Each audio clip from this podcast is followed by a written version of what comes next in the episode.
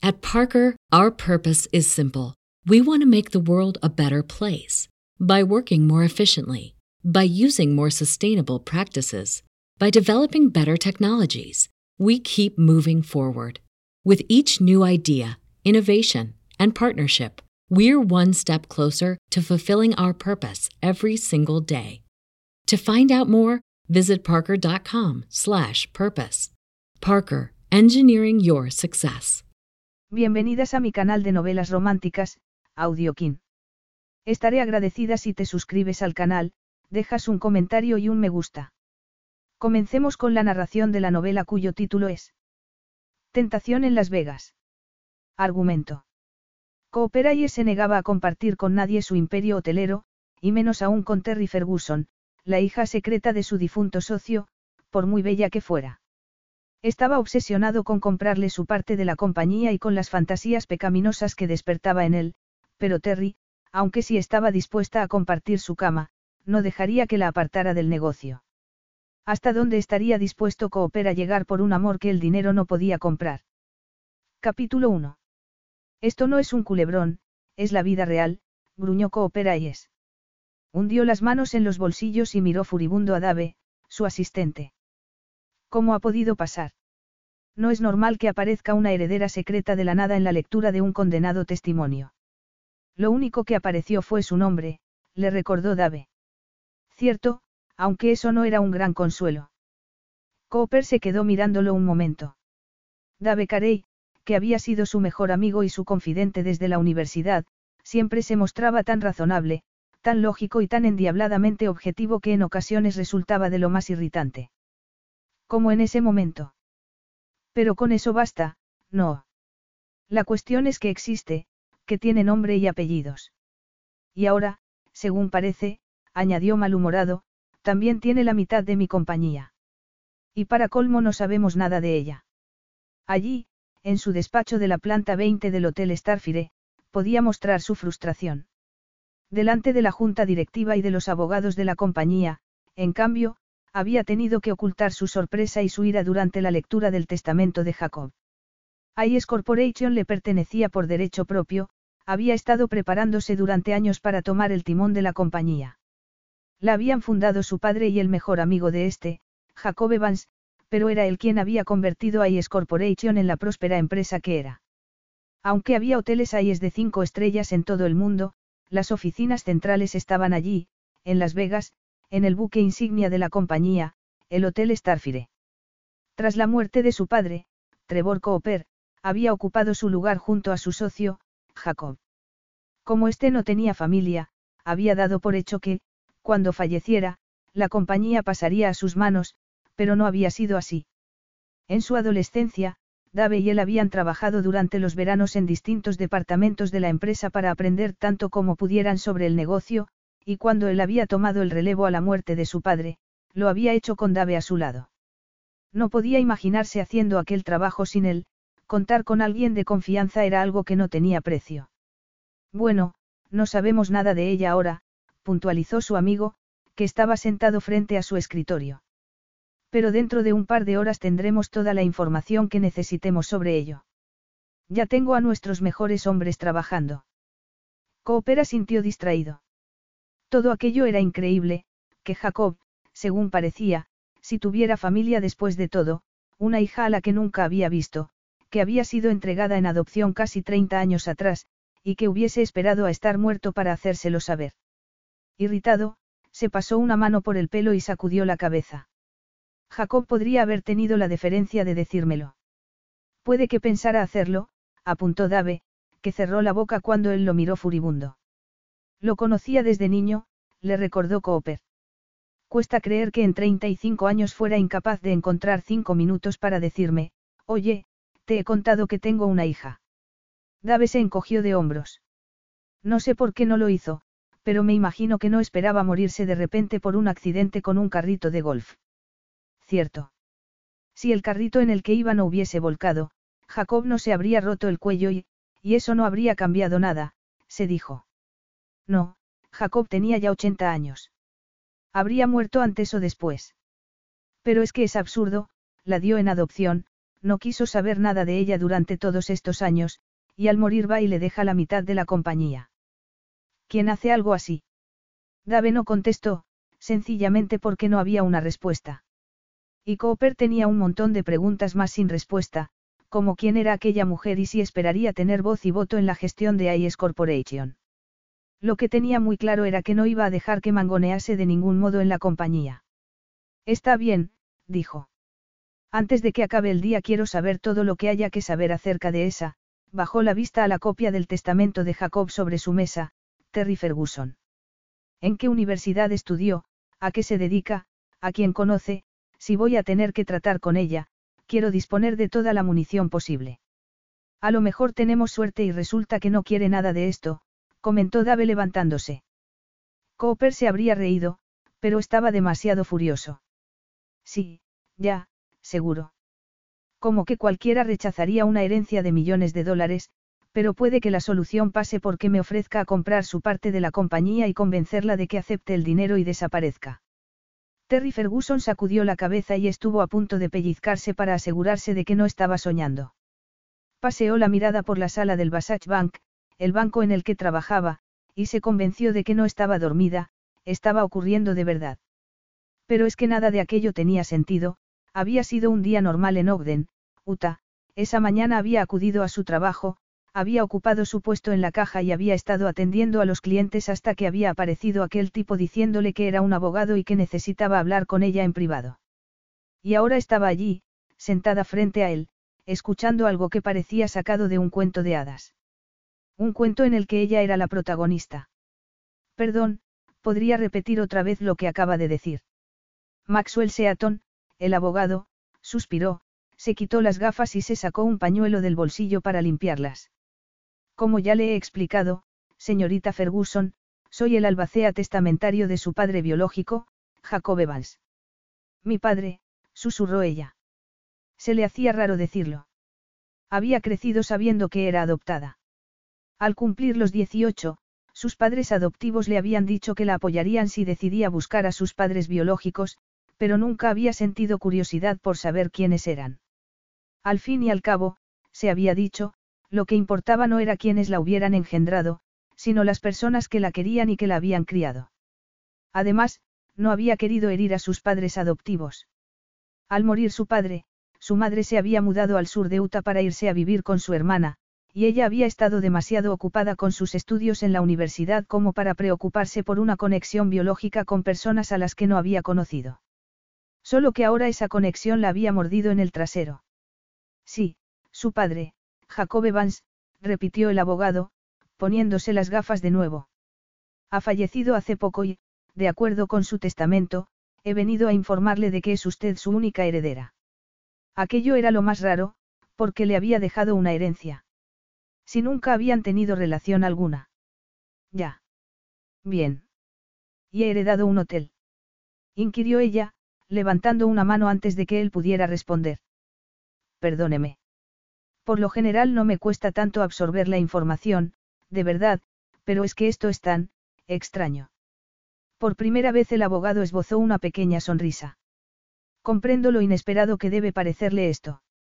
Inesperado, es un adjetivo que se ajusta bastante a la situación, asintió ella, alargando la mano hacia el botellín de agua frente a sí.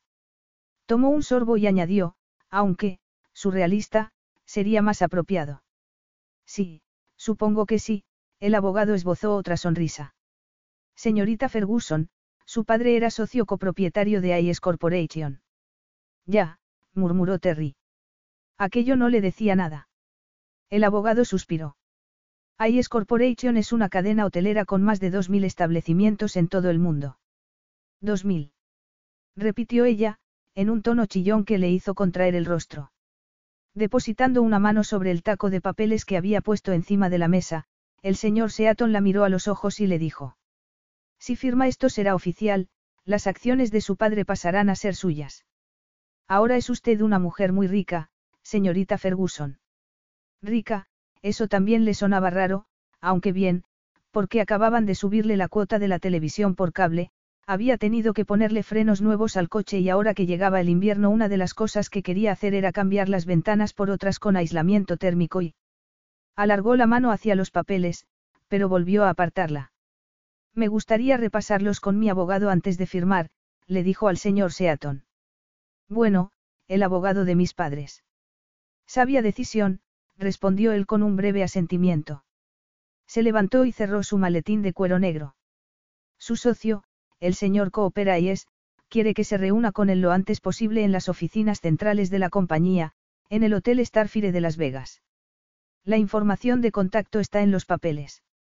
El Starfire, Terry había oído hablar de ese hotel, por supuesto. Había visto fotografías en las revistas y, ahora que lo pensaba, también fotografías de Coopera y es en las que aparecía posando con distintas famosas. Era alto y guapísimo, y tenía unos ojos tan azules que siempre pensaba que debían ser lentillas coloreadas. La idea de ir al Starfire a encontrarse con él la intimidaba un poco. Reprimió una risita nerviosa. El día anterior no habría podido permitirse alojarse en el Starfire, y ahora le pertenecía la mitad del hotel. Si tiene alguna pregunta, no tiene más que llamarme, le dijo el señor Seaton, tendiéndole su tarjeta. Gracias. Cuando el abogado fue a salir, Han Belling, una compañera de Terry, que debía haber estado al otro lado con el oído pegado a la puerta, casi se cayó al suelo, pero reaccionó con rapidez, recobrando el equilibrio, y le sonrió azorada. Hola. Perdone, balbució. No tiene importancia, respondió él, reprimiendo una sonrisilla. Y despidiéndose de Terry con un último asentimiento, se fue. Han entró, cerró la puerta y corrió a sentarse frente a Terry. Su corto cabello negro y sus ojos verdes le daban el aspecto de una duendecilla. ¡Qué corte! murmuró. No puedo creerme que estuvieras escuchando detrás de la puerta, la increpó Terry. Tampoco he oído demasiado. Esa puerta es demasiado gruesa.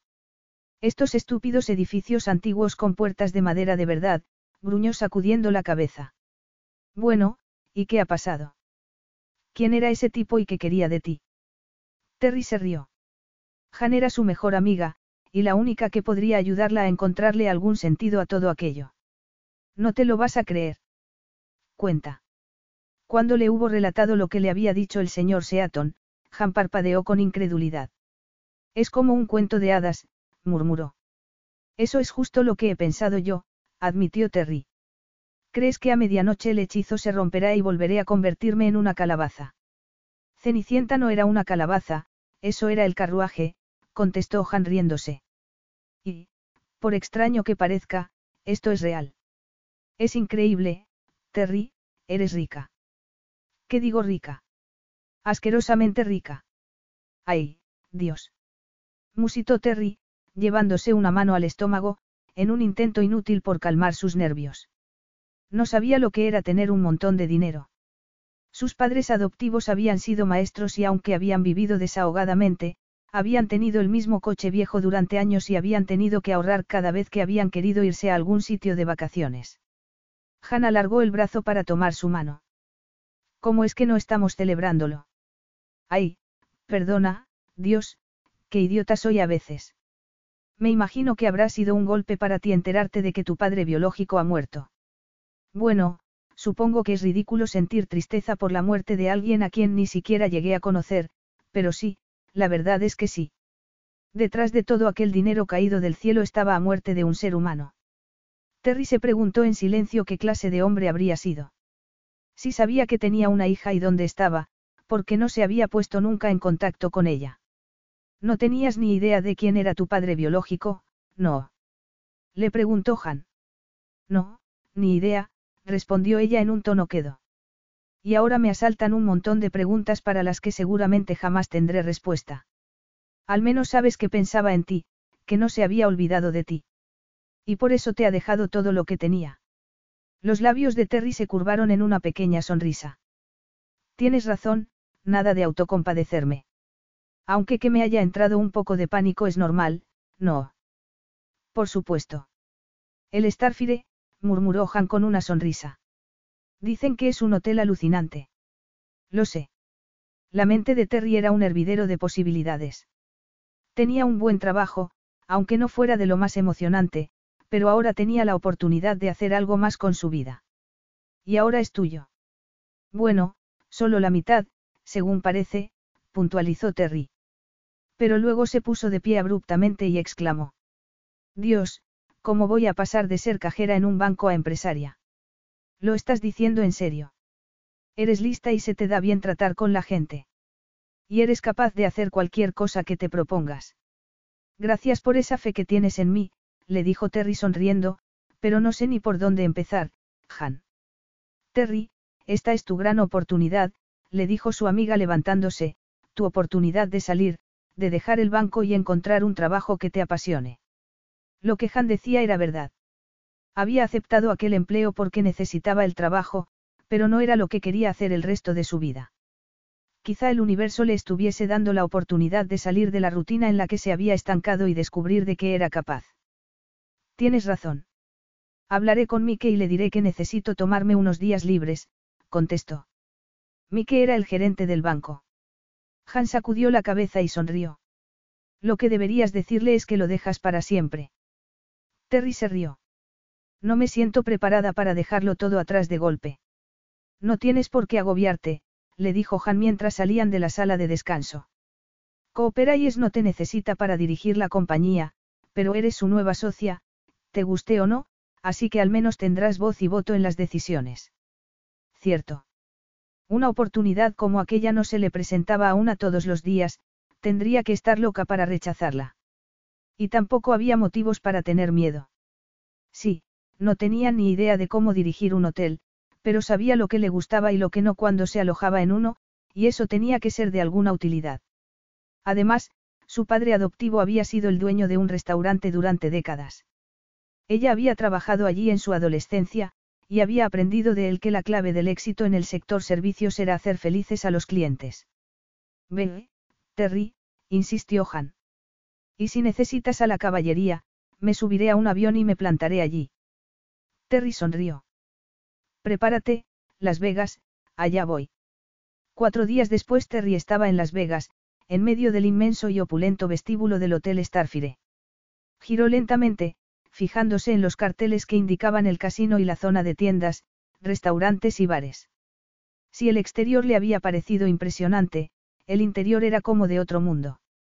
Sobre todo el techo, que era como una ilusión digital que simulaba un cielo estrellado. El mundo al que ella pertenecía ahora. Ese pensamiento la hizo sonreír y morderse el labio antes de ponerse a la cola del mostrador de conserjería.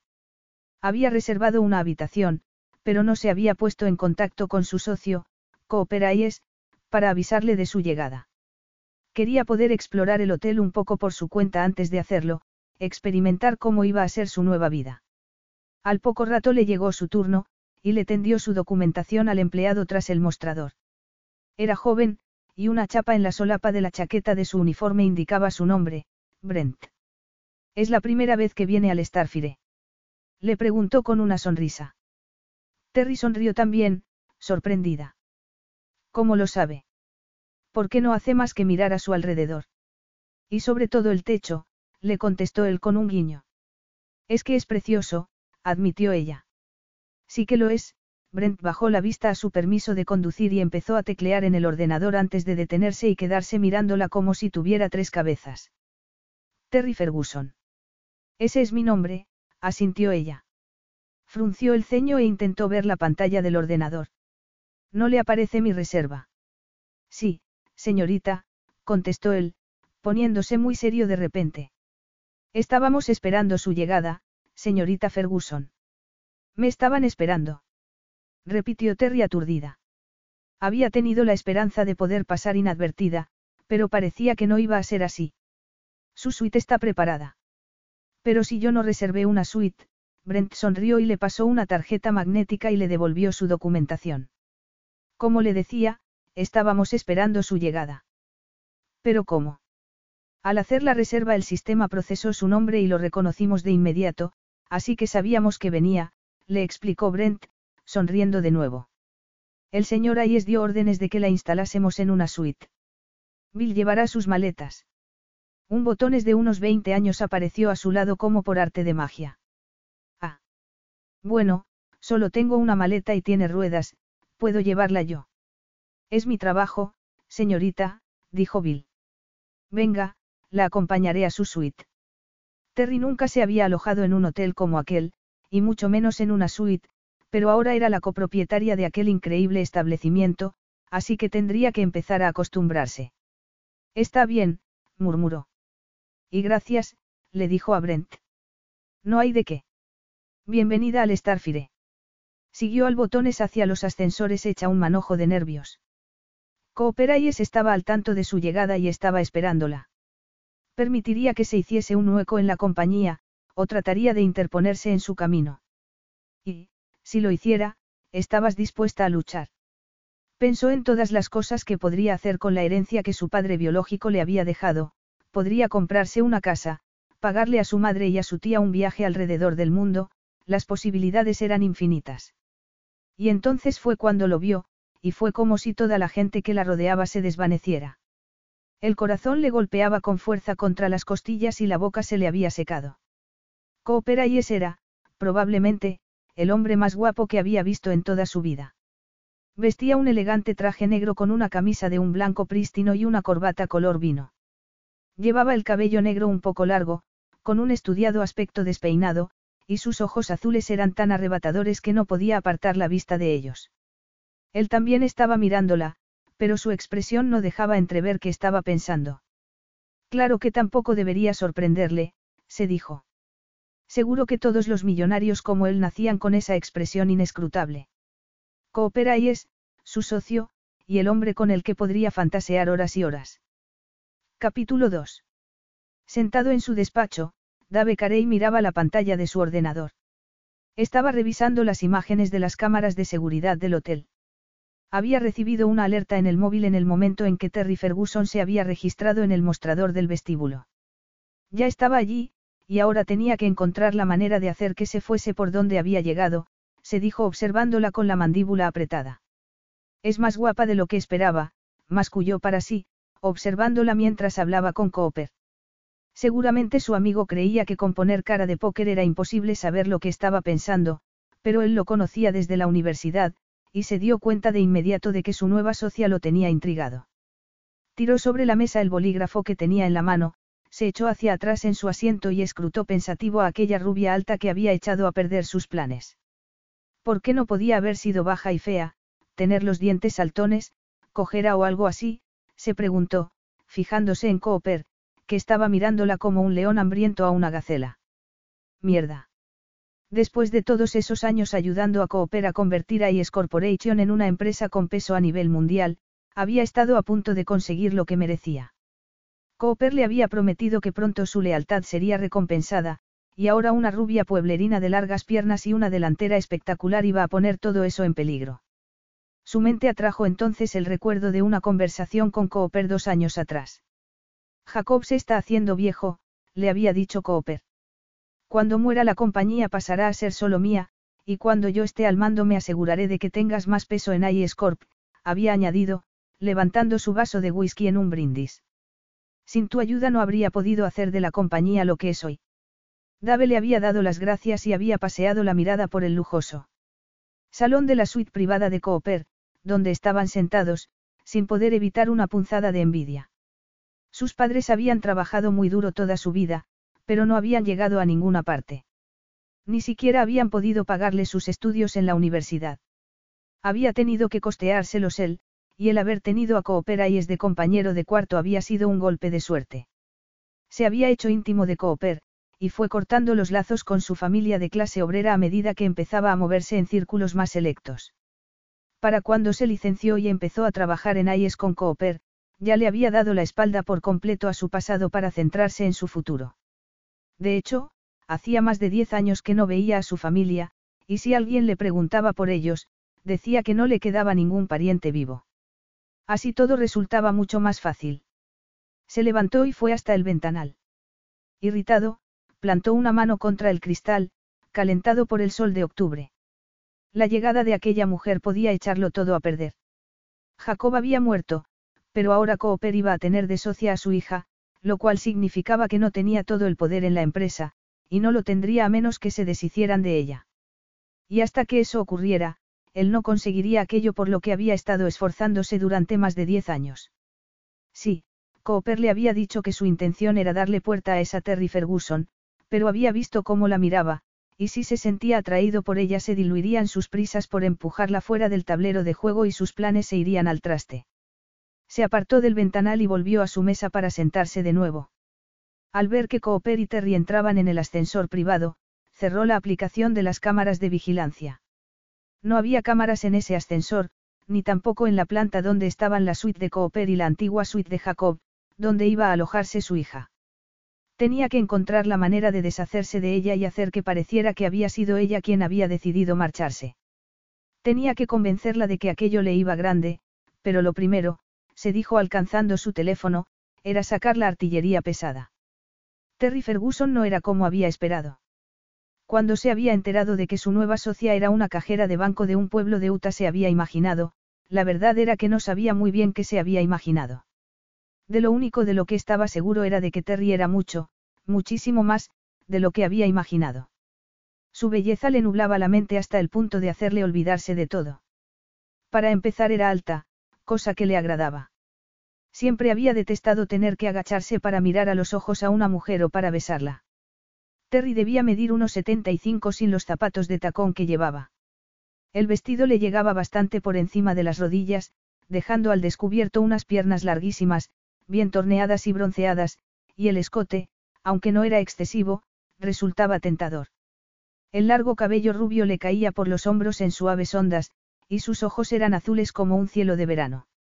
Admiró la voluptuosa curva de sus senos, y sintió cómo se le animaba la entrepierna. Mierda, era preciosa. Y una distracción que ni quería ni necesitaba. Tenía que concentrarse en conseguir que le vendiera su mitad del negocio. Al verlo, el botón se paró en seco y, mirándolo con los ojos muy abiertos, balbució. Señora Ies, iba a acompañar a la señorita Ferguson a su suite. Ya lo veo, respondió él, dando un par de pasos y deteniéndose frente a ella. Terry aspiró bruscamente e irguió los hombros, como si estuviera preparándose para una batalla. Usted es coopera y es, murmuró. Él mismo. La estaba esperando. Siento haber tardado tanto en venir, se disculpó ella con una sonrisa. No pasa nada. Es que creía que vendría mucho antes. El botones, que parecía muy interesado en la conversación, los miraba a uno y a otro como si estuviera en un partido de tenis. Ya me ocupo yo, Bill, gracias, le dijo Cooper, fijando sus ojos en él. Sí, señor, musitó el chico, y se alejó a toda prisa hacia el mostrador. Terry, que lo había seguido con la mirada por encima del hombro, comentó. Qué manera de poner pies en polvorosa. Infunde el mismo temor en todos sus empleados. No es temor, la corrigió él, es respeto. Ah, ya, claro. Porque mirar a alguien con ojos como platos y salir corriendo son claros signos de respeto, Cooper inspiró. Parecía que Terry Ferguson sería más difícil de intimidar que la gente trabajaba para él. Vamos a seguir hablando del botones, o le gustaría ver su suite. Terry sonrió. Puedo hacer ambas cosas. ¿Por qué será que no me sorprende su respuesta? Masculló él.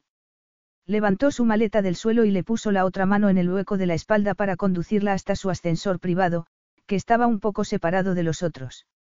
Quería haber venido antes, le dijo Terry, pero tenía un montón de cosas que hacer. He tenido que pedir unos días libres en el trabajo, llevar mi coche al taller para asegurarme de que estaba a punto para venir hasta aquí. Ha venido en coche. La interrumpió él. Si hubiera llamado para decirnos que iba a venir, habría enviado mi jet para recogerla. Tiene su propio avión. Inquirió ella, mirándolo con unos ojos como platos. Tenemos nuestro propio avión, la corrigió Cooper. Es de la compañía. Tenemos un avión, Claro. ¿Y quién no? murmuró ella sacudiendo la cabeza. En fin, el caso es que decidí venir en coche para poder hacer un alto en Saint George y visitar a mi madre y a mi tía. Para contarles lo que había ocurrido y dejarles a mi perra porque no sabía cuánto tiempo iba a estar fuera, y no podía pedirle a mi mejor amiga que se hiciera cargo de él sin saber. Tiene una perra. No había podido evitar sentir cierta envidia al oírle decir eso. Él nunca había tenido un perro. Ni un gato. Ni siquiera un hámster. Eran los gajes de haberse criado en un hotel, algo que de niño siempre le había fastidiado. Y parecía que aún le pasaba. Terry sonrió. Sí. Se llama Daisy. Es una monada, un cruce de varias razas. Necesita mucha atención y no le gusta nada que la dejen sola. Pero mi madre la adora, así que... ¿Qué le dijo su madre cuando le contó lo de la herencia? No hace más que interrumpirme, y eso es bastante grosero, sabe, aunque se lo perdonaré por esta vez. Vaya, muchas gracias, respondió él con sorna. Sin embargo, Terry no pareció notar su sarcasmo, y siguió hablando como si tal cosa. A mi madre todo esto le parece surrealista, igual que a mí. No sabíamos nada de mis padres biológicos, así que fue una sorpresa descubrir que mi padre biológico sabía de mi existencia y hasta dónde estaba. Perdón, me estoy dispersando un poco. La cuestión es que había unas cuantas cosas de las que debía ocuparme antes de venir. No pasa nada. Lo que importa es que ya ha llegado, contestó él, introduciendo la tarjeta en el panel del ascensor. Este ascensor es privado, le explico. Es el que deberá usar para subir y bajar de su suite. Los otros solo llegan a la planta 19. Este sube a las cinco plantas superiores y a la azotea. El personal utiliza otros ascensores, y los demás huéspedes no pueden acceder a las plantas superiores. Vaya, parece un sistema muy, seguro. Por si se lo estaba tomando a broma, le dejó entrever con su tono de voz que él no lo encontraba divertido. Tan seguro como permite la tecnología a nuestro alcance. Las oficinas de IS Corporation están en la planta 20, le dijo. Y en la 21, 22 y 23 las suites destinadas a los huéspedes especiales, dignatarios, celebridades, cualquier persona cuyo perfil requiera de unas férreas medidas de seguridad. Férreas medidas de seguridad, vaya, suena de lo más acogedor, observó ella cuando las puertas se abrieron. Nuestros huéspedes no vienen aquí en busca de algo acogedor. Pues menos mal, murmuró ella. Cooper se tomó aquello como un insulto. Un bed y breakfast es un sitio acogedor. Los hoteles es ofrecen lujo, exclusividad. Terry lo miró y parpadeó. Eso suena fatal. ¿Qué es lo que suena fatal? inquirió él, contrariado. Pues, todo, pero es igual. Cooper estuvo tentado de rebatir su ridículo argumento, pero optó por reprimir su irritación. Sin saberlo, Terry estaba demostrando que querer comprar su parte del negocio para excluirla de él era lo correcto. Si no entendía las bases de la industria hotelera, no podía ser su socia. Nosotros vamos a la planta 24, le dijo, entrando con ella en el ascensor. Introdujo la tarjeta en el panel y pulsó el botón correspondiente. Cuando el ascensor salió disparado hacia arriba, Terry se agarró a la barandilla y se rió como una niña. Es más rápido de lo que esperaba, comentó, alzando la vista hacia el techo, que era una pantalla digital que simulaba un cielo estrellado, como la del vestíbulo. Es fabuloso, dijo señalándolo. Parece tan real. Cooper, que estaba observándola, se dio cuenta de que era la primera mujer con la que se subía a aquel ascensor que no se había puesto a mirarse en el espejo para atusarse el cabello o retocarse con el pintalabios. No sabría decirle. Cuando vives en una ciudad como esta, con tanta contaminación lumínica, no se ven demasiadas estrellas. Terry bajó la vista hacia él. Pues es una pena. No sabe lo que se pierde, contestó. Pero estos paneles digitales de ilusiones ópticas son una maravilla, admitió Terry. En serio, me quedé embobada cuando vi el techo del vestíbulo. Todo el hotel es increíble. En sus facciones, que eran como un libro abierto, se leía lo emocionante que le parecía todo aquello, y la sonrisa que se le había dibujado en los labios le hizo sentir cosas en las que prefería no pensar. Irritado consigo mismo, le dijo con retintín. Me alegra contar con su aprobación. Apenas hubo dicho eso la sonrisa de Terry flaqueó, y el brillo de sus ojos se apagó. Idiota, se reprendió. Nunca antes le había resultado difícil mostrarse galante con una mujer. Las ilusiones son una adición relativamente nueva, añadió, en un intento por enmendar su descortés respuesta. Se instalaron hace solo un par de años, pero parece que a todo el mundo le gustan. No me extraña, contestó Terry, relajándose de nuevo. Sin embargo, la reticencia que había asomado a sus ojos seguía ahí, como si su actitud hostil la hubiese hecho levantar un muro invisible en torno a sí. No quería que la viera como el enemigo, sino como a un hombre que iba a hacerle el favor de ahorrarle todo el trabajo que conllevaba la gestión de una compañía como IS Corporation. Antes ha dicho que para su madre y para usted toda esta situación es surrealista, le dijo. Ella asintió. Pues la verdad es que para mí también lo es. No supe de su existencia hasta hace solo unos días. Terry lo miró y parpadeó contrariada. Jacob nunca le habló de mí. No, descubrí que tenía una hija solo unas horas antes que usted. Así que, ya ve, ha sido una sorpresa para los dos, le dijo Cooper. Ella se quedó callada un momento. La suite a la que me lleva, mi padre solía alojarse en ella. Solo cuando estaba en la ciudad. Su voz le sonó fría e indiferente incluso a él, y eso no era bueno. Si lo que quería era congraciarse con ella para convencerla de que le vendiera su parte del negocio, tendría que mostrarse mucho más amigable con ella. No debería ser tan difícil, pero la atracción que sentía hacia ella lo descolocaba. En los últimos dos años Jacob apenas venía por aquí, le explicó. Tenía una casa en Nueva York. Si hubiera vivido en el hotel, como yo, habríamos seguido viéndonos. Terry frunció el ceño. Vive aquí, en el hotel. Cooper comprendía su sorpresa. En su mundo la gente seguramente vivía en casitas con jardín, niños y un perro. La gente normal solo se alojaba en hoteles cuando viajaba, no vivía en ellos. Prácticamente me crié aquí, le dijo. Siempre pensé que algún día me buscaría un piso, o una casa, pero me gusta Las Vegas, y vivir aquí es lo más cómodo para mí, tengo mi despacho unas plantas más abajo, servicio de habitaciones las 24 horas del día y empleados que limpian y que me lavan y planchan la ropa. Claro. Ya. Bueno, lo de no tener que limpiar uno mismo lo entiendo. Debe ser muy cómodo, respondió ella con una risa nerviosa. Perdón. Es que me cuesta asimilar todo esto. Hasta la semana pasada tenía que hacer malabarismos para pagar las facturas y la reparación del coche y ahora. Y ahora puede comprarse el coche que quiera. Terry suspiró. Todavía se me hace raro. Aquello era perfecto.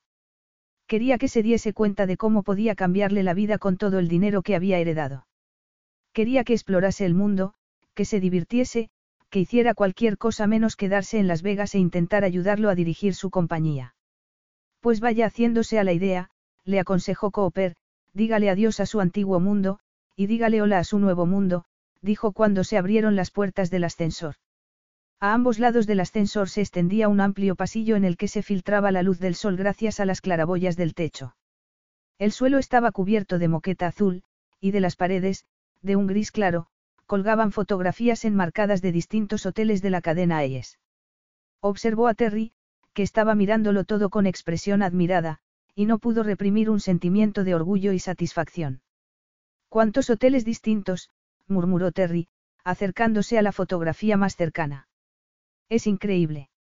Estamos en cientos de países, respondió él. Terry giró la cabeza para mirarlo. Detesto utilizar una y otra vez la palabra, increíble, pero es que todo esto es increíble, murmuró mirando a un lado y a otro. Este pasillo es tan diferente de los pasillos de los demás hoteles en los que he estado, los pasillos siempre suelen ser tan estrechos y oscuros. Ninguno de nuestros hoteles tiene pasillos oscuros. No son buenos para el negocio. Ponen nerviosos a los clientes. Siempre utiliza frases cortas cuando habla. ¿Cómo? Terry esbozó una sonrisilla traviesa que le hizo apretar los dientes. De acuerdo, sí, solía ser parco en palabras, pero lo hacía por ahorrar tiempo. Y nadie hasta entonces se lo había señalado. Y usted siempre es tan directa. Por lo general, sí. Es mejor ir por delante y ser sincera. Las mentiras no hacen más que complicarlo todo. Entonces fue él quien sonrió divertido. Puede que lo de ser sincero vaya bien en Utah, pero aquí en Las Vegas no es lo que se estila. Pues es una lástima, ¿no le parece? Respondió ella, ladeando la cabeza. Bueno, ¿hacia qué lado vamos? Cooper señaló detrás de ella. Su suite está a la izquierda. Mientras caminaba delante de él por el pasillo, Cooper disfrutó de la vista. Sus largas piernas le hacían desear que estuvieran rodeándole las caderas, y su trasero era una obra de arte. Además, su melena se movía de lado a lado con cada paso que daba, y sus caderas se contoneaban suavemente, como en una invitación muda que estaría más que dispuesto a aceptar. Pero independientemente de lo que quisiera hacer con ella, tenía que recordar que aquel no era su lugar y que, si las cosas salían como él quería, no se quedaría mucho tiempo.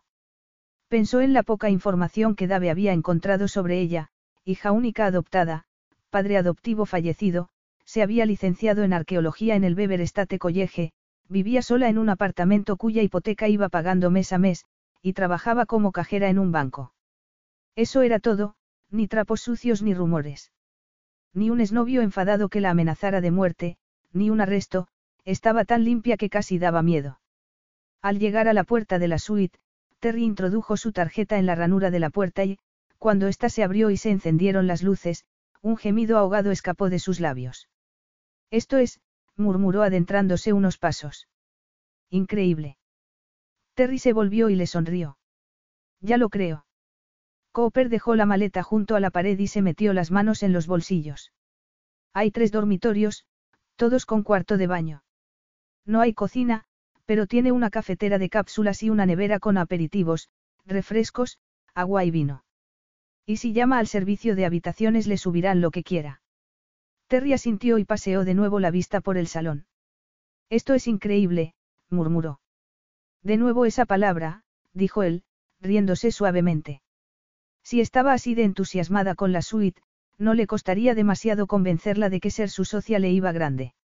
Jamás había conocido a nadie con un rostro tan expresivo, pensó mientras observaba a Terry, que seguía mirándolo todo con ojos brillantes, fascinada. Increíble, murmuró ella de nuevo.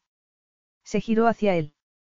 Juro que encontraré otro adjetivo, en cuanto me acostumbre a todo esto, dijo extendiendo los brazos para señalar a su alrededor. No creo que me lleve más de un año o dos. No iba a estar allí tanto tiempo, se dijo Cooper. Sin embargo, se encontró sonriendo y admirando la belleza de su sonrisa, sus carnosos labios, casi podía imaginarse besándolos y, echó el freno y apartó de inmediato esos pensamientos. Póngase cómoda, ya hablaremos luego. Su voz sonaba ronca de deseo. Mejor marcharse ya, ahora que aún podía caminar. Y sin esperar siquiera a que respondiese, abandonó la suite. Capítulo 3. Terry no permaneció mucho tiempo en la suite. Si estuviera de vacaciones se habría pasado allí horas, disfrutando de todo el lujo que la rodeaba, pero no había ido allí para divertirse. Se colgó el bolso del hombro y regresó a la planta baja para explorar un poco por su cuenta. No quería ver solo el hotel y el casino, sino también ver cómo trataba el personal a los huéspedes, y si estos parecían contentos. Su padre siempre había dicho que la mejor manera de saber si un negocio marchaba bien era juzgando desde el punto de vista del cliente. Y allí parecía que todo el mundo estaba disfrutando de su estancia, pensó mientras recorría el vestíbulo, la zona de tiendas, restaurantes y bares, y luego el casino. Cuando empezaron a dolerle los pies decidió dar por finalizada la visita y se sentó en la barra del bar del casino. Sonrió al barman y, fijándose en el nombre escrito en su chapa, le dijo. Brandon, me encantaría tomar una copa de Chardonnay.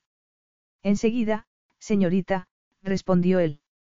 Mientras le servía el vino, le preguntó con una sonrisa, es la primera vez que se aloja en el Starfire. ¿Cómo lo ha sabido? Tanto se me nota. El barman se encogió de hombros. Es por cómo lo mira todo, como si temiera perderse algo. En mi defensa diré que hay muchísimo que ver, contestó Terry. Tomó un sorbo de vino y dejó la copa sobre la barra. Pero sí, es la primera vez que vengo. Es un hotel precioso. Le gusta trabajar aquí. No estaba hablando con él solo por hablar, quería saber si los empleados del hotel estaban contentos con su trabajo. No era lo que se suponía que debía hacer, ahora que era copropietaria del negocio. Brandon se encogió de hombros mientras limpiaba la barra con una bayeta. No puedo quejarme. Me pagan bien, conozco a gente agradable como usted, dijo guiñándole un ojo. Terry sonrió y tomó otro sorbo de vino. No, en serio, siento curiosidad, le dijo. El barman plantó ambas manos en el borde de la barra y ladeó la cabeza, pensativo. En general sí, estoy contento. Es un gran hotel, los huéspedes son gente con clase, en mi oficio se ven algunas cosas muy raras, pero aquí no tanto. Es, sin lugar a dudas, el mejor sitio en el que he trabajado. A Terry le alegró oír eso. Aunque estaría bien si fueran más flexibles con los turnos, añadió Brandon. ¿A qué se refiere? El barman se encogió de hombros y miró alrededor, como para asegurarse de que nadie fuera a oírlo quejándose. No les gusta que nos cambiemos los turnos cuando surge algo inesperado, como la semana pasada, cuando tuve que llevar a mi esposa al ginecólogo para que le hicieran una ecografía. Vamos a tener un bebé. Vaya, enhorabuena. Gracias, contestó él con una amplia sonrisa. Es nuestra primera vez, una niña. En fin, el caso es que yo trabajo por las tardes, y ese día me habría venido bien cambiar mi turno con el compañero que hace el turno de noche, pero como no nos lo permiten tuve que tomarme el día libre y perder un día de paga, le explicó, encogiéndose de hombros. Cosas así. No es que sea algo malo, pero estaría bien que nuestra opinión se tuviera un poco más en cuenta. Me parece algo razonable, dijo Terry. Se preguntaba por qué las normas del hotel serían tan rígidas a ese respecto. Siempre que los turnos estuviesen cubiertos, tanto importaba quién se hiciera cargo de ellos. Y hay alguna cosa más que cambiaría. Ahora que había conseguido que se abriera ella, quería saber más. La satisfacción de los clientes era un buen baremo para saber si las cosas se estaban haciendo bien, pero los empleados eran el corazón de todo negocio. Brandon se rió suavemente. ¿Está escribiendo un libro o algo así? No, es que soy un poco cotilla, bromeó ella. Está bien, ¿por qué no? Esto es casi terapéutico, bromeó él también. Se quedó pensando un momento y añadió, bueno, a veces me pregunto por qué no contratan a camareros aquí, en el casino, en vez de contratar solo a mujeres. Los hombres podemos hacer ese trabajo igual de bien. Tiene toda la razón, asintió ella. Y luego está lo de nuestra sala de descanso, añadió Brandon. Es de lo más triste. Unos sofás viejos, una nevera pequeña y una cafetera. Bueno, y una máquina expendedora con galletas y patatas fritas. Sí que suena triste, dijo ella riéndose. De hecho, me recuerda a la sala de descanso que hay en el banco donde trabajo. O sea que los dos sobrevivimos cada día a la comida mediocre y los sofás incómodos. Venga esa mano. Dijo Brandon alargando la suya. Terry se la estrechó riendo, y anotó mentalmente apuntar después todas las quejas del barman. Podría hablar de ello con Cooper cuando volviera a verlo. Vaya. Era aquello lo que se sentía cuando una estaba al mando, cuando se tenía poder. Terry Ferguson. Terry se volvió al oír su nombre, y se encontró con un hombre de pelo rubio y ojos castaños que vestía un traje con un corte impecable. Sí, soy yo. Un placer conocerla, dijo él, tendiéndole la mano. Soy Dave Carey, el asistente de Cooper. Ah. Encantada, respondió ella con una sonrisa, estrechándole la mano. Dave se volvió hacia el barman y le dijo. ¿Qué tal, Brandon? Veo que ya has conocido a la nueva copropietaria del Starfire. La nueva. Repitió Brandon en un tono quedo, preocupado. Señorita Ferguson, cuánto lo siento. Perdóneme. Nos dijeron que llegaría pronto, pero no sabía que era usted. No pasa nada. No podía saberlo, respondió ella, tratando de aplacar el pánico que veía en sus ojos. ¿Hay algún problema? inquirió Dave, mirándolos a uno y a otro, como si hubiese advertido lo tenso que se había puesto el barman. No, claro que no, se apresuró a decir Terry. Sin duda, Brandon estaría repasando frenético su conversación y preguntándose si habría dicho algo de lo que podría acabar arrepintiéndose. Miró un instante a Dave y luego a ella, con un ruego silencioso de que no mencionara lo que habían estado hablando. Terry se volvió hacia Dave con una sonrisa y le dijo. Brandon ha sido muy amable, me estaba diciendo que hay una sala de cine en la tercera planta. He estado recorriendo un poco el hotel, pero eso no lo he visto. No puedo creerme que haya un cine dentro del hotel. Por cierto. ¿Cómo ha sabido dónde encontrarme? Dave se sentó en el taburete que estaba a su lado. No ha sido difícil, dijo señalando una pequeña cámara en un rincón, cerca del techo, cámaras de seguridad. Están por todo el hotel. Brandon se alejó para atender a otro cliente, pero no sin antes agradecerle a Terry con la mirada el cable que le había echado. O sea que ha estado observándome todo el tiempo. Eso es un poco inquietante. Hace que suene como si fuera un acosador, respondió Dave con una sonrisa. No, puede estar tranquila. Es que estaba revisando las imágenes por un problema de seguridad y cuando la he visto aquí, sentada en la barra, se me ha ocurrido aprovechar para venir a presentarme. Bueno, eso tenía sentido, pensó Terry. Ya, supongo que estará usted muy ocupado como para perder su tiempo viéndome deambular por el hotel, dijo riéndose azorada. Nunca estoy demasiado ocupado para observar a una mujer hermosa, contestó él. Pero no en plan psicópata, bromeó. Terry, ya más relajada, tomó su copa y bebió otro sorbo de vino. Gracias por el cumplido. Aunque sí que es un poco inquietante que haya cámaras grabándolo todo. Quiero decir, entiendo que son necesarias, es solo que. Dave asintió. La entiendo. En cierto modo con estos sistemas modernos hemos perdido la privacidad. Exacto. Era una pena que no le fuera tan fácil hablar con Coopera y es como con su asistente. Aún así, creo que a la mayoría de la gente no le importa sentirse vigilada a cambio de sentirse más segura. Supongo que no, asintió Terry. O puede que sea que no se fijan en las cámaras y no son conscientes de que están grabándolos.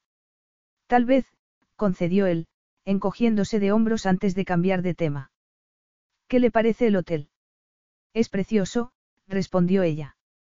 Como le digo, he estado explorando un poco, porque quería familiarizarme con mi nueva vida, por así decirlo, aunque hay tanto que ver que con una hora o dos se queda una corta. Y lo ha conseguido. Familiarizarse con su nueva vida. Su tono era juguetón, como si estuviera flirteando con ella. Terry se rió y sacudió la cabeza. Todavía se me hace imposible. Lo entiendo, Dave llamó al barman con un gesto y le pidió una cerveza. Debe ser difícil para usted, habiendo sido todo esto tan repentino.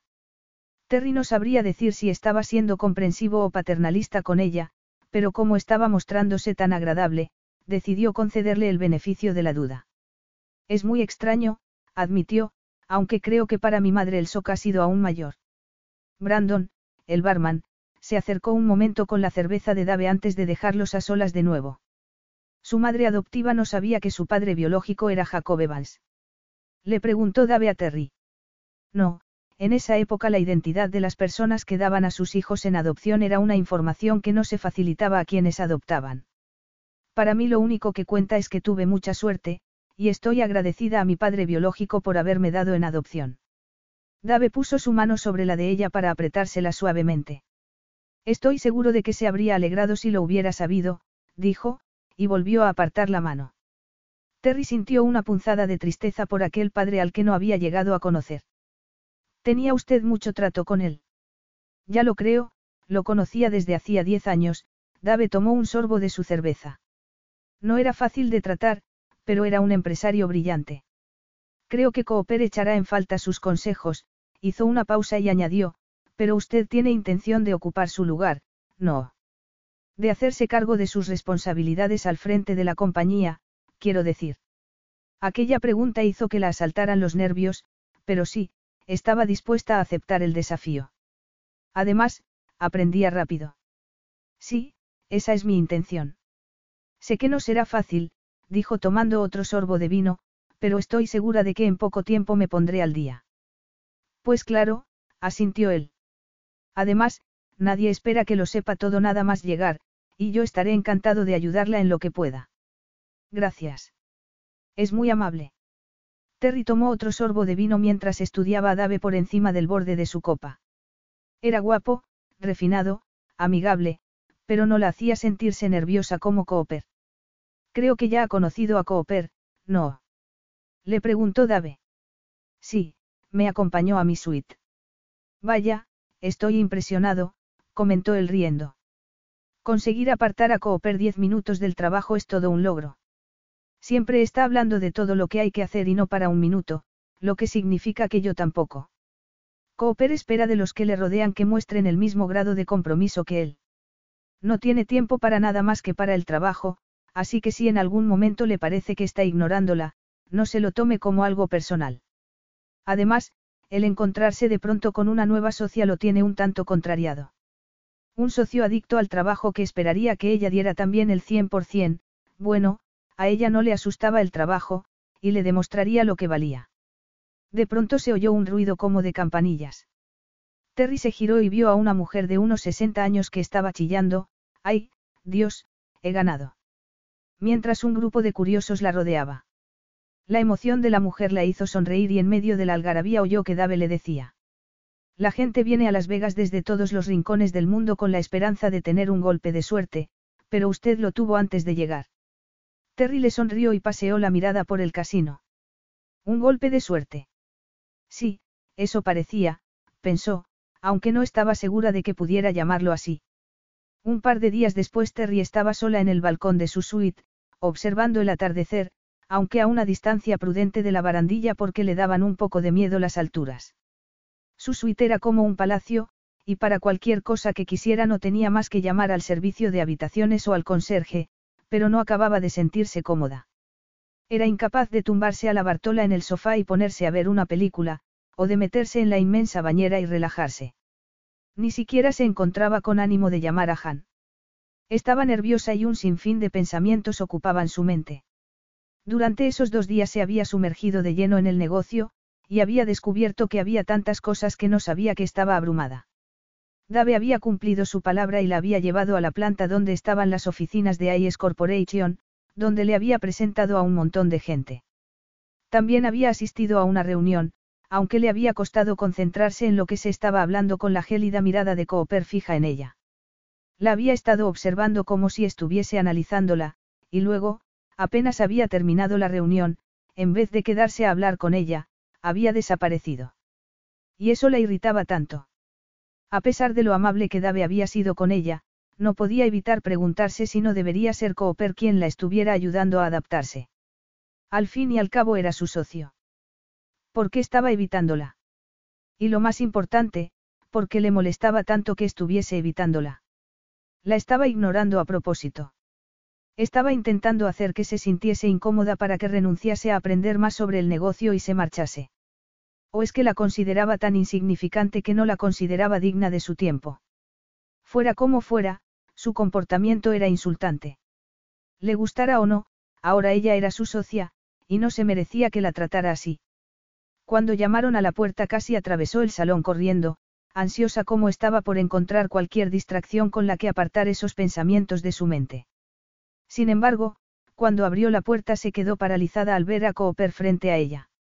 No pudo evitar fijarse en lo bien que le sentaba el traje que llevaba, y en que tenía aflojada la corbata y desabrochado el cuello de la camisa. Probablemente para él era el equivalente de ir informal. Cooper, ¿a qué has venido? Ya que iban a ser socios, le había propuesto que se tutearan, y al menos a eso no se había opuesto. Cooper, que tenía una mano apoyada en el marco de la puerta, se pasó una mano por el cabello. Quería hablar contigo. Me sorprende, después de haberte pasado ignorándome dos días. Cooper frunció el ceño. Estaba trabajando. Mira, ya va siendo hora de que hablemos, eso es todo. Terry entornó los ojos, suspicaz. ¿Sobre qué? En vez de contestar a su pregunta, Cooper comentó. Te has defendido bien en la reunión de hoy. No era cierto, y Terry lo sabía. Con tantos datos y cifras se había sentido tan intimidada que apenas había hablado. Cuando le habían preguntado había dado su opinión, claro, aunque tampoco había sido muy a menudo. En realidad, no, dijo. Mi único mérito fue no hacerme un lío al hablar las pocas veces que intervine. Eres demasiado modesta, replicó él, apartándose de la puerta. ¿Has comido? Aún no. Es temprano, pero iba a llamar al servicio de habitaciones dentro de un rato. No será necesario, Cooper le tendió una mano. Ven conmigo, quiero enseñarte algo. Había un destello desafiante en sus ojos, y Terry, que no estaba dispuesta a arredrarse, puso su mano en la de él. Cuando sus dedos se cerraron sobre los de ella sintió como un cosquilleo eléctrico que le subió por el brazo y se extendió por su pecho. Por la sorpresa que asomó brevemente a las facciones de Cooper, supo que él también había sentido algo. Podría ser que él también se sintiera atraído por ella, y que estuviera luchando, como ella, contra esa atracción. Capítulo 4. ¿A dónde vamos? Le preguntó Terry a Cooper, que la llevaba de la mano por el pasillo. Enseguida lo verás. La subió de nuevo al ascensor y pulsó el botón de la azotea. La azotea. Inquirió Terry, mirándolo confundida. Debería preocuparme. Le preguntó medio en broma. ¿De qué? De que pueda tener una caída, accidental. Cooper resopló. Jamás te empujaría desde la azotea de mi hotel, sería demasiado evidente que lo hice yo. Ah, bueno, ya me siento mejor. Terry vio asomarse una fugaz sonrisa a sus labios. Has visto demasiadas películas. No soy muy de películas, soy más de libros. Pueden gustarte ambas cosas, apuntó él. No, le aseguró ella, la verdad es que no. Libros, películas, es igual, contestó Cooper cuando el ascensor se detuvo, aquí no hay malos, así que no tienes por qué preocuparte. No somos enemigos. No lo eran.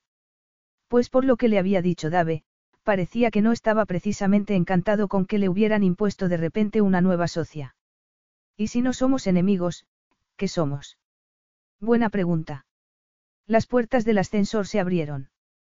Cooper salió y le tendió su mano de nuevo. Su miedo a las alturas hizo a Terry vacilar. Podría excusarse de algún modo, volver a su suite, y quedarse sin saber por qué había querido llevarla a la azotea. Además, perdería una oportunidad de hablar a solas con él y de encontrar, quizá, algo en común con él, algo que pudiera ayudarlos a entenderse mejor. O podría luchar contra su miedo e ir con él.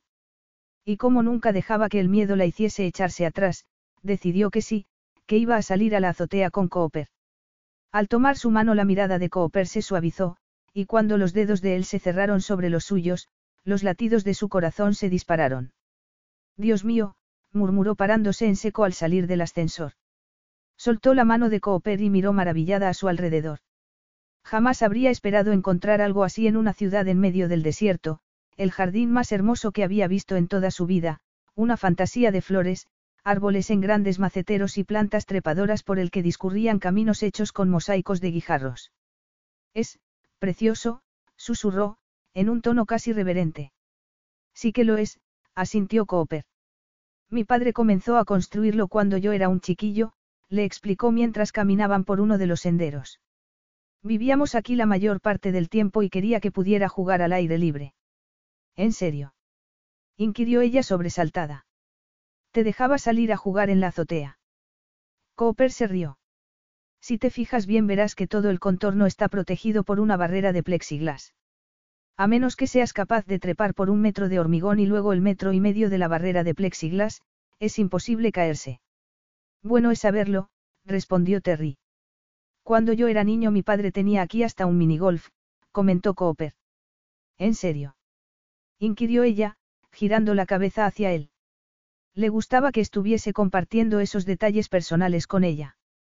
Quizá aquel fuera el primer paso para que se conocieran un poco mejor.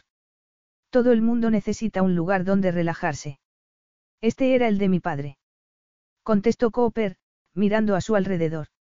Cuando murió, decidí mantenerlo, y desde entonces he ido poniendo en él mi granito de arena. Pasábamos aquí mucho tiempo juntos. Ahora estoy siempre tan ocupado que no subo muy a menudo. Pues debería sacar tiempo para hacerlo, le dijo ella, deteniéndose junto a una pérgola con una enredadera cuyas flores colgaban del techo como una cortina. A unos pasos había sillones y sofás de mimbre e incluso una pequeña cascada artificial, pero fue una mesa para dos, dispuesta con su mantel, sus cubiertos, sus platos y sus copas lo que llamó su atención. Un rincón de lo más romántico, que parecía la escena perfecta para una seducción. Ese pensamiento hizo que le recorriera un cosquilleo de expectación. No había pasado mucho tiempo con Cooper, pero cada vez que lo veía sentía el fuerte magnetismo que había entre ellos. Tragó saliva y le preguntó. ¿Y esa mesa? Él se encogió de hombros. He pensado que podíamos cenar, aunque sea algo temprano. Cenar tenemos que cenar, así que, ¿por qué no aquí? Porque estaban a solas y los estaba envolviendo la penumbra del anochecer. Porque las pequeñas luces blancas que parpadeaban en los árboles y en la pérgola creaban un ambiente mágico. De pronto la asaltaron los nervios. Cooper ladeó la cabeza. ¿Algún problema? No, replicó ella al punto. Ningún problema. Tal vez estuviera algo temblorosa, pero no se lo iba a dejar entrever. No era la primera vez que un hombre la miraba de esa manera, como si quisiese devorarla, pero sí era el primer hombre que despertaba ese mismo deseo en ella. Claro que aquello no era una cita. Era una cena de negocios con su nuevo socio. Por más que pareciera que se había tomado demasiadas molestias para una cena de negocios. Bien, Cooper le tendió de nuevo su mano. Ven. Quiero que veas algo antes de que llegue la cena. Terry le dio la mano y Cooper la llevó hasta el extremo más alejado de la azotea. Cuando se detuvo, alzó la vista hacia él. Tenía la mirada perdida a lo lejos, y al girar la cabeza para mirar ella también en esa dirección, se dio cuenta de que estaban justo al borde del edificio. Lo único que se interponía entre ellos y una caída de casi 30 pisos era una fina plancha de plexiglas fijada sobre el muro de hormigón. El vértigo le hizo apretarle la mano a Cooper. Vaya, esto es un poco inquietante, murmuró. Cooper se rió. ¿Aún te preocupa que vaya a empujarte? Claro que no. Aunque deberías saber que no pienso soltarte la mano así que, si me empujaras, te arrastraría conmigo. Cooper sonrió divertido. Vaya. exclamó ella, deslumbrada por esa sonrisa espontánea. Debería sonreír más a menudo. Tomaré nota. Entonces, lo que pasa es que tienes miedo de las alturas.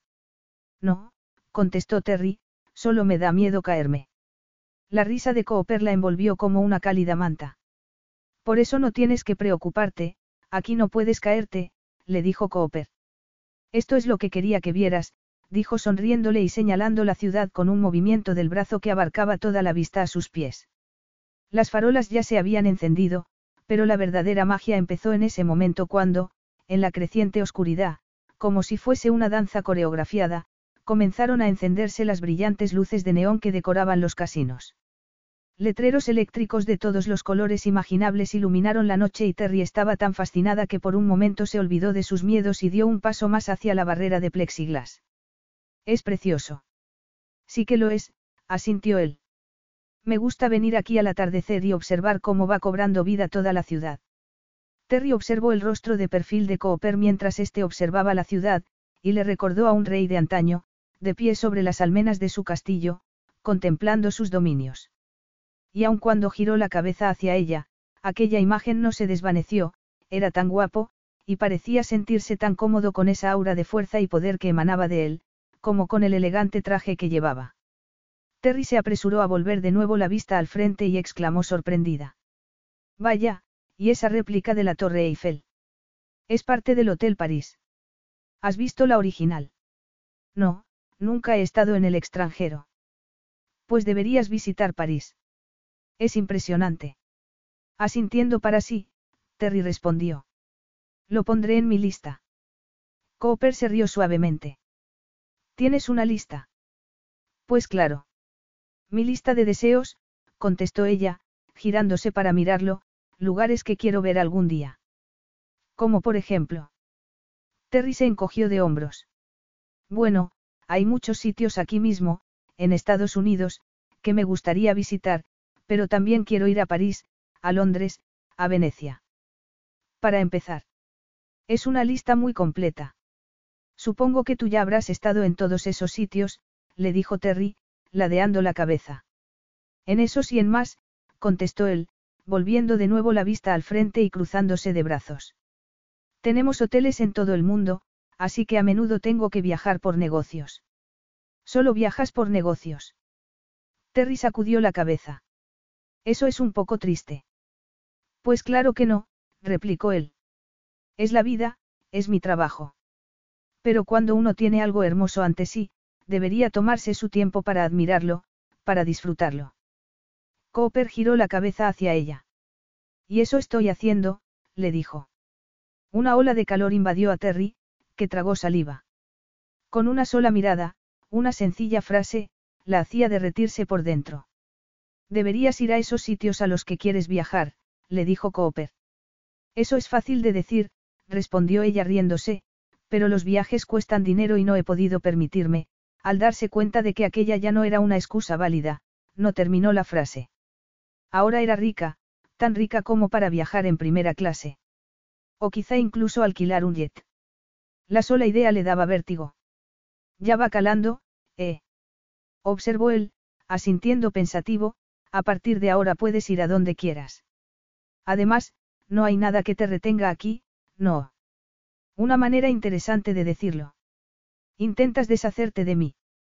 Si quisiera hacerlo, encontraría una manera mejor, dijo Cooper, tomándola del brazo para desandar el camino que habían hecho. Ah, sí. ¿Y cómo lo harías?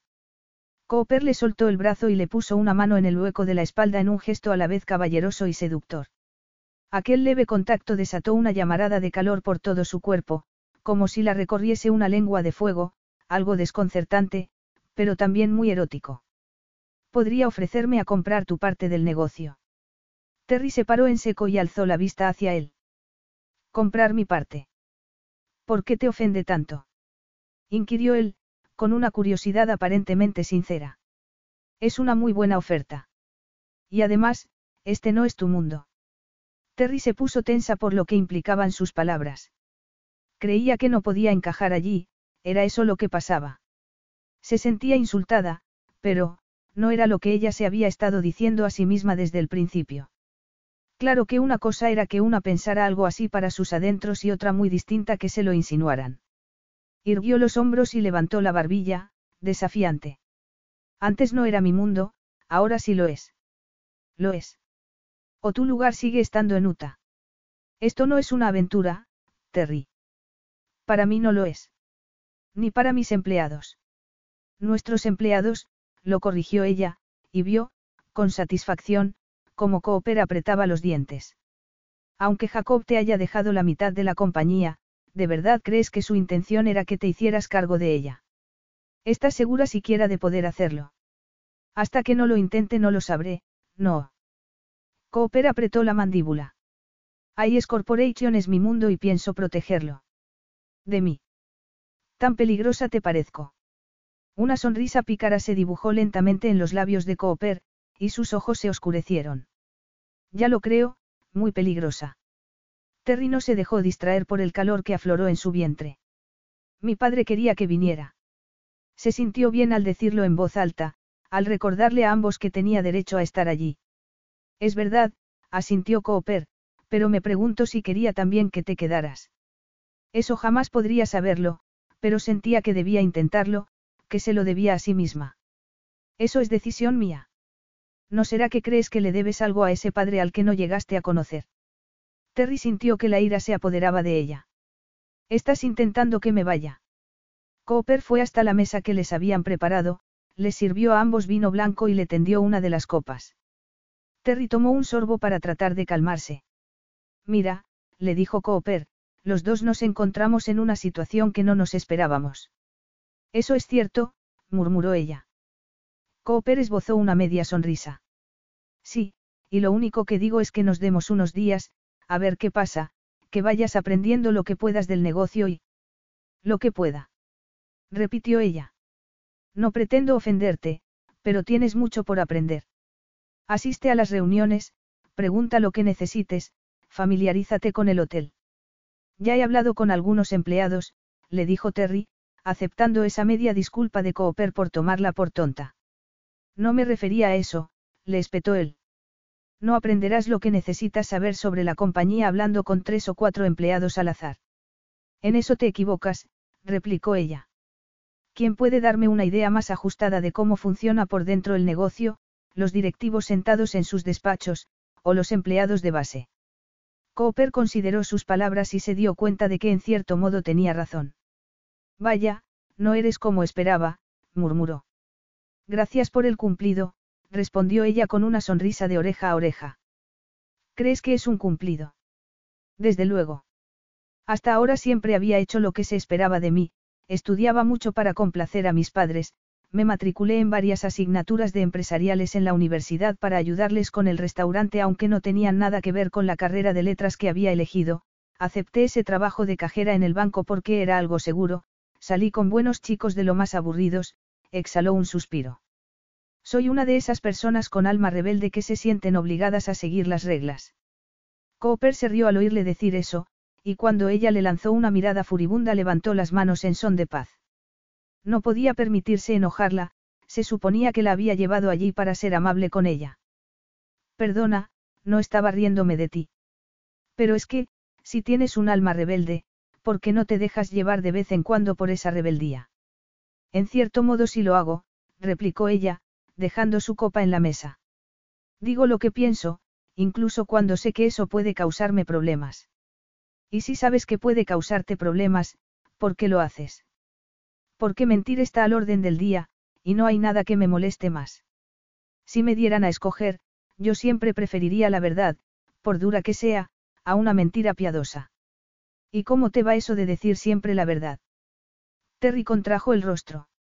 A veces no demasiado bien. Pero no es que pretenda hacer daño a nadie. En Las Vegas las mentiras eran el pan nuestro de cada día. Para suavizar un acuerdo de negocios siempre se exageraba, cuando uno tenía una cita siempre prometía que volverían a verse, aunque no fuera a ser así, y no le había mentido Jacob, en cierto modo, durante años, al ocultarle que tenía una hija a la que iba a dejarle su mitad del negocio, se dijo Cooper. Había dejado que esa mentira echara raíces, permitido que él hiciera planes de futuro, creyendo que a su muerte él sería el propietario único de IS Corporation. En ese momento se oyó un timbre, y Cooper dejó su copa en la mesa para ir a abrir una puerta junto a unos arbustos por la que salió un camarero con un carrito de servicio. No hace falta que sirvas la comida, James, ya lo haremos nosotros, le dijo. El camarero asintió. Buenas noches, señor. Buenas noches, señora, se despidió antes de marcharse. Cuando se hubo ido, Terry murmuró.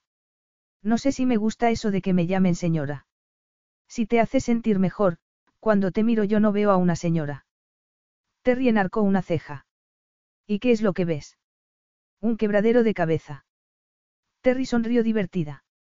O sea que no soy como esperabas, y además soy un quebradero de cabeza para ti, sabes, están empezando a gustarme esas frases cortas tuyas. ¿Por qué perdemos el tiempo hablando? inquirió él, avanzando hacia ella. Pues, no lo sé, murmuró Terry, tragando saliva. Cooper no tenía pensado besarla. De hecho, sabía que hacerlo podría desbaratar sus planes, pero en ese momento no podía pensar en otra cosa que no fuera en besarla, allí, bajo el cielo nocturno, con las luces de la ciudad brillando a su alrededor. ¿Qué haces? Le preguntó ella en un hilo de voz. Estoy pensando en besarte. ¿Y cuánto más vas a pensártelo? Cooper no se hizo de rogar más. Sonrió y la atrajo hacia sí, deslizó los dedos por entre sus cabellos para sujetarle la cabeza mientras posaba sus labios sobre los de ella. Aquel primer contacto lo abrazó, y le abrió los labios para deslizar la lengua dentro de su boca y enroscarla con la suya. Terry suspiró y su aliento se mezcló con el de él, haciendo el momento aún más íntimo. Llevaba días fantaseando con aquello, y por eso había estado evitándola. Introdujo una mano por debajo de su blusa roja y agarró por debajo uno de sus senos, cubiertos por un sujetador de encaje. Terry se estremeció, y él se excitó de inmediato. Se moría por explorar cada centímetro de su cuerpo, tomándose su tiempo para hacerlo. Terry suspiró de nuevo, y se inclinó hacia él cuando le acarició el pezón con el pulgar. Reprimió un gruñido de placer y bajó la mano a sus nalgas, apretándola contra su tirante entrepierna. Deslizó la otra mano entre ambos para poder tomar en ella su monte de Venus, y al hacerlo Terry dio un respingo y separó las piernas. Era justo lo que quería, pero no era suficiente. Quería tocarla de una forma más íntima, y no podía esperar. Por mí no os cortéis, no quiero interrumpir, dijo una voz de pronto, detrás de ellos. Bueno, sí, perdonad que os interrumpa. Capítulo 5. Cooper despegó sus labios de los de Terry, apoyó su frente en la de ella y maldijo para sus adentros. Conocía esa voz. No la oía desde hacía casi dos años, pero sería difícil que la olvidara. Celeste, Terry miró por encima de su hombro y se quedó boquiabierta. Es Vega. Madre mía. exclamó, es Celeste Vega. Al volverse, Cooper vio que una sonrisa de satisfacción había iluminado las bellas facciones de Celeste. Ah, me conoces, qué mona. Dijo avanzando hacia ellos. Soltó en una silla el bolso que llevaba colgado, tomó la copa de Cooper para tomar un largo trago y miró a Terry con una sonrisa. Sí, soy Vega.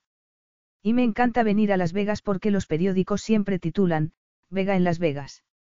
Es tan simétrico. murmuró. Cooper reprimió un gruñido de fastidio. La repentina aparición de Celeste lo había fastidiado todo, y estaba perdiendo la paciencia por momentos. ¿A qué has venido? Le preguntó. En vez de contestar, apuró el vino y le tendió la copa vacía diciéndole. He venido porque quería verte, porque si no.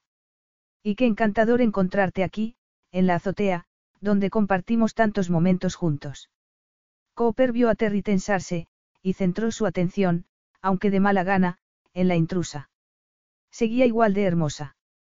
De hecho, Celeste, había sido portada de cientos de revistas, y había desfilado en las pasarelas de París y Nueva York.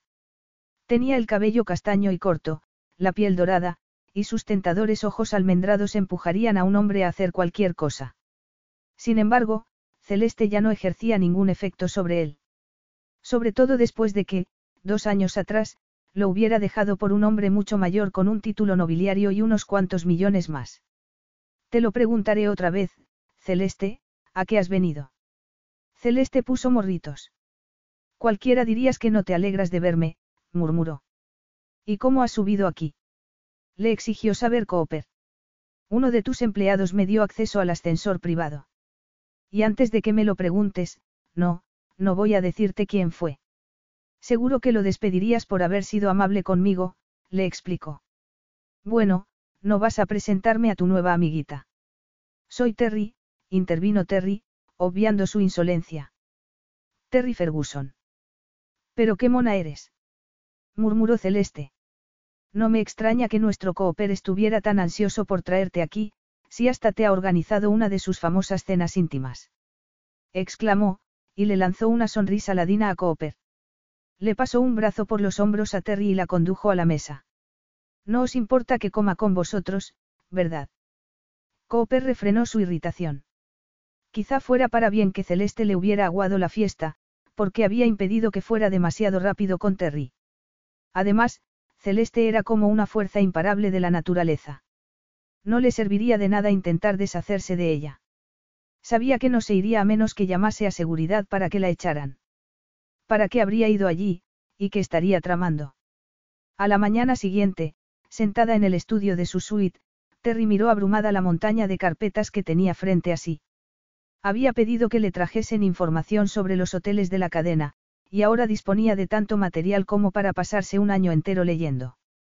Claro que, para entender cómo funcionaba la compañía, tenía que empaparse bien de todos esos datos. El problema era que aún se sentía como un pez fuera del agua. Sobre todo ahora, después del encuentro con Celeste Vega la noche anterior. Era evidente que había habido algo entre la modelo, de fama mundial, y Cooper. Y también lo era que a este no parecía haberle hecho mucha gracia que Celeste se hubiera presentado allí de improviso. Sus famosas cenas íntimas. El eco de aquellas palabras resonaba en su mente. La noche anterior había creído que aquel era un gesto especial que Cooper había tenido con ella. Podía ser que solo fuera para él una más en su lista de posibles conquistas. No, ella no era una de esas mujeres, era la copropietaria de aquel hotel, de aquella compañía. Y pasara lo que pasara entre ellos, eso no iba a cambiar. Además, solo se habían besado, no tenían una relación ni nada de eso. Aunque había sido un beso bastante espectacular. Se estremeció de solo recordar la sensación de los labios de Cooper sobre los suyos, de sus manos subiendo y bajando por su cuerpo, de cómo la había dejado sin aliento y descolocada. Quería algo más de Cooper que simple respeto y que reconociera su derecho a estar allí. No estaba segura. ¿Qué más daba todo eso? se dijo tomando resuelta la primera carpetilla del montón. Miró la foto de la portada y leyó el título, Ahí es Londres. Bueno, por algún sitio había que empezar. En ese momento en el móvil le sonó el aviso de una solicitud de videochat, y al ver que era de su madre, pulsó de inmediato el botón para contestar. Hola, mamá. La saludó con una sonrisa. Hola, mi niña. Contestó Carol Ferguson. ¿Cómo va todo? Pues no sabría decirte, murmuró Terry, echándose hacia atrás. ¿Cómo está Daisy? Estupendamente. Se ha hecho dueña y señora del sofá, tiene acobardado al chihuahua de los vecinos, ha desenterrado los bulbos de los tulipanes de tu tía Connie y ahora mismo está roncando, su madre giró el teléfono para que viera su adorable perrita despatarrada en el sofá. Y ahora, cuéntame cómo estás tú. Pues, el hotel es impresionante, y en general hasta ahora todo el mundo ha sido muy amable conmigo. Me alojo en una suite en lo más alto del hotel y... Vaya, murmuró su madre contrayendo el rostro. Qué mala suerte que no tuvieran alguna en la primera planta. Terry sonrió. Era estupendo poder hablar con alguien que la conocía tan bien. No lo llevo mal. Anoche incluso subí a la azotea con Cooper. Ah, sí. Murmuró su madre, muy interesada. ¿Con qué con Cooper, eh? Es tan guapo al natural como en las revistas. Más que en las revistas, admitió ella. ¿Y por qué te llevó a la azotea? Buena pregunta, pensó Terry. Al principio había creído que había sido para compartir con ella las maravillosas vistas que se divisaban desde allí. Y luego que su intención había sido compartir con ella una cena romántica, pero ahora ya no lo tenía nada claro. Quería enseñarme las vistas y la verdad es que es precioso, aunque da un poco de miedo mirar abajo desde tan alto. Ajá. ¿Y algo más? Pues, de repente apareció Celeste Vega. Celeste Vega. Estamos hablando de esa Celeste Vega. Inquirió su madre, enarcando las cejas. Terry asintió. Su madre era adicta a las revistas del corazón, las compraba cada semana y estaba al día de todas las noticias relacionadas con los famosos. ¿Es tan perfecta en la realidad como en las revistas o es que retocan las fotos? Siempre me lo he preguntado. Hoy en día ya no te puedes fiar. Son capaces de hacer que un troll parezca una belleza. Terry se rió. Desde luego un troll no es. No, de hecho es aún más hermosa en la realidad. Es alta, elegante, e intimida un montón. ¿Por qué? replicó su madre. Si tú también eres preciosa. Gracias, mamá, ya sé que tu opinión como madre no es nada sesgada, dijo Terry sonriendo, antes de continuar. Y volviendo a Celeste, bueno, no sé, parece muy simpática. Cuando se quedó callada, su madre le preguntó. Detectó un pero. No, no hay ningún pero, se apresuró a asegurarle Terry. No quería contarle a su madre lo de la cena romántica que Cooper había organizado, ni lo del beso, ni la interrupción de Celeste, ni que había descubierto que ella no era la única a la que Cooper había llevado a la azotea. Con un suspiro, añadió. Es solo que me está costando un poco hacerme a esto. Me siento algo perdida, pero me adaptaré. Esto es una oportunidad increíble, y voy a aprovecharla. ¿Y por qué no te está ayudando tu nuevo socio a aclimatarte? inquirió su madre frunciendo el ceño. Está muy ocupado dirigiendo la compañía, mamá, dijo Terry, levantándose para ir a sentarse en el sofá. Pero su asistente, Dave Carey, es muy solícito. Me ha enseñado las oficinas, me ha presentado a todo el mundo y me ha dicho que me ayudará en todo lo que pueda. Bueno, siendo así, al menos hay alguien dispuesto a echarte un cable. Pero si todo va bien, ¿por qué no estás contenta? inquirió. Y antes de que Terry pudiera responder, añadió, y no te molestes en negarlo, se te nota en la cara.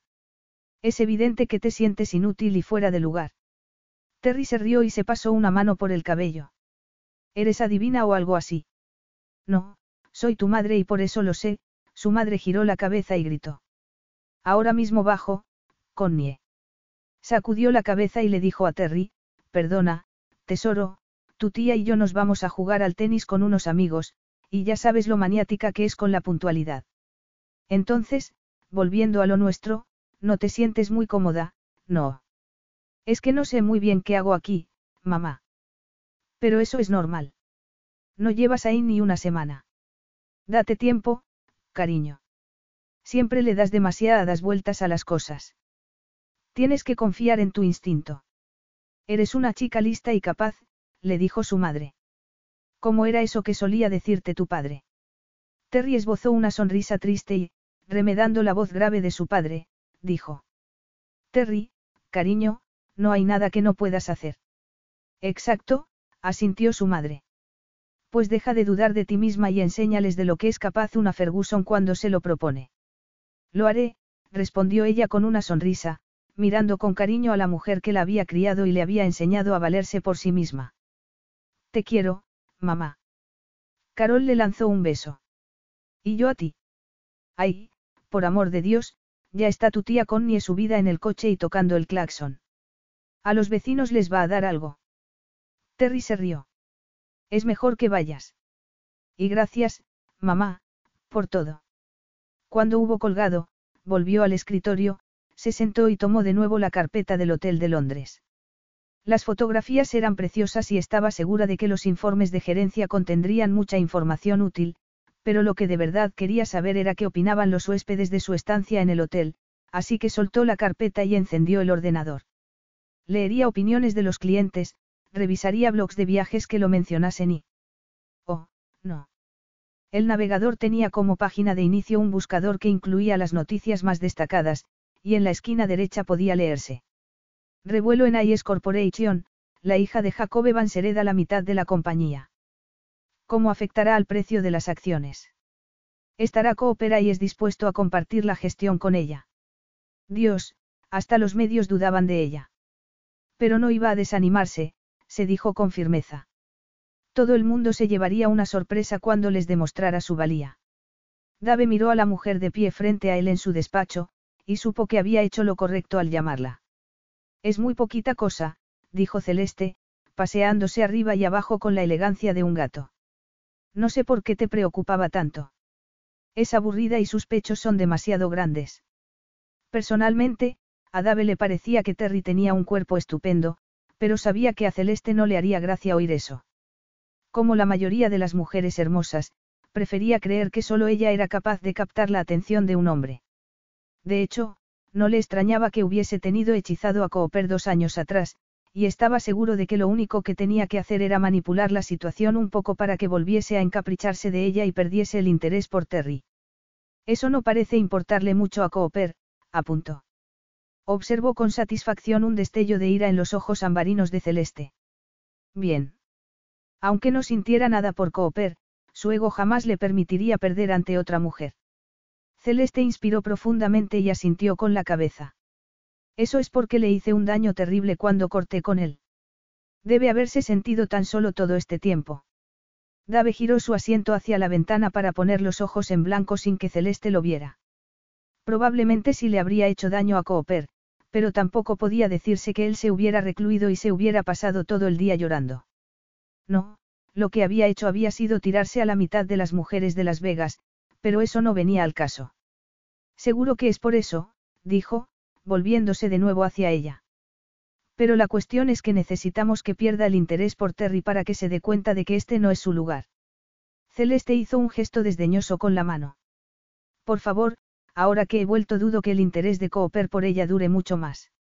Creo que lo que le atrae de ella es ese aire hogareño que tiene, murmuró. ¿Te quieres creer que anoche, cuando él la llevó a la azotea, llevaba unos pantalones negros de algodón? ¿Te lo puedes imaginar? Sacudió la cabeza, como anonadada. Pantalones de algodón. Por lo que Dave había visto, a Cooper no le importaba demasiado lo que Terry llevara puesto. Parecía que estaba más interesado en quitarle la ropa. Es diferente, eso es todo, concluyó Celeste, poniendo los brazos en jarras, y eso puedo arreglarlo. Intrigado, Dave le preguntó. ¿Cómo? Pues cómo se arreglan todos los problemas en la vida, David, yendo de compras, le contestó ella con una sonrisa gatuna. Solo le faltó ponerse a ronronear. La vestiremos con estilo y cuando Cooper la vea se dará cuenta de que aunque la mona se vista de seda, mona se queda, y que aquí no encaja. ¿Qué? dijo Dave frunciendo el ceño. Aquello no tenía sentido. Celeste suspiró con impaciencia. Ahora mismo está pasando por alto que Terry no encaja aquí porque va vestida como una granjera. Por eso no está siendo demasiado crítico con ella. Pero cuando lleve la ropa apropiada, se dará cuenta de que la granjera sigue ahí y que este no es su sitio. ¿No lo ves? A mí me suena rebuscado, dijo Dave, sacudiendo la cabeza. Hacerla aún más atractiva no hará precisamente que pierda interés en ella. No será algo inmediato, apuntó ella. Ahora mismo Terry es una novedad para él, algo que lo tiene fascinado. Y aunque sabes que no la quiere aquí, en la compañía, quiere llevársela a la cama. Eso ya lo sé, y ese es el problema. No, esa es la solución. Lo que queremos es que se acueste con ella.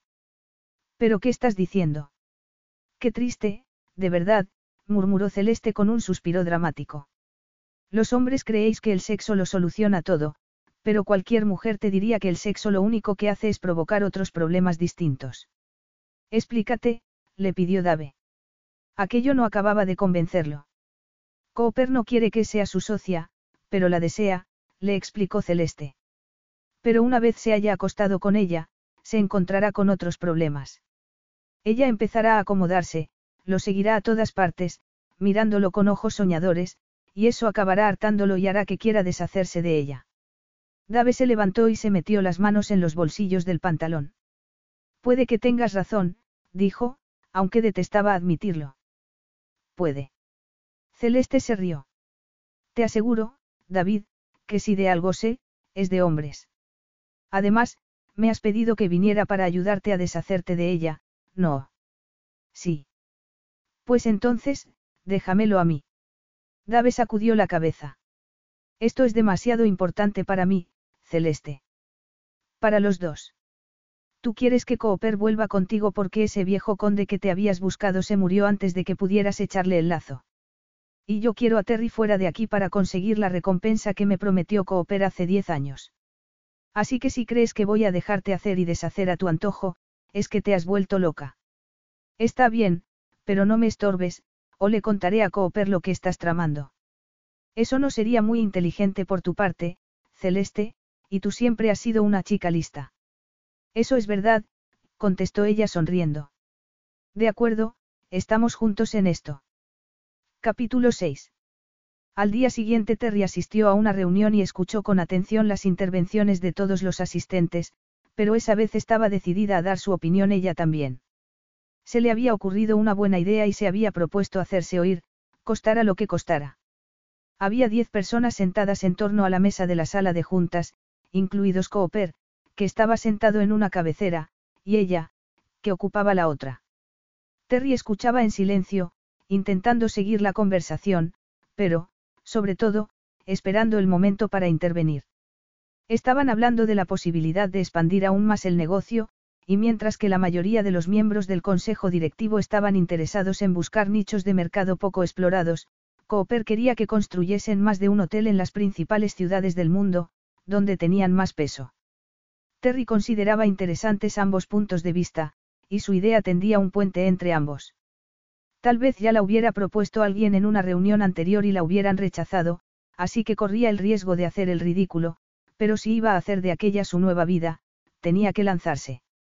Tamborileó con los dedos sobre la cubierta de la carpeta del Hotel Ayes de Londres, que había leído de cabo a rabo. Sabía que era un cinco estrellas y que el restaurante del hotel contaba con dos estrellas Michelin, que se encontraba junto a Hyde Park, y que allí se alojaba mucha gente rica y famosa. Lo único que digo es que nos apuntaremos un tanto si construimos un nuevo hotel en esa zona, donde no hay ningún otro alojamiento de cinco estrellas, estaba respondiéndole un hombre canoso de traje negro a la mujer de rojo sentada frente a él. Y lo que yo digo, insistió esta, es que si no hay ningún hotel de cinco estrellas en esa zona puede que sea por una razón.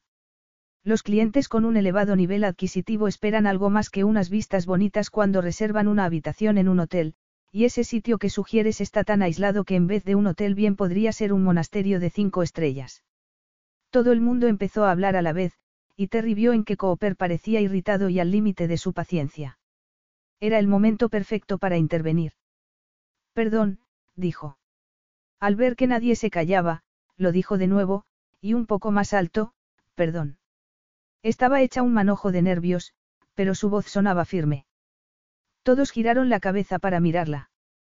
Parecían tan sorprendidos como si un gato se hubiera transformado de pronto en un tigre. Bueno, en el fondo era comprensible, teniendo en cuenta que en las pocas reuniones a las que había asistido hasta entonces apenas se había atrevido a abrir la boca. ¿Hay algo que quieras añadir, Terry? Preguntó Cooper fijando sus ojos en los de ella.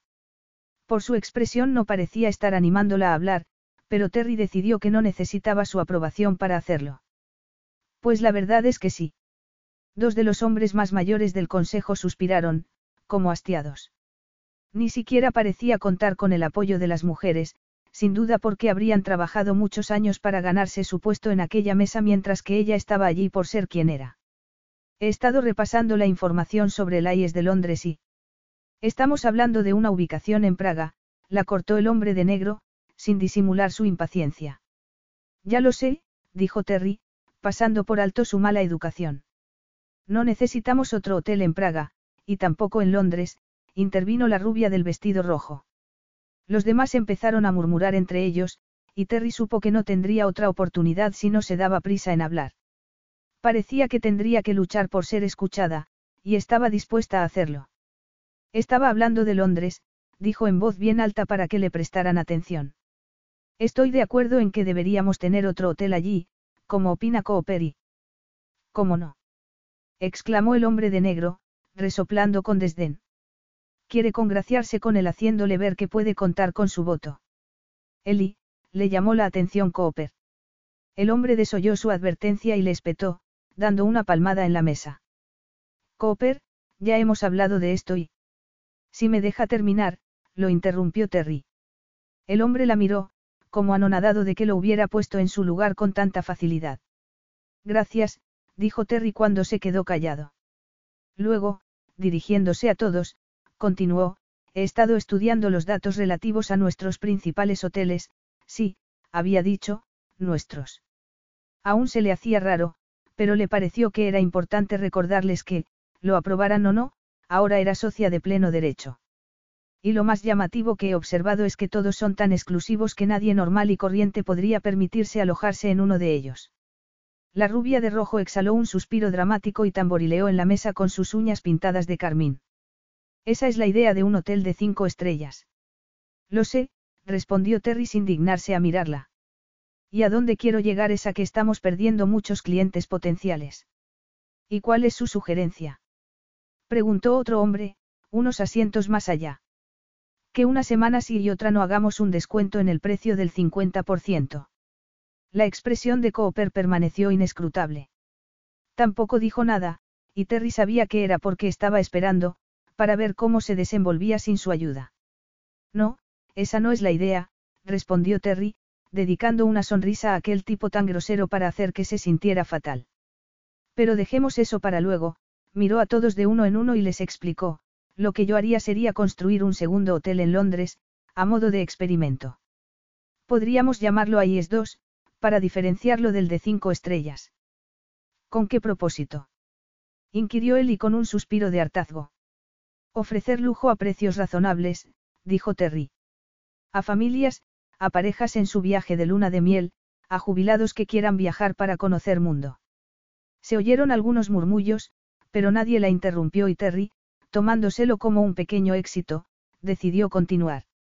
En ese IES 2 seguiríamos ofreciendo los servicios de cinco estrellas, pero también haríamos que estuviese enfocado a las familias y a esos otros clientes potenciales que he mencionado antes. Y podríamos apoyarnos en la industria turística de la ciudad, con cada estancia podríamos ofrecer tours en los famosos autobuses rojos de dos pisos de Londres, entradas a mitad de precio para subir al London Eye.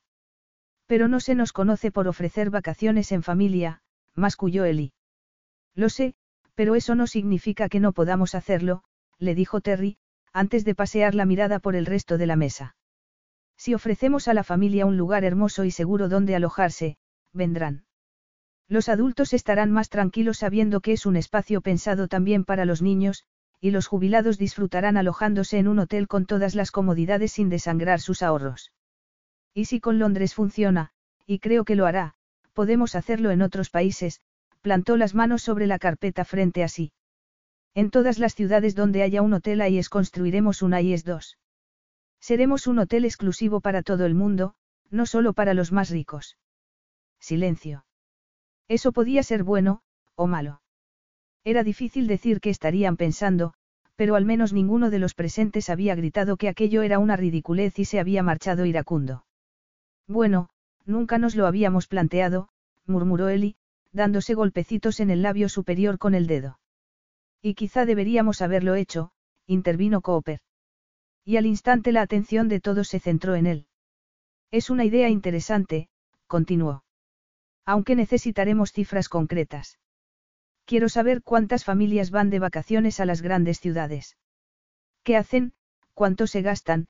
giró la cabeza hacia un hombre de unos cuarenta y tantos.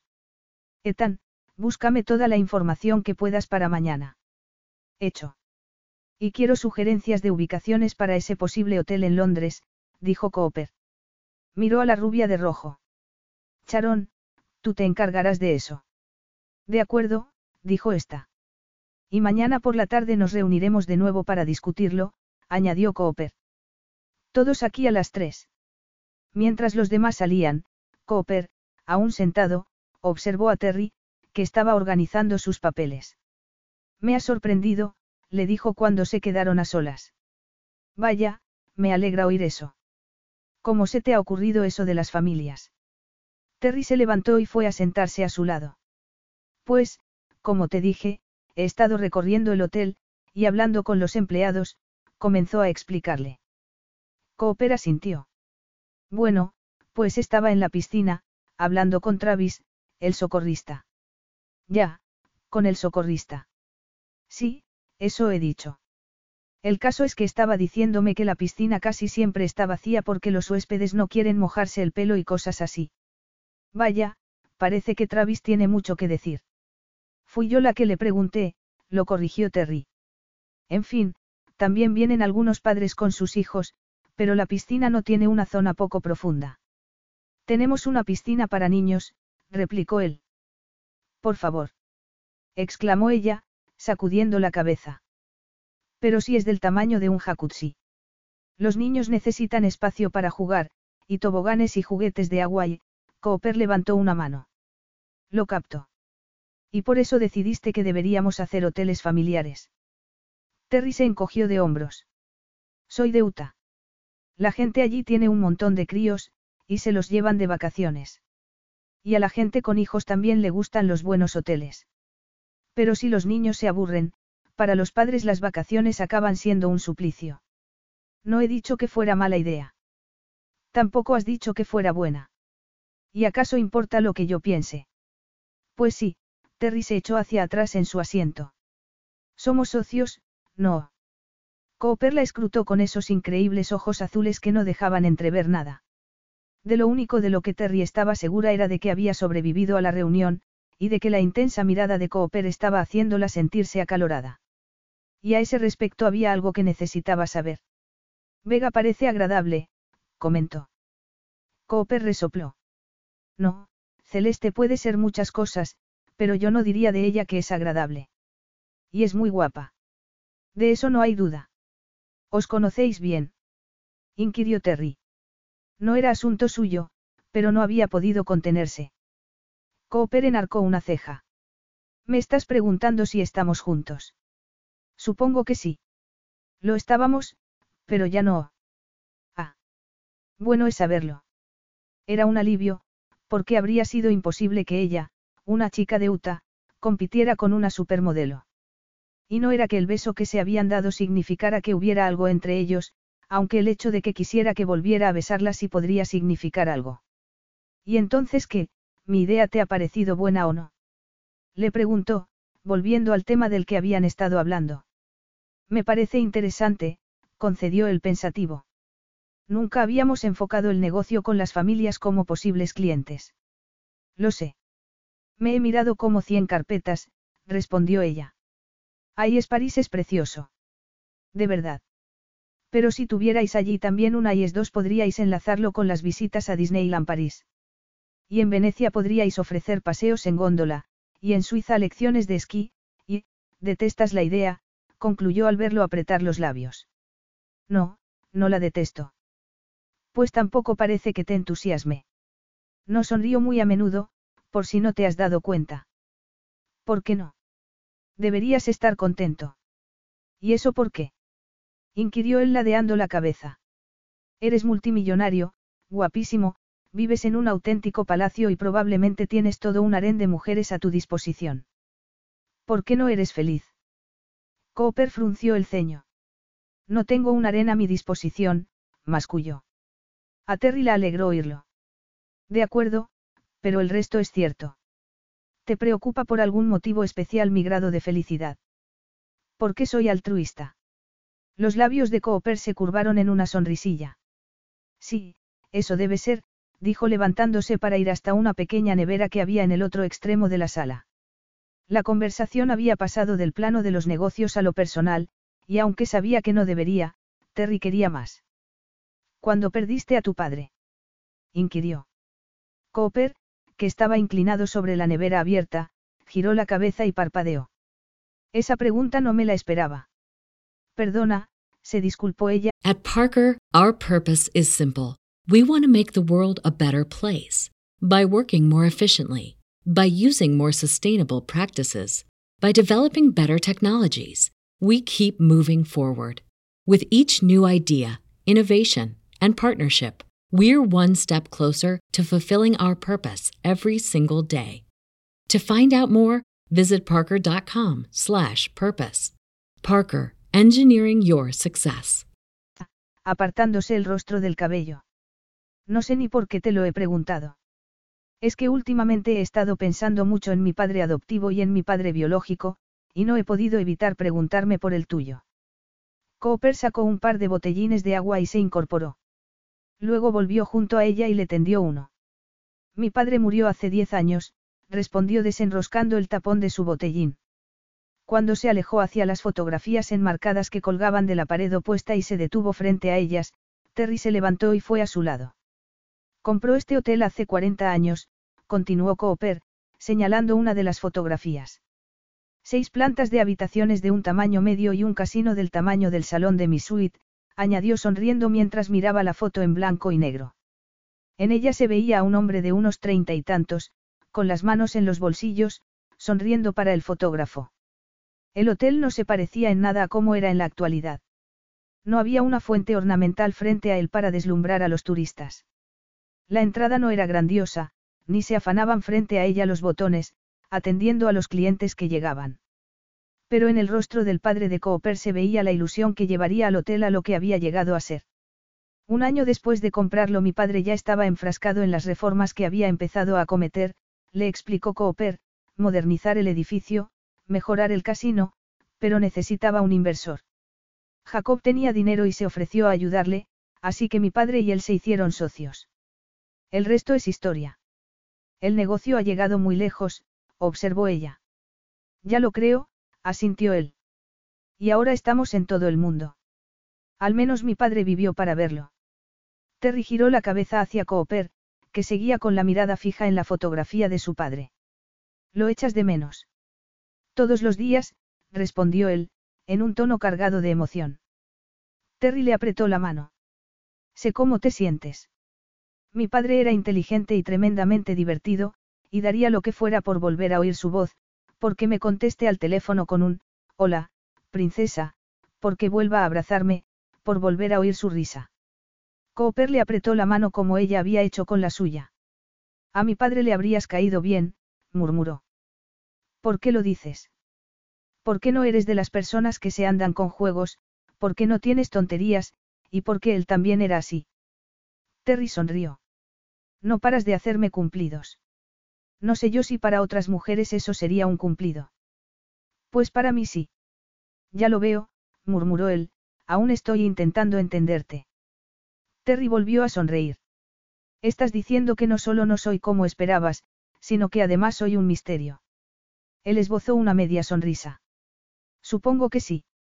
Es lo más bonito que me han dicho, murmuró Terry, y una sensación cálida se le extendió por el pecho. Estando tan cerca como estaban, podía oler la colonia de Cooper. No solo era guapísimo, sino que además olía de maravilla. Me haces pensar cosas que no debería pensar, le confesó Cooper en un tono quedo. ¿Y por qué no deberías pensar esas cosas? Porque si hiciera esas cosas, todo se volvería aún más complicado de lo que ya es. Y no necesitamos más complicaciones, concluyó ella por él. Aunque quizá mereciera la pena, murmuró Cooper, volviéndose hacia ella. Deberíamos averiguarlo, contestó Terry levantando el rostro. Cooper sonrió brevemente antes de tomar al asalto sus labios con un beso apasionado. Terry le rodeó el cuello con los brazos cuando la lengua de él se entrelazó con la suya. Tenía mariposas en el estómago, y una ola de calor se le extendía por todo su ser. Al diablo con las complicaciones, se dijo, y dejó de pensar para concentrarse únicamente en lo que estaba sintiendo. Las manos de Cooper subían y bajaban por su espalda, dejando una deliciosa sensación de calidez a su paso. Cooper le levantó la falda del vestido e introdujo una mano por debajo de la fina banda elástica de sus braguitas de encaje. Cuando apretó la mano contra su pubis, Terry despegó sus labios de los de él y echó la cabeza hacia atrás. Luego empezó a acariciarle el clítoris con la yema del pulgar, y se estremeció, aferrándose a él mientras cabalgaba sobre las oleadas de placer que le sobrevenían, una tras otra. Cooper inclinó la cabeza para besarla en el cuello y deslizó la punta de la lengua por su piel. Cooper. Déjate llevar, le susurró él, mientras la llevaba a cotas aún más altas de placer con sus caricias. Déjate llevar. Y eso hizo Terry. No habría podido resistirse aunque lo hubiera intentado. Se estremeció de arriba abajo, sacudiendo todavía las caderas contra la mano de Cooper, y le hincó las uñas en los hombros. Aquel clímax parecía no tener fin, y Cooper lo prolongó con sus dedos, sin darle tiempo a respirar mientras una oleada tras otra la sacudía, hasta que finalmente se derrumbó contra él. Cooper apartó la mano, le puso bien el vestido y la abrazó mientras la besaba de nuevo. Bueno, murmuró Terry sin aliento, creo que eso ha valido la pena, a pesar de las complicaciones. Estoy de acuerdo, dijo él, porque tengo unas cuantas cosas más en mente. Pero en ese momento sonaron las dos en el reloj de pared de la sala y un gemido escapó de la garganta de Terry. Tengo que irme. Vaya, murmuró Cooper, esa no es la respuesta que esperaba. Lo sé, dijo Terry riéndose. Se atusó el cabello, tratando de ignorar el cosquilleo de deseo que aún le recorría el cuerpo. ¿Podrías pedirle a alguien que llevara esas carpetas de nuevo a mi despacho? Le preguntó, señalando el sitio donde había estado sentada. Mi despacho. Tenía gracia lo natural que había sonado. Tomó su botellín de agua y bebió un buen trago. Los orgasmos y los hombres irresistibles como Cooper la dejaban a una con la garganta seca. Lo haría yo misma, pero no quiero llegar tarde. Claro. ¿Pero tarde a dónde? Le dije a Debra que nos veríamos a las dos en recepción, respondió Terry, alejándose hacia la puerta. Va a enseñarme cómo se hace el proceso de las reservas. ¿Y para qué necesitas saber eso? Pues porque quiero aprender tanto como me sea posible, respondió ella, echándole otro rápido vistazo a su reloj. Bueno, de verdad que tengo que irme. Hasta luego. Cuando Cooper la llamó, se detuvo y se volvió.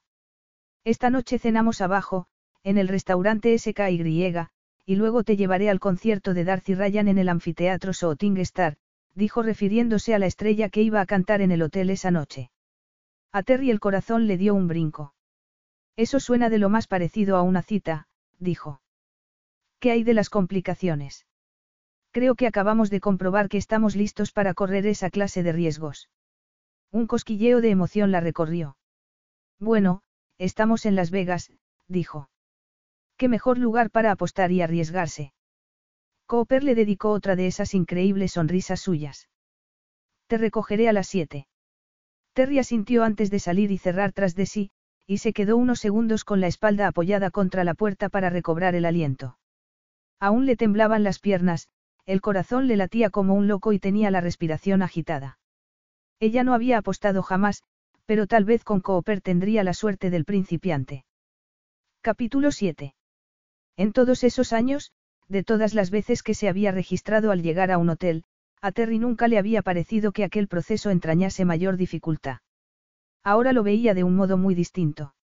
Debra Vitale, una mujer de mediana edad, era la subgerente del Starfire, donde llevaba trabajando 20 años.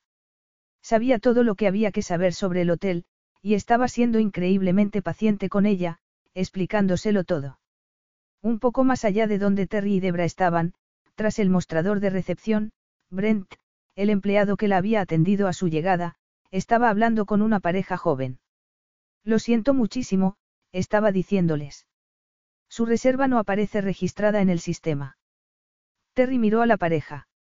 La mujer estaba conteniendo a duras penas las lágrimas, mientras que el hombre parecía frustrado y al borde de la desesperación. Curiosa, Terry se acercó, y Debra fue con ella. ¿Hay algún problema? inquirió. Señorita Ferguson, murmuró Brent, sorprendido. Parece que se trata de algún error. Hola, soy Terry Ferguson, copropietaria del Starfire. ¿En qué puedo ayudarles? Tenemos una reserva para una suite junior por dos noches, dijo el hombre, tendiéndole la hoja de confirmación que había impreso en casa. Mientras Terry la leía, continuó explicándole, estamos en nuestro viaje de luna de miel. Vamos a alojarnos dos noches aquí antes de volar a Hawái. No sé por qué no les aparece la reserva. Terry los miró a su esposa y a él. Dos enamorados en su viaje de novios, sintió lástima por ellos y le preguntó a Brent. Seguro que lo has mirado bien. Sí, señorita, no aparece, respondió el empleado. Y además, dijo bajando la voz, no nos queda libre ninguna suite junior. Había tanto jaleo en el vestíbulo como siempre, pero Terry no podía oír otra cosa más que los callados sollozos de la novia, que se había alejado un par de pasos con su marido, y luchaba por contener lágrimas de decepción. Consciente de que Brent y Debra estaban observándola, para ver cómo manejaría aquel problema, se lanzó y le preguntó a Brent. ¿Tenemos libre alguna suite en las plantas VIP? Brent la miró con unos ojos como platos, y al comprender lo que pretendía hacer, una amplia sonrisa se dibujó lentamente en su rostro. Sí, señorita Ferguson. Terry miró a Debra y ésta asintió, como aprobando su decisión, lo cual la llenó de alivio y se convenció de que estaba haciendo lo correcto. ¿De qué servía tener dos mil hoteles si no podías regalar un par de noches en una suite de lujo de vez en cuando? Brent se puso a teclear en el ordenador y un momento después le confirmaba. Tenemos una suite preparada en la planta 22 y está libre toda esta semana. Perfecto, dijo Terry. Imprímeme un par de llaves, ¿quieres? Ah, y devuélveles el depósito de la reserva. Y no les cobraremos nada. Brent enarcó las cejas. Quiere que toda la estancia sea gratis. Terry sonrió. Exacto. Creo que, cuando un viaje de luna de miel empieza tan mal, hace falta un poco de magia para arreglar las cosas. Brent se rió suavemente, sacudió la cabeza e imprimió las llaves, como le había pedido. Luego las metió en la carpetilla de bienvenida y se la tendió. Y ya que estamos, le dijo Terry, haz que le suban una docena de rosas y una botella de champán. Ah, y entradas para el concierto de Darcy de esta noche. Yo me ocuparé de eso, dijo Debra, y murmuró, bien hecho, jefa. Sí, es usted una gran jefa, añadió Brent. Gracias, les respondió ella con una sonrisa.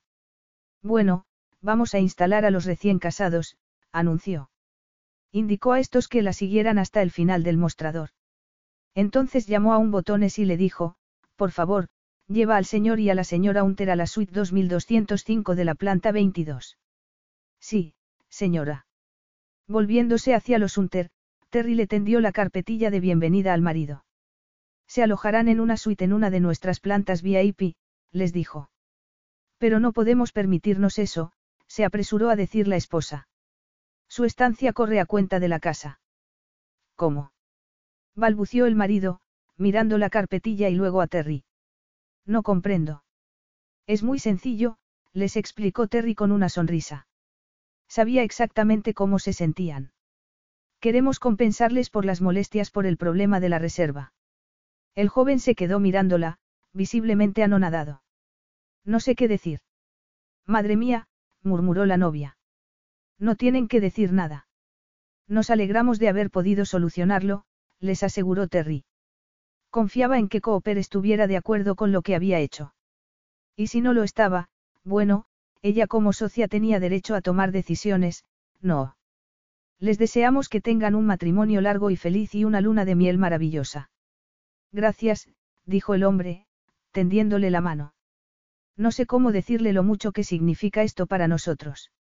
No hay de qué. Disfruten de su estancia y no se preocupen de nada, les dijo Terry con una sonrisa. De verdad que no sabemos cómo darle las gracias, murmuró la novia. Ha salvado nuestra luna de miel. Terry no podía dejar de sonreír. Estamos encantados de poder ayudarles. No dejen de visitar nuestros restaurantes. Son fabulosos. O, si prefieren tener un poco más de intimidad, llamen al servicio de habitaciones. Y ahora, acompañen al botones, él los llevará a su suite. La novia se rió con deleite y abrazó a Terry. Esto es increíble. Es usted increíble. Cuando volvamos a casa les diremos a todos nuestros amigos que vengan al Starfire. Muchísimas gracias. Terry la abrazó también. No hay de qué. Disfruten de su estancia. Lo haremos, le aseguró el novio. Cuando se hubieron marchado, Terry volvió tras el mostrador. Aún tenía mucho que aprender, pero aquel había sido un buen comienzo. Celeste había presenciado toda la escena, los jóvenes enamorados, tristes y decepcionados, y Terry, la heroína, acudiendo a su rescate. Detestaba admitir para sus adentros que la admiraba por lo que había hecho. Había una cosa que había observado a lo largo de los años, que la mayoría de las personas ricas o importantes acababan volviéndose insensibles a los problemas de aquellos que les rodeaban. Terry, en cambio, había visto el problema y lo había solucionado de una manera preciosa. Los recién casados iban haciéndose arrumacos y riéndose, felices, mientras seguían al botones, y era gracias a Terry. Quizá Celeste no fuera una simplona, como había pensado. O quizá, una vez se hubiera acostumbrado a aquella vida, también acabaría volviéndose insensible a los problemas de la gente como la joven pareja a la que acababa de ayudar. La verdad era que esperaba que no cambiase y, mirando a aquellos dos tortolitos, sintió una punzada de envidia. Años atrás ella también había querido algo así, un amor cargado de ilusión, un amor que, con suerte, el tiempo convertiría en un fuerte cariño cuando la pasión se disipara. Sin embargo, en su mundo no existía el amor.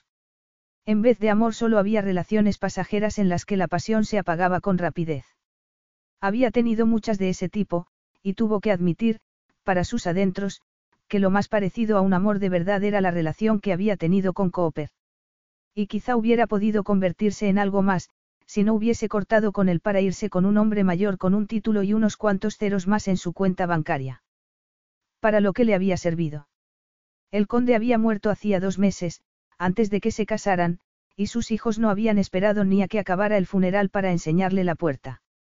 Y como el conde no había llegado a cambiar su testamento, no había recibido ni un centavo. Solo podría trabajar unos años más como modelo y, o bien ahorraba como una hormiguita, o se buscaba a otro hombre que la mantuviera y le diera todo lo que quería y más. Podría ser Cooper ese hombre. El problema era que, hasta que no se deshiciera de Terry, no lo sabría. Terry era más joven, y era doloroso para Celeste admitir que ella no solo era mayor, sino que también lo parecía. Desde que empezó su carrera como modelo a los 17, y de eso ya hacía 15 años, se había convertido en una estrella.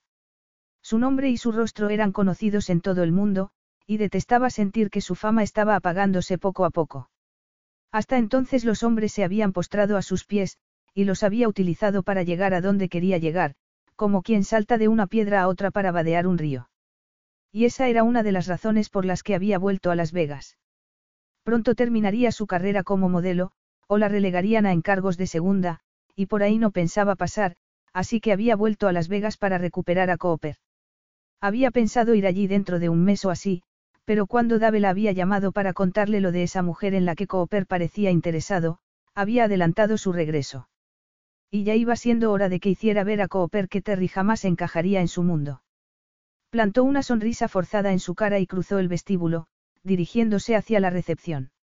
Se detuvo a unos pasos y llamó a Terry con un gesto para que saliera de detrás del mostrador para reunirse con ella. Celeste, hola. ¿Qué haces aquí? La saludó Terry, sorprendida. Cuando las personas que estaban a su alrededor la reconocieron y empezaron a cuchichear, Celeste adoptó automáticamente su pose de diva, irguiéndose y echándose el pelo hacia atrás. He venido para llevarte de compras, le dijo. Pero es que ahora no puedo irme, estoy muy ocupada y... Terry, la interrumpió Celeste con un suspiro impaciente. Tan honrada era. Eres la propietaria del hotel. Puedes hacer lo que quieras. Y como propietaria, necesitas ir de compras. Tienes la responsabilidad de hacer honor a tu papel vistiéndote adecuadamente. Terry bajó la vista al sencillo vestido amarillo que llevaba, y luego miró de reojo la estilosa ropa de celeste. Bueno, supongo que me vendría bien algo de ropa nueva, murmuró. Voy a cenar con Cooper esta noche. Celeste hizo acopio de su legendario autocontrol para disimular su irritación. Cooper iba a llevarla a cenar, y sin duda luego habría sexo. Tanto mejor, se dijo. Ese era el plan, ella en la cama era imaginativa y tenía mucha experiencia, y cuando Cooper se acostara con Terry, que seguramente era una mojigata, se daría cuenta de que comparándola con ella no había color. Estupendo. Pues vamos, dijo echando a andar, segura de que Terry la seguiría. Y de inmediato, como esperaba, oyó sus pasos detrás de ella. He pensado que podríamos empezar por las boutiques del Hotel de Venetian. Aquí en el Starfire también tenemos boutiques, apuntó Terry. Sí, pero así tendremos una excusa para ir en limusina y beber champán en el trayecto. Terry se rió y replicó. Pero es que tengo que ir a por mi bolso, sin mis tarjetas de crédito. Tienes que empezar a pensar como la propietaria del Starfire, la aconsejó Celeste, entrelazando su brazo con el de ella mientras seguía caminando con ella hacia la salida. Lo cargarás todo al hotel y harás que lo envíen a tu suite. Dos horas más tarde Celeste tuvo que admitir para sus adentros que se había divertido más de lo que había esperado. Normalmente la gente con la que trataba siempre buscaba algo de ella, pero Terry no. Era, agradable, y hasta dulce. Y eso la tenía un tanto descolocada. Siempre es así. Le preguntó Terry. ¿A qué te refieres? Habían abandonado el Gran Canal Soppes, un impresionante centro comercial dentro del Hotel de Venetian con, calles, empedradas y tiendas con maceteros de coloridas flores en sus escaparates, y estaban cruzando uno de los puentes de piedra que imitaban un canal de Venecia, con góndolas incluidas. El sol calentaba, pero no demasiado, y corría una suave brisa. La gente ha estado haciéndote fotos con sus móviles desde que llegamos. Dijo Terry. Ah, eso, murmuró Celeste. Curioso, ella no se había dado ni cuenta. Tan acostumbrada estaba a que la gente la mirara y le hiciera fotos. O es que se había estado divirtiendo tanto que se había abstraído por completo de la gente que las rodeaba. Sí, bueno, es una de las desventajas de ser famosa, contestó. No puedes ni salir de casa sin maquillaje o apareces en primera plana de las revistas del corazón con cara de muerta. Debe ser raro tener que vivir así, ¿no? Comentó Terry. Es como si no tuvieras intimidad. Te acostumbras. Yo no creo que pudiera. Hace tiempo yo tampoco creía que pudiera acostumbrarme, admitió Celeste. Cuando era más joven la había indignado cada pequeña intromisión en su intimidad. Y ahora ya ni me acuerdo de lo que era ser una persona anónima, le confesó. Al ver a Terry cambiarse las bolsas de una mano a otra, le dijo, podías haber hecho que te mandaran eso al hotel, con el resto. Sonriendo, Terry le contestó. Lo sé, pero es que quería llevarme conmigo el vestido y los zapatos rojos. Nunca había tenido un vestido tan bonito y, sabes, si no hubiera sido por ti, jamás me lo habría comprado. Es increíble lo caro que es, teniendo en cuenta la poca tela con la que está hecho. Celeste se rió. Es que te quedaba muy bien cuando te lo probaste. Demasiado bien, de hecho, pero si quería que Cooper volviera con ella, necesitaba que se acostara con Terry para que se cansara de ella cuanto antes. ¿Y te gusta lo de que te miren? Le preguntó Terry al cabo de un rato. Celeste la miró y vio interés sincero en sus ojos. No recordaba cuándo había sido la última vez que había tenido una conversación de verdad con una de sus amigas, con las que normalmente hablaba de algún hombre, de una fiesta. En cambio, en las dos horas que llevaba de compras con Terry, ésta había estado haciéndole todo tipo de preguntas y escuchando con interés sus respuestas. Y la verdad era que no sabía qué pensar de aquello. En realidad no eran amigas, y ella hacía tiempo que no tenía amigas de verdad. Si no me gustara que me mirasen, respondió finalmente, diría que he escogido la profesión equivocada. Ya, es verdad, murmuró Terry. En fin, gracias por traerme de compras. Ha sido divertido, dijo Celeste, sorprendiéndose de nuevo con aquella confesión. De hecho, no recordaba cuándo había sido la última vez que se había divertido tanto. Sí, aquello era de lo más inquietante. Quince minutos después la limusina las dejaba frente al hotel. Antes de entrar, Terry le dio un abrazo y le dijo.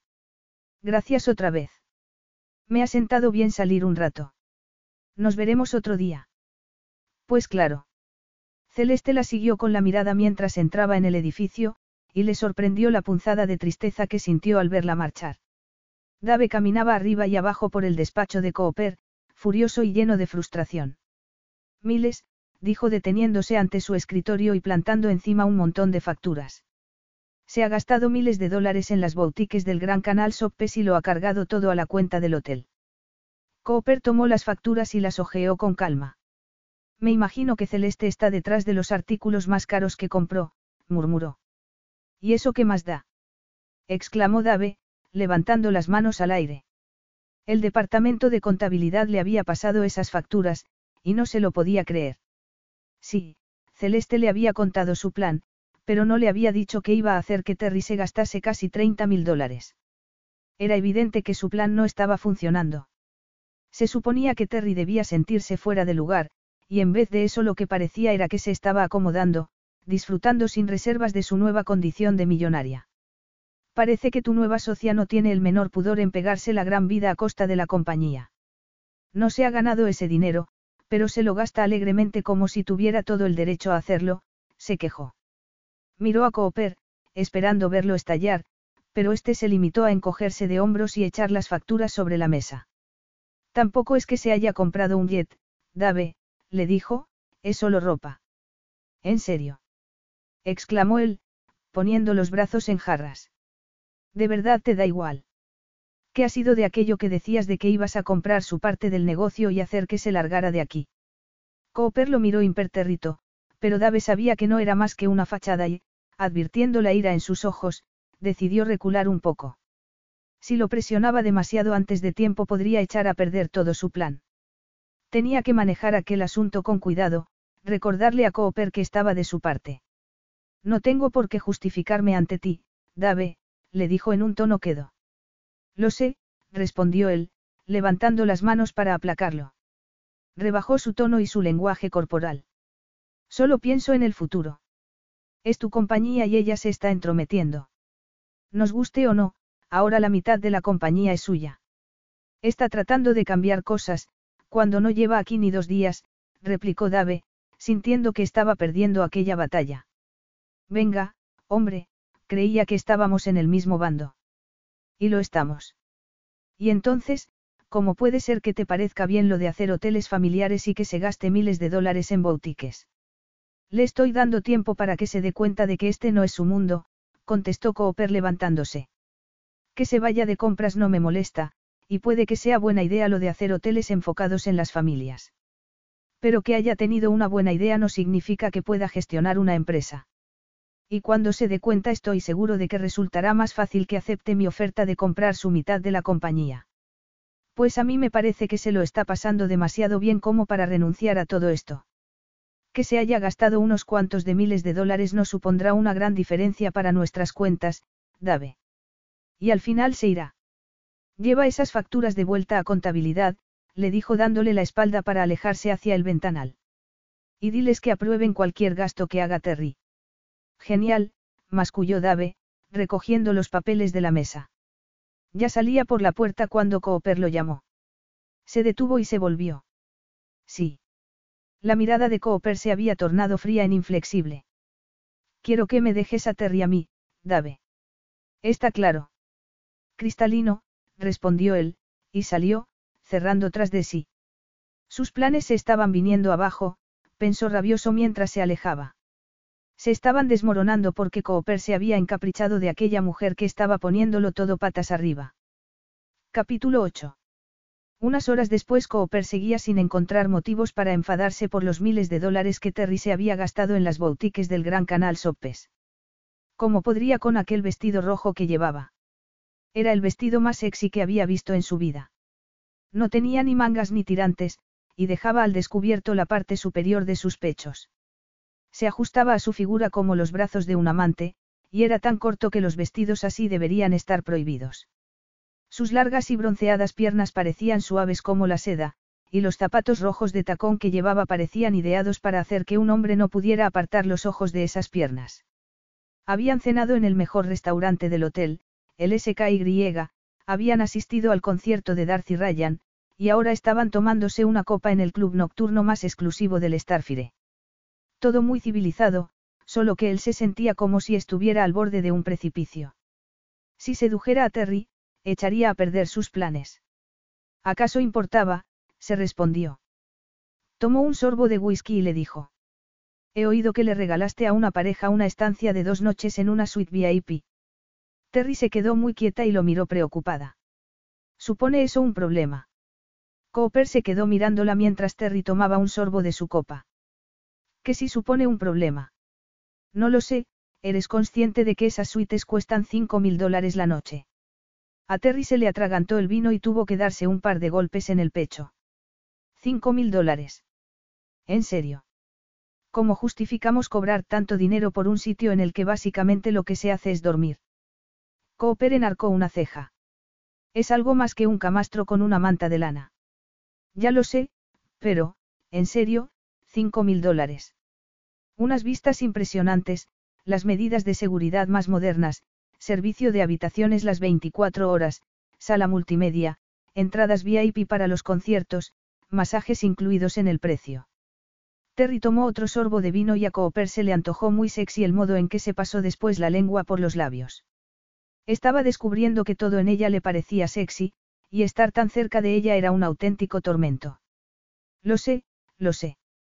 Pero de todos modos esa suite iba a estar vacía toda la semana, murmuró.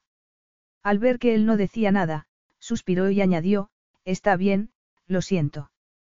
Pero es que estaban de luna de miel y su reserva no aparecía en el registro. La novia estaba a punto de llorar, y ninguna mujer debería llorar en su luna de miel. Además. Fue un bonito gesto por tu parte, la interrumpió él. Probablemente él habría hecho lo mismo hace diez años. Ahora, sin embargo, estaba demasiado ocupado como para atender esos asuntos. ¿Lo dices en serio? inquirió Terry, con una sonrisa radiante. Y será buena publicidad, porque le hablarán a todo el mundo de cómo la propietaria del Starfire salvó su luna de miel. Terry se echó hacia atrás la rubia melena, y los ojos de Cooper se vieron atraídos por su escote como un halcón que hubiera avistado una presa. Me gusta ese vestido. Exclamó ella, riéndose vergonzosa. Gracias. ¿Verdad que es espectacular? Celeste me convenció para que lo comprara. Me lo imagino, murmuró él. Celeste tenía buen ojo para las cosas más caras y de mejor calidad. Sobre todo cuando el que pagaba era otro. ¿Te ha gustado el concierto? Los ojos de Terry se iluminaron al recordarlo. Muchísimo. Y poder ir a conocer a Darcy a su camerino ha sido increíble. Es tan agradable, no esperaba que lo fuera, aunque tal vez no debería haberla prejuzgado. El que alguien sea famoso no implica que no pueda ser amable, dijo encogiéndose de hombros. Celeste, por ejemplo, se ha portado tan bien conmigo a pesar de que tú y ella. Al darse cuenta de lo que estaba diciendo se calló, pero Cooper terminó la frase por ella. A pesar de que estuvimos saliendo. Terry se mordió el labio y le preguntó. ¿Cuánto hace de eso? Cortó conmigo hace casi dos años. ¿Por qué? Cortó contigo. Sí. Pero ¿por qué me preguntas por eso? Es que, Terry hizo una pausa e inspiró. Supongo que quería saber si lo vuestro había terminado antes de... De que te lleve a la cama. De que nos vayamos a la cama, lo corrigió ella mirándolo a los ojos. Cooper tenía que admitir que le gustaba ese estilo suyo tan directo. Pues si eso es lo que quería saber, no, ya no hay nada entre nosotros, respondió, y ahora mismo no estoy pensando en ella. ¿Y en qué piensas? inquirió Terry. En un montón de cosas interesantes, murmuró él. Terry apuró su copa de vino blanco, se relamió los labios de un modo muy sensual y le dijo. Cuéntame. Cooper se puso de pie. Haré algo mejor, dijo tendiéndole la mano, te lo enseñaré. Terry dejó que la ayudara a levantarse, y lo siguió fuera del club. Ya estaban llegando al ascensor privado cuando alguien llamó a Cooper. Señora Yes. Cooper maldijo entre dientes y se detuvo, antes de girarse hacia un guarda de seguridad que se dirigía hacia ellos. ¿Qué ocurre, Guthrie. Perdone que lo interrumpa, señor. Hemos pillado a un par de tramposos en el casino. Hay gente que hace trampas.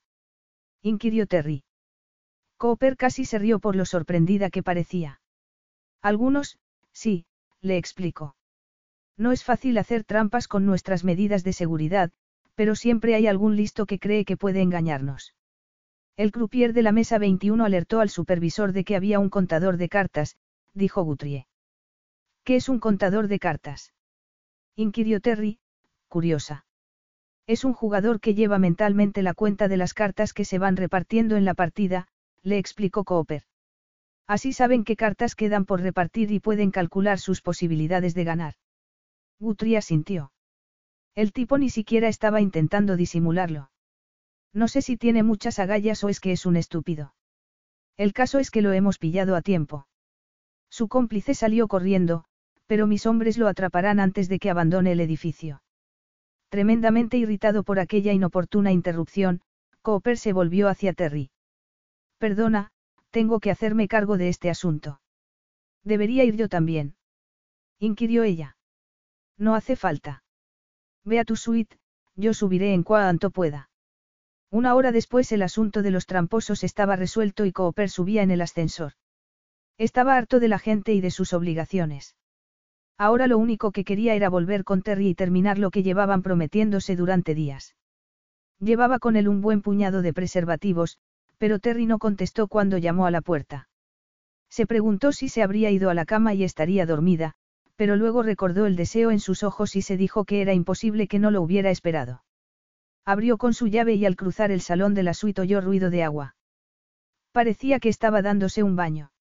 Se quitó la chaqueta y la corbata y las arrojó sobre la silla más próxima antes de desabrocharse el cuello de la camisa. Al entrar en el cuarto de baño vio que Terry estaba en el jacuzzi. Se había recogido el pelo en un moño y estaba cómodamente tumbada, cubierta por una espesa capa de espuma. Tenía los ojos cerrados, pero cuando dijo su nombre no se sobresaltó, sino que abrió los ojos y giró lentamente la cabeza hacia él. Ya me estaba preguntando cuándo vendrías. Siento llegar tarde, se disculpó él con una sonrisa. Terry se incorporó un poco, dejando al descubierto sus hermosos senos. ¿Cómo es que aún estás vestido? Buena pregunta, murmuró él. Y mientras Terry lo miraba se desvistió sin perder tiempo. Cuando fue a meterse en la bañera, maldijo entre dientes. ¿Es que quieres cocerte? Terry sonrió con picardía. Es que me gusta el sexo ardiente. Me tomaré eso como un desafío, dijo él. Al agacharse sobre ella sintió los chorros del jacuzzi en la espalda, y tomó los labios de Terry con un ansia que lo sorprendió incluso a él. Terry le echó los brazos al cuello para atraerlo hacia sí, y luego abrió las piernas y le rodeó las caderas con ellas. La fricción de la piel mojada de ambos lo estaba volviendo loco. Agarró sus pechos con ambas manos y le acarició los pezones endurecidos con los pulgares. Terry se revolvía excitada debajo de él, haciendo que el agua se desbordara por ambos lados del jacuzzi, y subía y bajaba las manos por su espalda, arañándola y gimiendo su nombre. Cooper tomó en su boca uno de esos perfectos pezones sonrosados y dibujó círculos en torno a él con la lengua, haciendo que Terry jadeara y se arqueara, estasiada. Reprimió el impulso de hacer la suya en ese mismo momento. No quería complicar más las cosas con un embarazo no deseado. Tendrían que esperar a llegar a la cama para culminar aquello, pero no veía motivo alguno para no atormentarlos a los dos un poco más. Levantó la cabeza y maniobró para colocarse detrás de Terry. Su trasero era una tentación difícil de ignorar, pero tenía que resistir. La besó en el cuello, deslizó las manos por sus pechos, sus costados, su abdomen, esas hermosas y largas piernas. Cooper, protestó ella, echando la cabeza hacia atrás para mirarlo. Tenía los ojos nublados por el deseo y los labios entreabiertos. Cooper, ¿qué estás? Ahora lo verás. Le separó los muslos, la acercó a uno de los chorros del jacuzzi, y cuando lo notó contra su sexo, Terry dio un respingo y comenzó a mover las caderas mientras jadeaba. Cooper la observó excitado, y Terry levantó los brazos, lo agarró por la cabeza para atraer sus labios hacia sí y lo besó mientras el chorro de agua caliente la llevaba al orgasmo. Cuando dejó de estremecerse, Cooper la giró en sus brazos hacia él. Si nos quedamos un segundo más, voy a hacértelo aquí mismo. ¿Y qué habría de malo en eso? Inquirió ella, en un tono soñador. Hacerlo sin preservativo no es buena idea, respondió él, que estaba al borde de mandarlo todo al cuerno y hacer la suya. Ya. ¿Y tienes uno? ¿O dos? Sí que tengo. Cooper salió del jacuzzi y la ayudó a salir a ella también. Luego recogió su pantalón del suelo y llevó a Terry en volandas al dormitorio, donde la arrojó sobre la cama. Ella se rió al rebotar suavemente sobre el colchón, y Cooper no pudo reprimir una sonrisa. Sacó un preservativo del bolsillo del pantalón y se lo puso en un tiempo récord. Se colocó sobre ella, y cuando Terry levantó las piernas y le rodeó las caderas con ella, no se lo pensó dos veces y la penetró hasta el fondo. Terry gimió y él suspiró de placer por la sensación de plenitud que lo invadió. Se quedó quieto un instante, saboreando el momento, antes de dejar que su cuerpo tomara las riendas. Movió las caderas, estableciendo un ritmo al que ella se adaptó afanosa, y pronto los dos se movían en perfecta armonía, jadeando y frotándose el uno contra el otro. La impaciencia de ambos alimentaba el deseo que los consumía, y el deseo se convirtió en un calor casi insoportable. Sabía que aquello iba demasiado rápido, y habría querido que durase más, prolongar indefinidamente el placer, pero no podía esperar más, y los gemidos de Terry le decían que ella tampoco. Ya habría tiempo para hacerlo con más calma, esa noche los dos necesitaban satisfacer su ansia del otro. Por eso se movieron más deprisa, y el placer de ambos fue en aumento hasta que alcanzaron la cima y rodaron cuesta abajo abrazados el uno al otro. Cooper se sentía aturdido, descolocado. Nunca habría esperado que hacerlo con Terry fuera a ser una experiencia tan intensa. Sin embargo, se dijo que probablemente era solo cosa de la novedad. En cuanto lo hiciesen unas cuantas veces más esos, sentimientos, se desvanecerían, y podría mandarla de vuelta a Uta con una sonrisa en los labios. Felicitándose en silencio por haber recobrado el control sobre la situación, rodó sobre el costado y se puso una mano en el estómago. Terry se incorporó, apoyándose en el codo para mirarlo. Ha sido increíble. Te encanta esa palabra, ¿eh? La picó él con una sonrisa. Tenía el cabello revuelto y los labios hinchados por los besos apasionados que habían compartido. A veces es la única que se ajusta a lo que quiero decir. Terry se pasó la lengua por los labios, y por la ola de calor que afloró en su vientre, Cooper supo que aún se encontraba en un terreno peligroso. Por esta vez estoy de acuerdo contigo, contestó. Pero no podía quedarse allí tendido junto a ella. Si lo hiciera, volvería a hacerle el amor, y eso no lo ayudaría precisamente a mantener la cabeza fría. Se bajó de la cama, alcanzó sus pantalones y se los puso. Terry se incorporó del todo, quedándose sentada en la cama. El cabello rubio se desparramaba en cascada sobre sus hombros y sus senos. Se moría por volver a tocarlos, peligro, gritó su mente. Sal de aquí mientras puedas. ¿Ya te vas? Sí. Mira, Terry, no quiero que. Ella levantó una mano para interrumpirlo. Que me haga ilusiones. Que contrate a una empresa para que organice la boda. Yo no he dicho eso. Ni falta que hace, le espetó ella. Se bajó de la cama y, desnuda como estaba, fue hasta él. A Cooper se le hacía la boca agua. Se moría por hacer la suya de nuevo. Ya. Vamos, Cooper, ¿crees que no sé lo que estás pensando? Se lee el pánico en tus ojos. Nunca había sido tan transparente para nadie. Yo no siento pánico por nada, replicó. Seguro que normalmente no, pero es evidente que esto te aterra. Subió las manos por su pecho, recorriendo con los dedos el trazado de cada músculo y dejando un rastro de calor a su paso. Cuando Terry le acarició los pezones con los pulgares, aspiró bruscamente por la boca y tuvo que hacer un esfuerzo para no perder el control. Pero no tienes por qué preocuparte, continuó Terry. No te pienses que me he enamorado perdidamente de ti. Yo no he dicho eso. Y si te prometo que no voy a pedirte que te cases conmigo, ¿te quedarás? Le preguntó Terry. Cooper estaba acostumbrado a ser el quien, después del sexo, advertía a la otra parte de que no iba a haber un final de cuento de hadas. Se le hacía raro que los papeles se hubiesen invertido. Directa como siempre. Sigue gustándome eso de ti.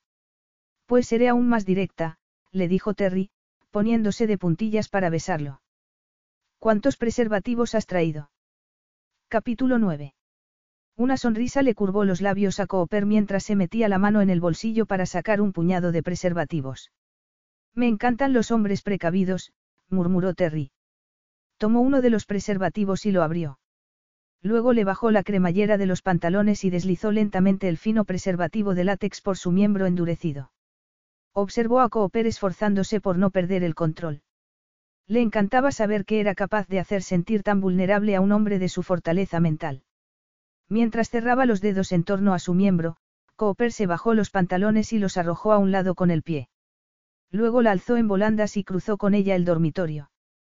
Se sentó en la cama, colocándola en su regazo, y Terry suspiró al sentir el roce de su miembro contra la parte más íntima de su cuerpo, que aún estaba temblorosa por el último orgasmo. Moviéndose sobre él, comenzó a hacer giros con las caderas, atormentándolo y casi insertándolo por completo dentro de sí antes de echarse hacia atrás. Los ojos azules de Cooper se habían oscurecido de deseo.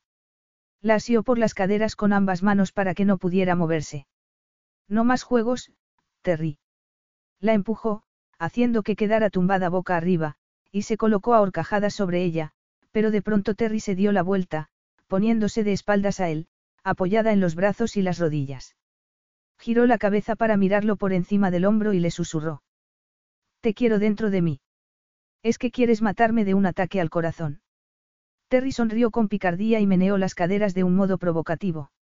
Cooper se arrodilló detrás de ella y le agarró el trasero con ambas manos. Terry gimió cuando sus fuertes dedos le masajearon las nalgas para deslizar luego una mano entre sus muslos y acariciar esa parte caliente y húmeda de su cuerpo. Sus caderas se sacudían como si tuvieran vida propia. Estrujando la colcha con los dedos, levantó las caderas y contuvo el aliento. Por fin Cooper se hundió en su interior, y comenzó a moverse con embestidas rápidas y seguras, empujándola hacia el ansiado clímax. Terry echó la cabeza hacia atrás y gimió. Los músculos internos de su sexo se tensaron, y con cada embestida de Cooper su excitación era aún mayor.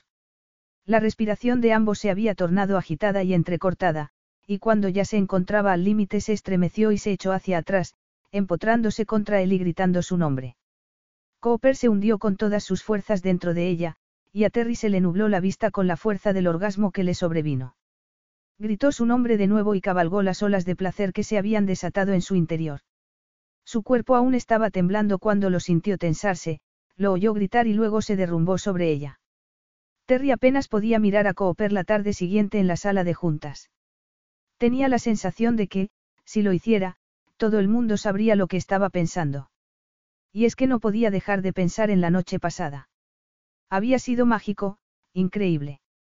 Habían usado todos los preservativos que Cooper llevaba consigo, y al amanecer se habían visto obligados de puro agotamiento. Al despertarse Terry se había encontrado sola con los recuerdos de esa noche y las sábanas revueltas. No había visto a Cooper en todo el día y en ese momento, sentados en los extremos opuestos de la mesa de la sala de juntas, era como si fueran dos extraños. Ella no podía dejar de pensar en todas las cosas que Cooper le había hecho y en las que habían hecho juntos, pero, sin embargo, en sus ojos veía una fría indiferencia que no alcanzaba a entender. Muy bien, dijo Cooper, sacándola de sus pensamientos. Estaba a punto de descubrir si se aprobaría su idea de los hoteles para vacaciones en familia o no. Ethan, ¿qué has averiguado? El hombre lanzó a Terry una mirada a modo de disculpa antes de decir. Sorprendentemente he descubierto que las cifras apoyan el enfoque de las vacaciones en familia. Nunca hubiera pensado que tantos matrimonios viajaran a Europa con sus hijos. Y no solo familias, hizo una pausa para revisar sus notas y continuó, como sugirió Terry, cada vez hay más y más jubilados que viajan al extranjero. La mayoría prefieren viajar en grupos con tours organizados por agencias de viajes para no tener que preocuparse del itinerario ni de las maletas.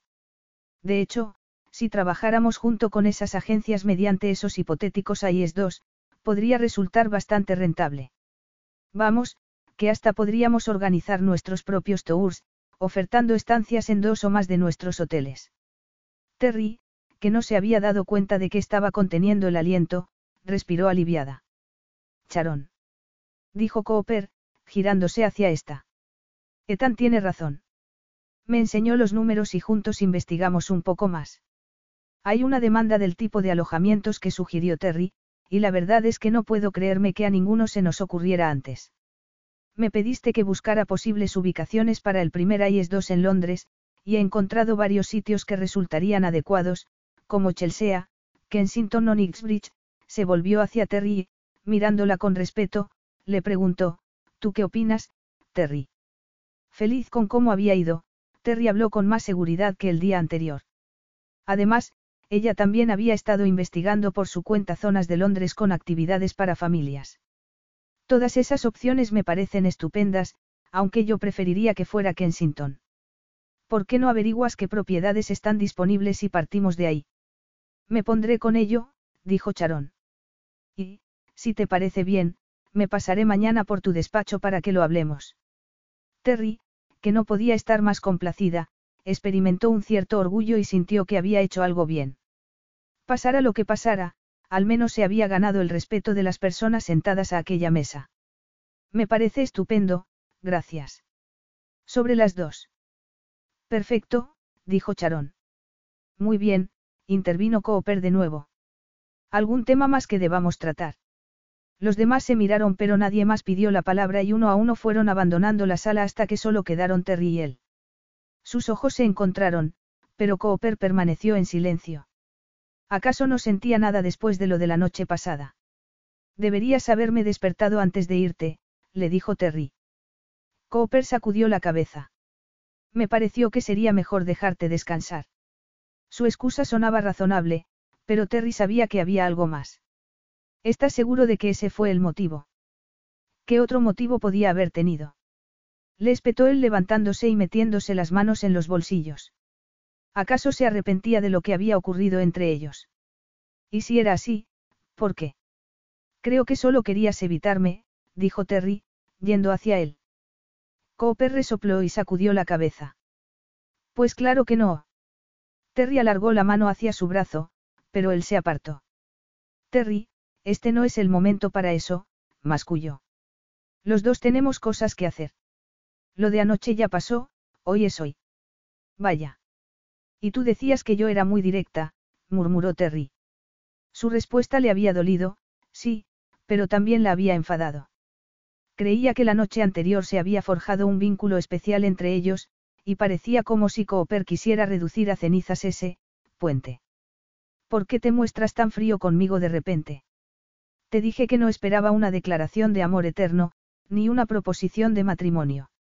Aún no, masculló él. Perdona. Dijo ella con una risa incrédula. No sabía si se sentía más aturdida o insultada. Cooper suspiró. Terry, si seguimos por ese camino, lo único que conseguiremos es complicar aún más las cosas. Terry asintió para sí. Y las complicaciones son malas, no. Para nosotros sí, le espetó él. Bastante tenemos ya con intentar dilucidar cómo vamos a manejar esto de ser socios y si funcionará o no. Yo creía que estaba funcionando, apuntó ella. Me dijiste que te gustaban mis ideas.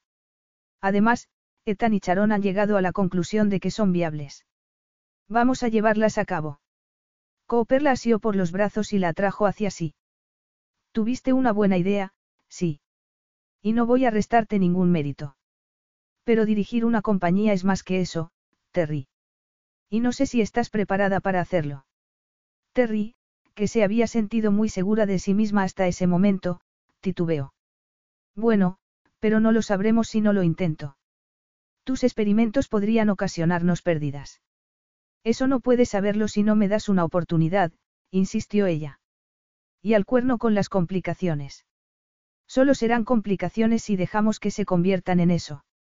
Terry ignoró su fría mirada y lo rígido que estaba y, poniéndose de puntillas, apretó sus labios contra los de él.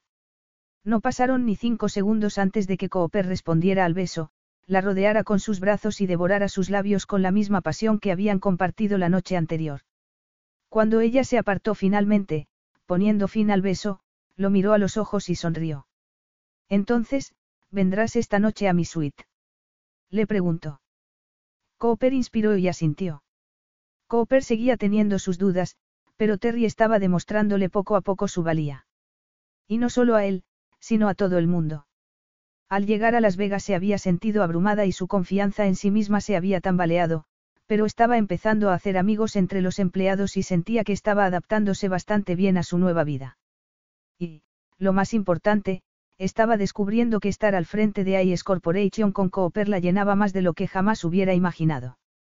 Tendría que volver a Utah para poner su casa a la venta porque, si iba a comprometerse con la compañía, tenía que quemar las naves e ir a por todas.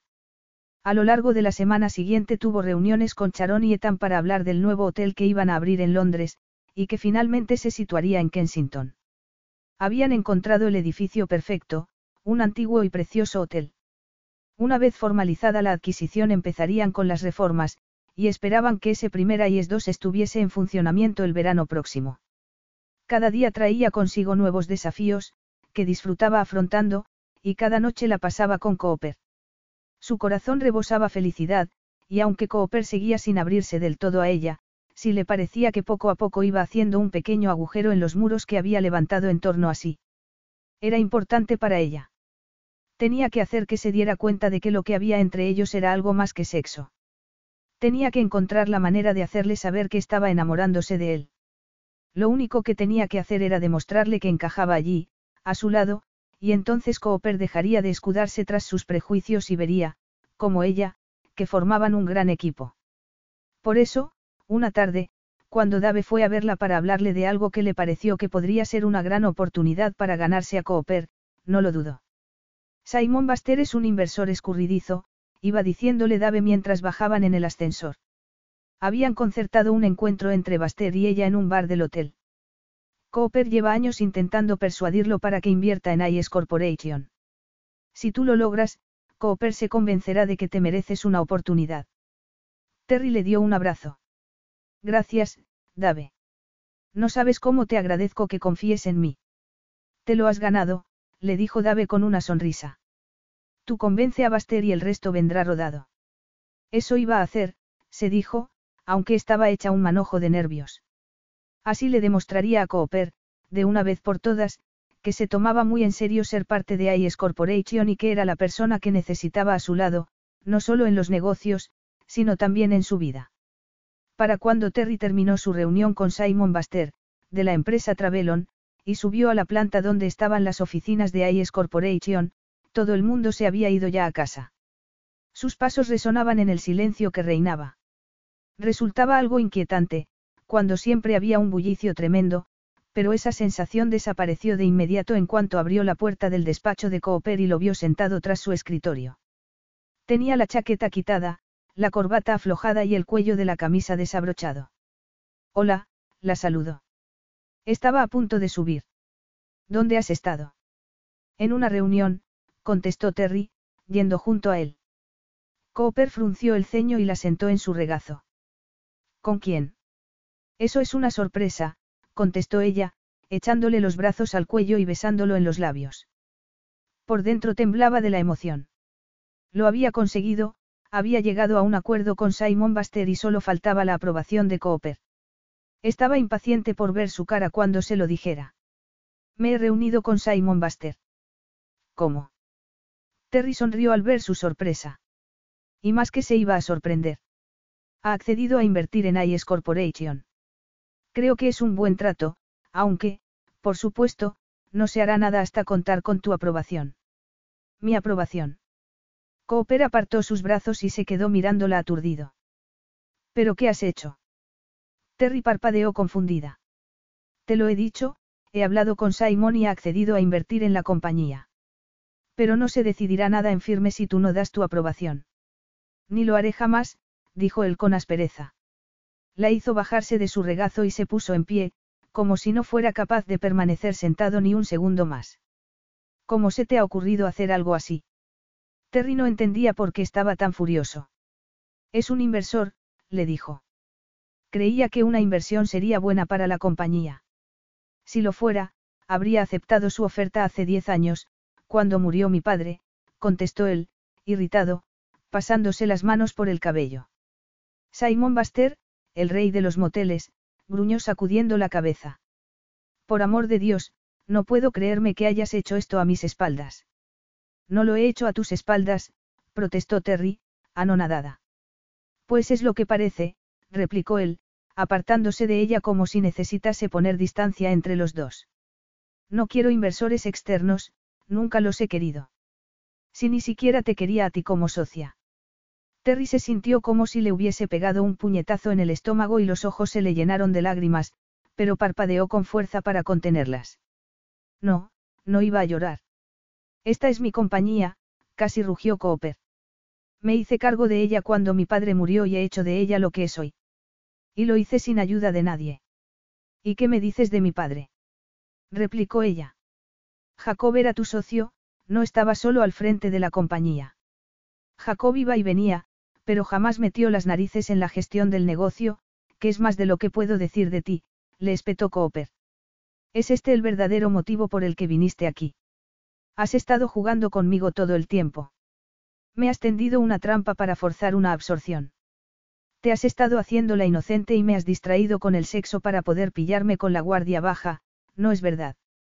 ¿Cuánto te ha prometido Simón por traicionarme? Traicionarte. Lo que quería era darte una sorpresa. Cooper soltó una risa amarga. Una sorpresa, pues enhorabuena, porque lo has conseguido. Y yo que creía que ibas de frente. Terry no sabía por qué estaba tan enfadado, pero ella no había hecho nada de lo que tuviera que avergonzarse. Solo había concertado aquella reunión con Simon Baster con la mejor de las intenciones. Ahora de repente crees que estoy conspirando contra ti. Pues te equivocas. Quizá debería haberlo hablado con él antes de tener aquella reunión, pero Dave le había asegurado que Cooper quería conseguir que Baster invirtiera en la compañía. Fue entonces cuando empezó a preguntarse si no sería Dave quien estaba manejando los hilos. Podría ser que tuviera algún motivo para querer enfrentarla con Cooper. Ella había confiado en él, y Cooper confiaba en él. No es mi estilo, le dijo a Cooper. Yo nunca miento, y no he estado conspirando a tus espaldas, estaba tratando de ayudar. Cooper resopló y le dio la espalda, girándose hacia el ventanal. Ni siquiera había oído hablar de ese Simon Baster hasta que Dave me dijo que estaba aquí, en Las Vegas, y quería una reunión con nosotros. Cooper se volvió y la miró con frialdad. Dave. Repitió. Sí. Me dijo que te haría feliz si conseguía convencer a Baster de que invirtiera en la compañía, que así podría demostrarte mi valía. Es la única razón por la que accedí a reunirme con él. Cooper la miró con repulsión. Esperas que me crea que mi mejor amigo es quien me ha traicionado. Dave y yo llevamos más de diez años trabajando juntos, tú solo llevas aquí unas semanas. Y se supone que tengo que creerte a ti antes que a él. A Terry le dolía el corazón y le escocían los ojos. Cooper no la creía, incluso había dicho que no la quería como socia. O sea, que prefieres creer que he sido yo, murmuró. Yo no he dicho eso. Ni falta que hace. Me da igual a quien creas, le dijo Terry con un nudo en la garganta, pero voz firme. Por supuesto que le importaba, pero no quería darle la satisfacción de ver el daño que le habían hecho sus palabras. Pero si tan mala opinión tienes de mí, después de lo que hemos compartido, me pregunto si no serás tú el que ha estado jugando conmigo todo este tiempo. Al ver que él no decía nada, sino que seguía ahí plantado, mirándola con frialdad, suspiró y sintió que su alma se encogía de dolor. Todo este tiempo has estado esperando que fracase, murmuró. Querías que fracasara para que me marchara y pudieras volver a quedarte para ti solo tu preciosa compañía. Cooper apretó la mandíbula y frunció el ceño, pero no negó sus afirmaciones. Enhorabuena, añadió Terry. No me había dado cuenta hasta ahora. Ni siquiera se me ocurrió pensar que no estaba sino esperando el momento adecuado para ofrecerte a comprar mi parte de la compañía.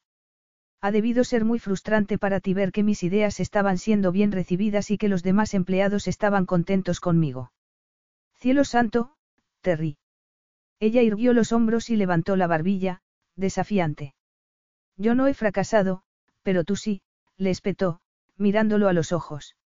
Se dio la vuelta para marcharse pero se detuvo cuando él la azuzó con una puya. Vas a otra reunión. Terry miró a aquel hombre al que amaba pero no confiaba en ella ni la quería como socia. No, le respondió, es que ya no quiero seguir aquí. Capítulo 10. Ya a solas en su suite Terry sucumbió al torbellino de emociones que se agitaban en su interior y se permitió llorar. No podía creer lo que había pasado. ¿Por qué le había hecho Dave aquello? ¿Por qué le había tendido aquella trampa? Y la reacción de Cooper, habría sido fingida. Habrían planeado aquello juntos Dave y él. No, estaba segura de que Cooper no había estado actuando. Se había mostrado sorprendido y furioso cuando le había dicho lo que había hecho. Soltó su bolso en la mesa del comedor, y solo entonces se fijó en un sobre marrón que había sobre ella. Tenía su nombre escrito a máquina. Se enjugó las lágrimas y lo rasgó. Con su mala suerte, probablemente sería una notificación de desahucio de la suite firmada por Cooper. Sollozando, se sentó en una silla y extrajo del sobre los papeles que contenía. En primer lugar había una carta mecanografiada del señor Seaton, el abogado de su difunto padre biológico, el hombre que había ido a ver la Ogden y con el que había empezado todo aquello. Decía así. Señorita Ferguson. De acuerdo con los deseos de su difunto padre, le envió esta carta suya tres semanas después de su muerte. Atentamente. Maxwell Seaton. Una carta, una carta del padre al que jamás había llegado a conocer, a Terry casi le daba miedo leerla, pero finalmente la desdobló para hacerlo. Querida Terry. A pesar de que no he formado parte de tu vida, no he dejado de estar pendiente de ti, aunque en la distancia, durante todos estos años. Tus padres adoptivos son buena gente, y me siento agradecido hacia ellos por haberte dado el cariño que yo no he podido darte. Tu madre y yo éramos muy jóvenes y estábamos muy enamorados. Cuando se quedó embarazada, planeamos escaparnos juntos después de que nacieras, pero la perdí la misma noche en que viniste al mundo. Sabía que yo solo no podría darte la vida que merecías, así que decidí entregarte en adopción. Fue lo más difícil que he hecho jamás. A Terry se le llenaron los ojos de lágrimas que rodaron por sus mejillas. Quiero que sepas que te quisimos antes incluso de que nacieras. Y aunque sé que tus padres adoptivos te quieren muchísimo, espero que en algún momento pienses en los padres que también te quisieron muchísimo y tuvieron que renunciar a ti. Sé muy feliz, Terry. Tu padre. Jacob Evans. Las lágrimas le nublaban la vista mientras volvía a doblar la carta, y sintió que se le hacía un nudo en la garganta, mezcla de la lástima que sentía por su padre y la pena por no haber podido conocerlo en vida. Paseó la mirada por la lujosa pero impersonal suite y se sintió tan vacía como ella. Necesitada desesperadamente de consuelo, se levantó y fue hasta el teléfono más cercano para llamar al servicio de habitaciones. Hola, dijo, confiando en que su voz no sonara tan lastimera como se sentía ella en ese momento. Necesito que me traigan un buen trozo de tarta de chocolate con helado de vainilla, en 20 minutos.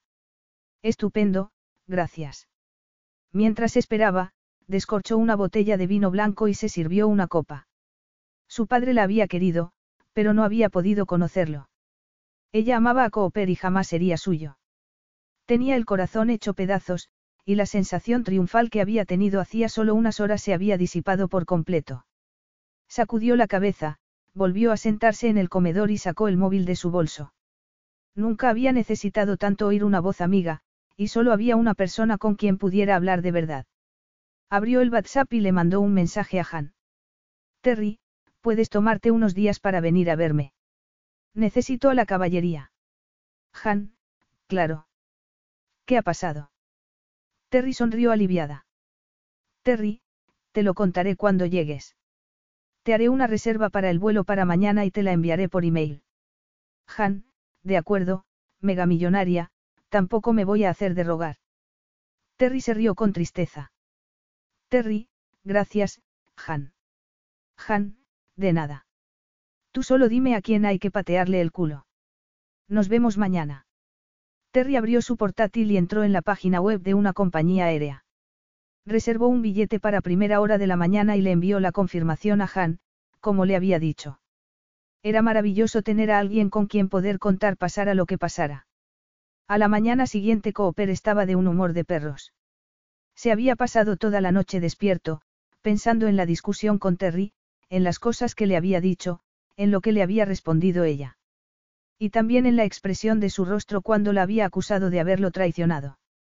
No podía quitarse de la cabeza el dolor que había visto en sus ojos. Sacudió la cabeza. Como hubiera reaccionado Terry era irrelevante. Bastante tenía ya con el mazazo que él acababa de recibir. Descubrir que Dave, su mejor amigo, la persona en la que siempre había confiado, estaba detrás de todo aquello, era algo demasiado difícil de digerir. Naturalmente en un principio no había dado la más mínima credibilidad a Terry. Se había dicho que era un ardid suyo, una treta para parecer inocente mientras arrojaba a Dave a los lobos. Por eso, había hecho lo único que podía hacer para averiguar la verdad, llamar a Simon Buster. Y solo recordar la breve conversación que había mantenido con él hacía que se le partiese el corazón de nuevo. Quizá debería haber creído a Terry, que siempre había sido sincera con él, pero, ¿quién podría echarle en cara no haber querido admitir que había sido su mejor amigo quien lo había traicionado? Hola, Simon, había saludado a Buster por el móvil, mientras se paseaba arriba y abajo por la terraza de su suite. Me han dicho que esta noche te has reunido con mi nueva socia para hablar sobre la posibilidad de invertir en nuestra compañía. Sé amable, se había dicho. Solo así te dirá lo que quieres saber. Sí, es verdad, le había confirmado Simon de buen humor. Esa joven es muy lista, ahí es. Sabe cómo negociar. Eres un hombre afortunado. Afortunado.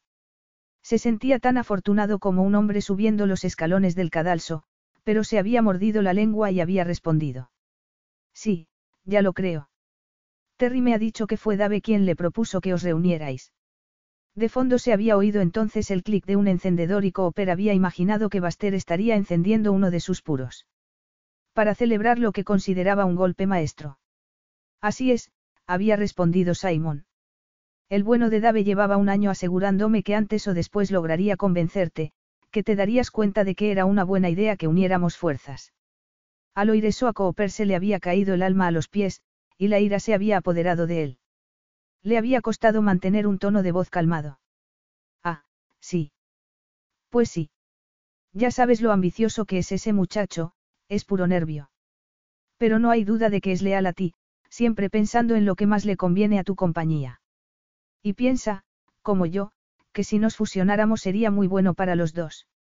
Sí, claro, porque una fusión entre una cadena de hoteles de cinco estrellas y otra de moteles de carretera era una idea fabulosa, en que había estado pensando Dave. Y llevaba un año en conversaciones con Baster a sus espaldas. ¿Qué más habría estado tramando? Bueno, Simón, detesto volver a decepcionarte, le había dicho con aspereza, pero mi compañía va a seguir como está, Nada de inversiones externas y nada de fusiones. ¿Cómo? Pero eso no es lo que Dave ha estado prometiéndome durante meses, ni lo que me dijo esa chica anoche. Había protestado Baster, iracundo.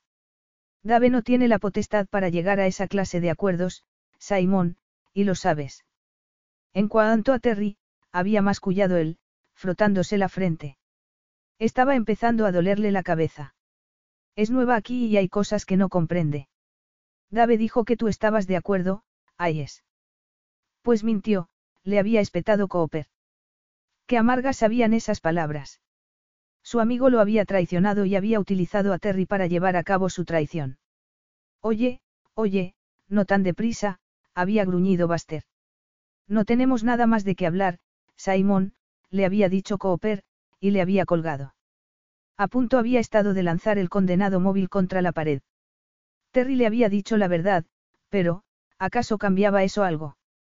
Él nunca había querido tener una socia, y aunque había tenido unas cuantas buenas ideas en esas dos semanas, seguía sin encajar allí. Además, si se quedase, lo que había surgido entre ellos podría convertirse en algo más que una relación pasajera. Estaba preparado para eso. Cooper se levantó cuando Dave llamó a la puerta y entró en su despacho tan campante. ¿Querías verme? Le preguntó con una sonrisa. Cooper rodeó su escritorio y se sentó en el borde. Sí. Terry me ha contado que se reunió anoche con Simon Baster. Dave contrajo el rostro y se encogió de hombros. Ya, me dijo que quería hablar con él. Yo no quería presentárselo, Coop, dijo levantando ambas manos, como indicando que no le había quedado más remedio, pero es tu socia, y me pareció que no podía negarme. Era evidente que estaba dispuesto a llevar sus mentiras hasta el final. Coopera sintió y le dijo. Además, difícilmente habrías podido negarte cuando había sido tú quien lo había preparado todo. ¿Qué? exclamó Dave riéndose, pero era una risa nerviosa. Llevas un año intentando promover un acuerdo con Simon, continuó Cooper mirándolo a los ojos. En ellos vio un atisbo de culpa que poco después se desvaneció. Venga ya. ¿En serio? Cooper ignoró ese tibio intento de desmentir sus acusaciones y le preguntó. Si Jacob no hubiera muerto y Terry no se hubiera presentado aquí, ¿cómo lo habrías llevado a término? ¿Pero qué dices? ¿Estás loco? No, lo que estoy es furioso, le espetó Cooper. Podía verlo en sus ojos, Dave se estaba dando cuenta de que ya no tenía sentido seguir negándolo. ¿Cómo has podido hacerme esto, Dave? Somos amigos. Llevamos años trabajando juntos. Juntos. Dave resopló y sacudió la cabeza. No, Cooper, tú eres mi jefe, yo trabajo para ti. ¿Y qué?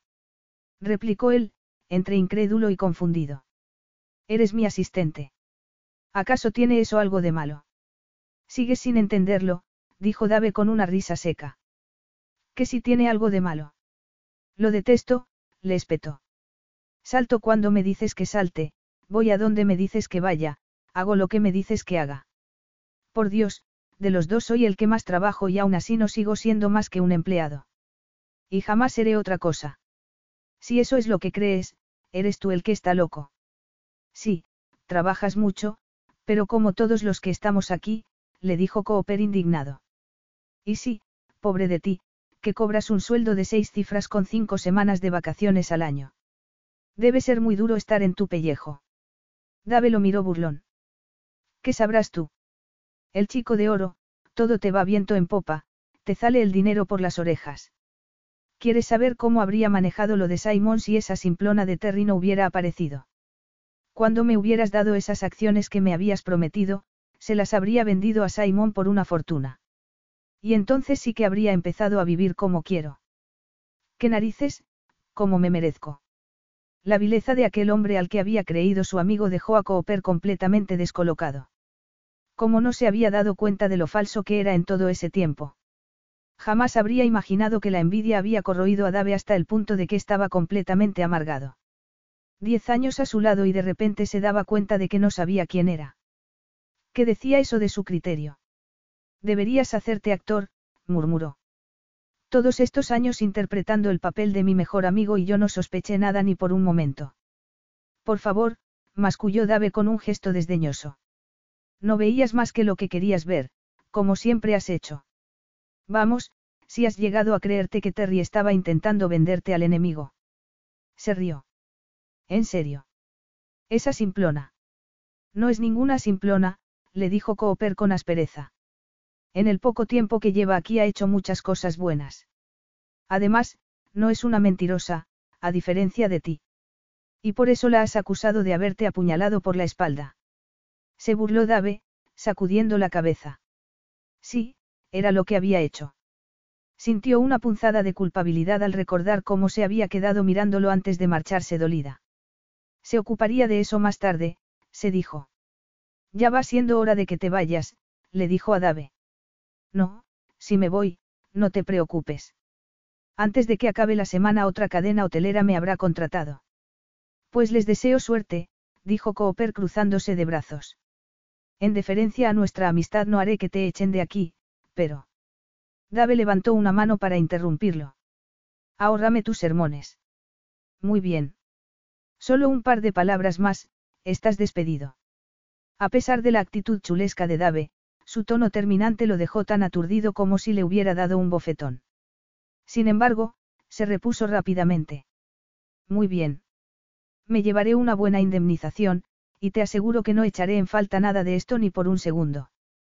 Cuando se marchó, Cooper se quedó mirando la puerta un buen rato, preguntándose si Dave no estaría en lo cierto al menos respecto a una cosa. De verdad solo veía lo que quería ver, se negaba a ver cualquier cosa que amenazase con alterar su visión del mundo. Había dado por sentado que era Terry quien lo había traicionado porque le era más conveniente. Así habría tenido una excusa para deshacerse de ella, para comprarle su parte del negocio y obligarla a marcharse. Y también habría tenido un motivo para poner fin a lo que había surgido entre ellos antes de que sus sentimientos hacia ella se volviesen más profundos. Y ahora que el daño estaba hecho la pregunta era, debería intentar deshacerlo. O dejar las cosas como estaban por el bien de ambos. Quería ir en su busca, abrazarla, decirle que había estado equivocado, que lo que sentía por ella lo descolocaba de tal manera que no sabía cómo manejar esos sentimientos. Pero no lo hizo, porque si Terry decidía irse a pesar de todo, no soportaría verla marchar. Cuando Terry abrió la puerta de su suite para dejar pasar a Han, los ojos verdes de su amiga relucían de la emoción. Madre mía. Un asiento en primera clase en el avión, una limusina con champán para recogerme, y luego un botones guapísimo trae mi maleta hasta aquí. No me costaría nada acostumbrarme a todo esto. Dejó su bolso en la mesa del comedor y abrazó a Terry, que se sentía tremendamente agradecida por tener allí a su amiga, de personalidad desbordante y fiera lealtad. Fue entonces cuando vio que en el pasillo estaba Yaque, el botones que la había acompañado, esperando. ¡Ay! Perdona exclamó Han. Sé que tengo que darte una propina. Es que. No hace falta, replicó ya que con una sonrisa. Invita a la casa, añadió, guiñándole un ojo. Cuando se hubo marchado, Han se abanicó con la mano. Madre mía, es monísimo, ¿verdad? Dijo, pero cuando miró a Terry debió ver en su rostro lo mal que se sentía, porque su expresión se volvió de inmediato fiera. ¿Quién te ha hecho daño? Dime dónde está esa sabandija y... Dios, cómo me alegro de verte, murmuró.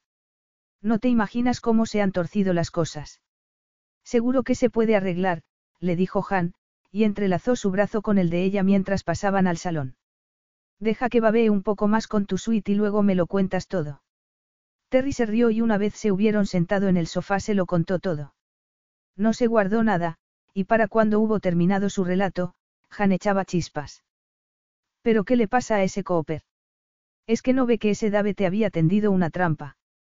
No lo sé, murmuró Terry, que aún estaba dolida. Quizá no quiera verlo. Llegó a decirme que ni siquiera me quería como socia. Bueno, eso tampoco dependía de él, no. No, pero ahora quizá sí. ¿Por qué? exclamó Han irritada, poniéndose de pie. Se alejó unos pasos y volvió a sentarse. Eres su socia porque tu padre te legó su mitad de la compañía. Eso él no puede cambiarlo. Él no, pero yo sí, dijo Terry. Fue hasta el mueble bar, sacó una botella de vino y lo descorchó. Lo sirvió en dos copas y volvió con Han, quería que vinieras porque necesitaba compañía cuando volviera a Ogden, añadió, sentándose y tendiéndole una de las copas. ¿Qué?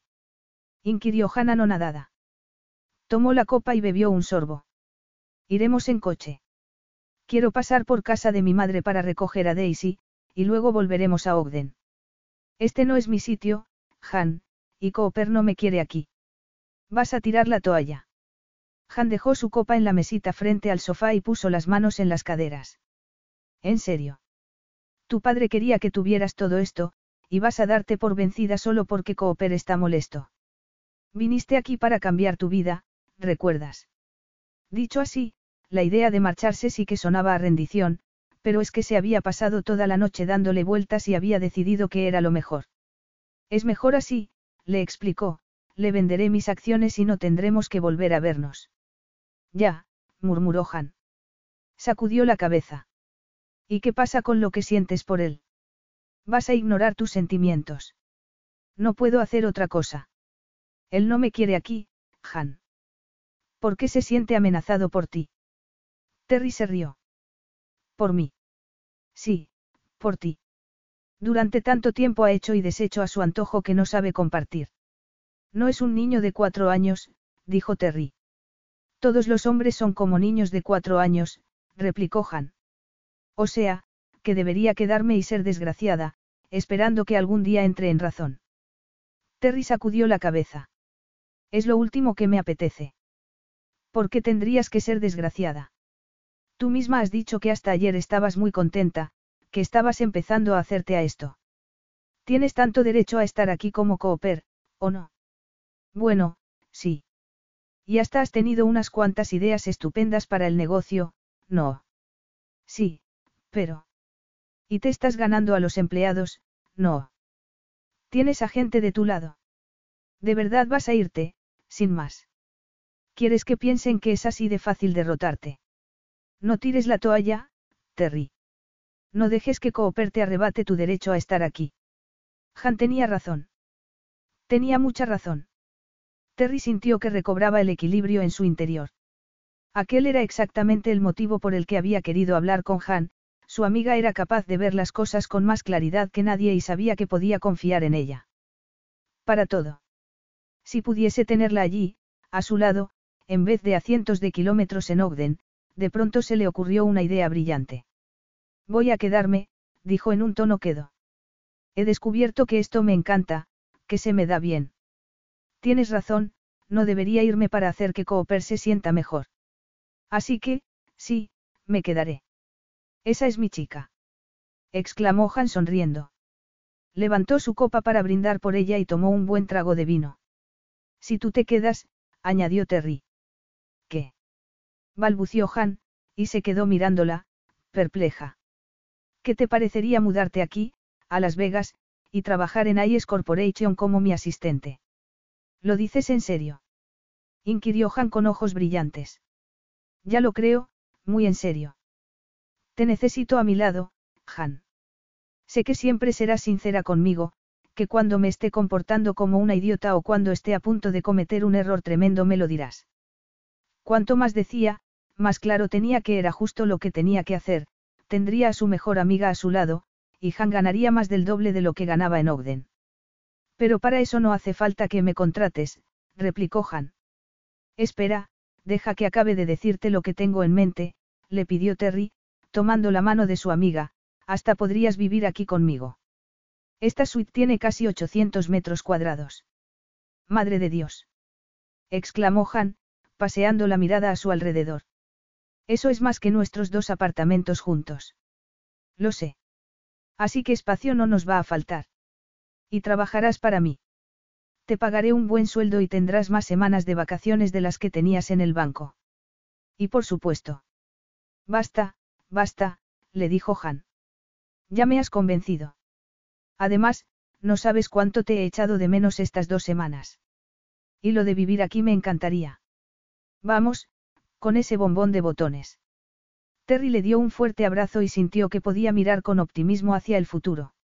Aunque tuviera que trabajar con un hombre que no confiaba en ella, y que nunca la amaría. Capítulo 11. Era maravilloso volver a reír de nuevo.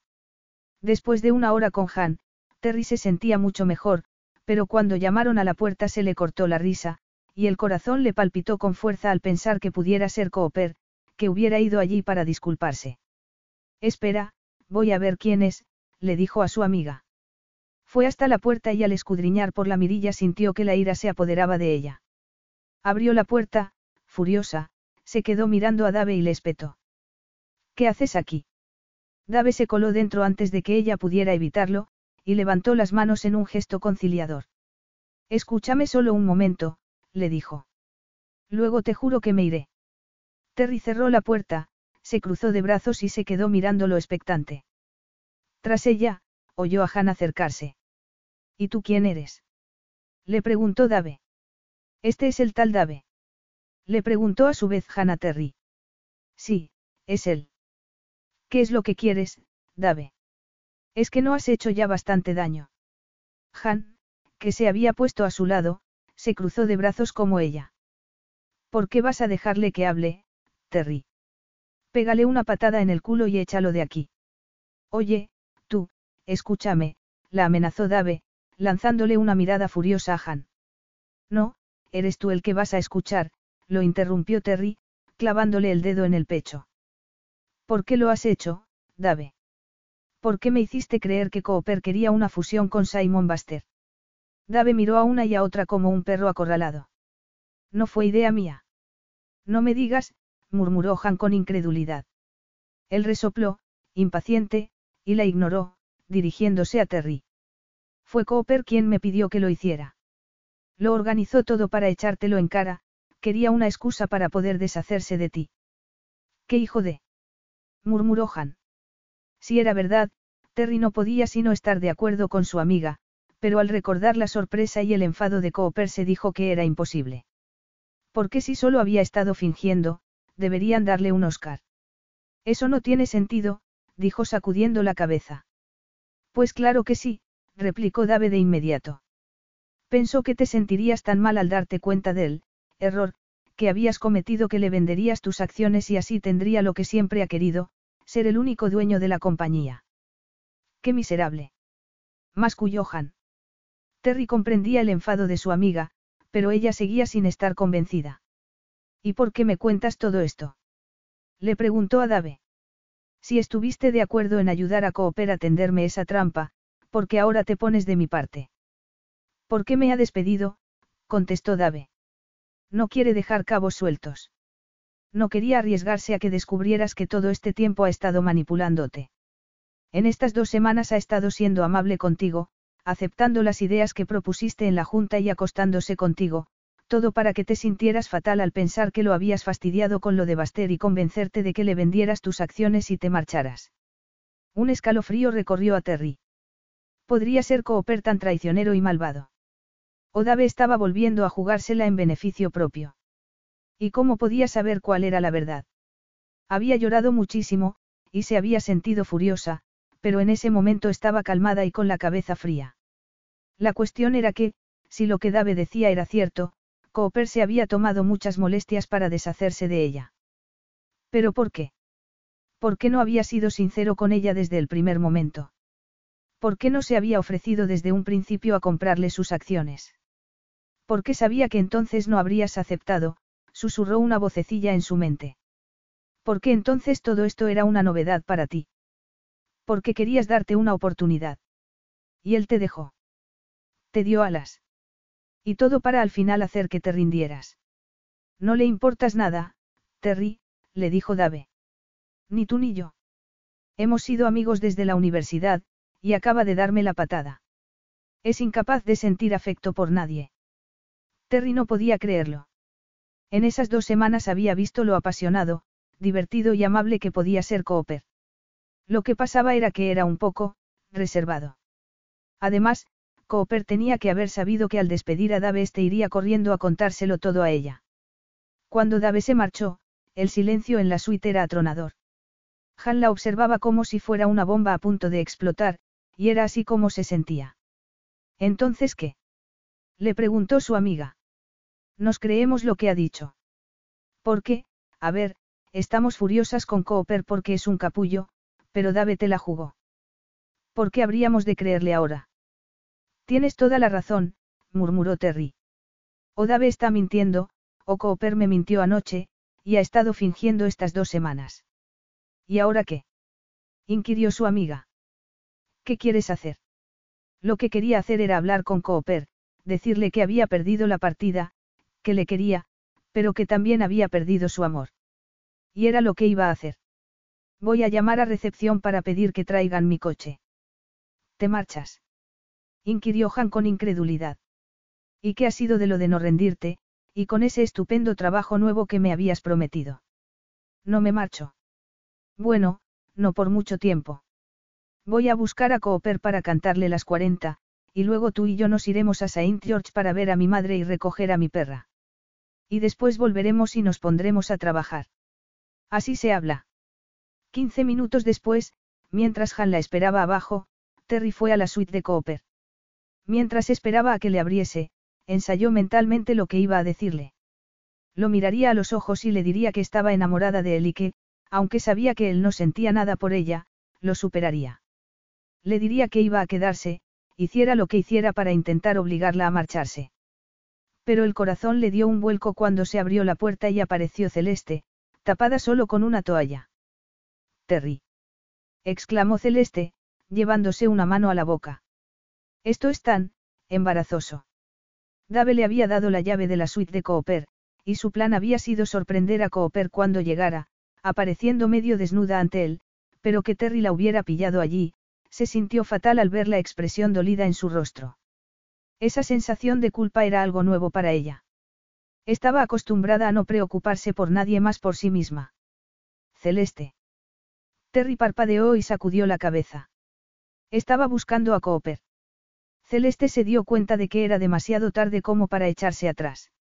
Si quería que Cooper le diera otra oportunidad, que volviera con ella, tendría que hacer que Terry renunciara a él. Miró por encima de su hombro, como si esperara ver a Cooper aparecer en cualquier momento. Está en la ducha, cariño. Yo iba a unirme a él ahora mismo. Terry tragó saliva y asintió. Comprendo, murmuró. Era evidente que estaba intentando disimular su dolor, y Celeste se sintió aún peor.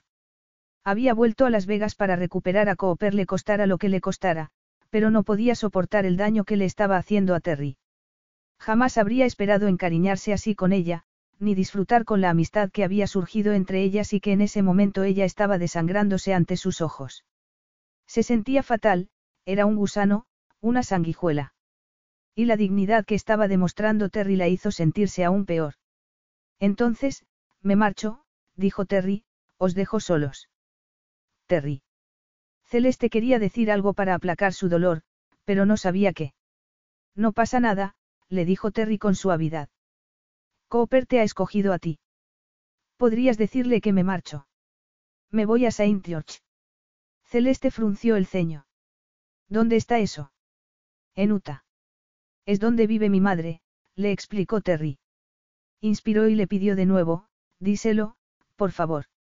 Terry ya se estaba dando la vuelta para marcharse cuando la agarró del brazo. ¿Le quieres de verdad? No. Le dijo. Terry contrajo el rostro y le contestó. Sí, pero no te preocupes por mí, lo superaré. Después de cómo se había comportado la noche anterior con ella, a Cooper no le sorprendió entrar en el despacho de Terry y encontrarse con que no estaba allí.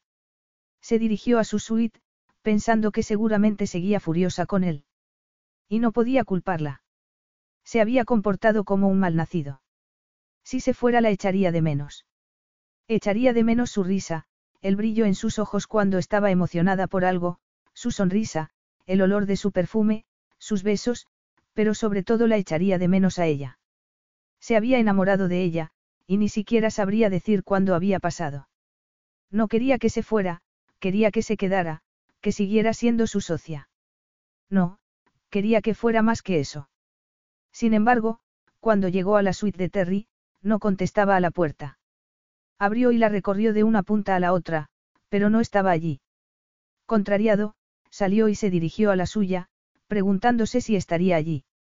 Apenas había cruzado la puerta cuando oyó una voz familiar que lo hizo pararse en seco. Llegas tarde. Cooper dio un respingo y vio a Celeste sentada en el sofá, envuelta en una toalla. Lo que faltaba, masculló. ¿Qué haces aquí, Celeste? Había venido a seducirte, le confesó ella, levantándose y yendo hacia él con la gracia de una bailarina de ballet. Gracias, pero ahora no estoy de humor, masculló él.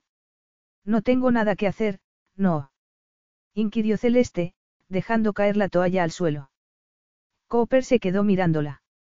Una de las mujeres más hermosas del mundo estaba allí, desnuda ante él, pero no sentía el menor deseo hacia ella. Lo único que podía pensar era que no era Terry. Se preguntó cómo habría entrado allí y dedujo que Dave debía haberle dado la llave. Celeste recogió de una silla un vestido negro corto y se lo puso. ¿Me subes la cremallera? Le pidió a Cooper, volviéndose de espaldas.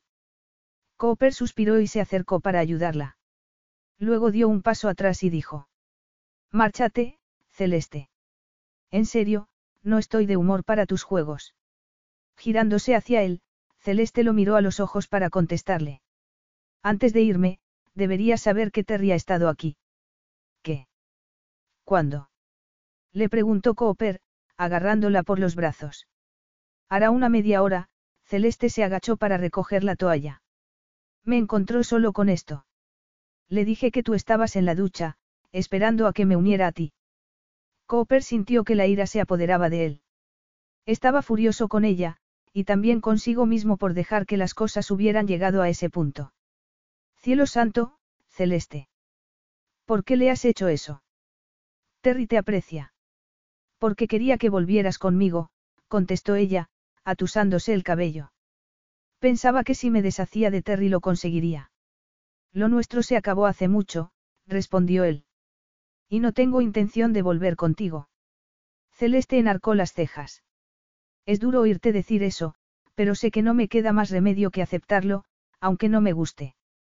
Es curioso, es mucho más fácil vivir con una mentira piadosa que aceptar la verdad. Sabes, hasta que conocí a Terry, hacía años que no le decía a nadie ni una sola verdad. Puede que me haya contagiado algo de su sinceridad, sonrió con tristeza. Era mi amiga y lo he echado todo a perder. Y lo siento. Has echado a perder mucho más que eso. No, aquí va otra verdad, Cooper, has sido tú solito el que has echado a perder lo tuyo con Terry. Ella no es como nosotros, es auténtica. Cuando le ofrece su afecto a alguien lo hace sin reservas, sin esperar nada a cambio. Cooper se frotó la cara con las manos. Tenía razón y lo sabía. Lo había sabido desde el principio. Había tenido algo auténtico con Terry, algo que la mayoría de la gente no llegaba a encontrar jamás, y lo había dejado escapar. Me marcho, dijo Celeste. Si vuelves a ver a Terry, por favor, dile que siento haberle hecho daño. ¿Cómo que si vuelvo a verla? No te lo he dicho. Se ha ido. Un pánico espantoso se apoderó de él. ¿Qué se ha ido? ¿A dónde? Me dijo que se iba a Saint George, en Utah, a casa de su madre, Celeste se colgó con suavidad el bolso del hombro, abrió la puerta y se detuvo un momento antes de salir. Terry te quiere. No seas idiota y ve tras ella.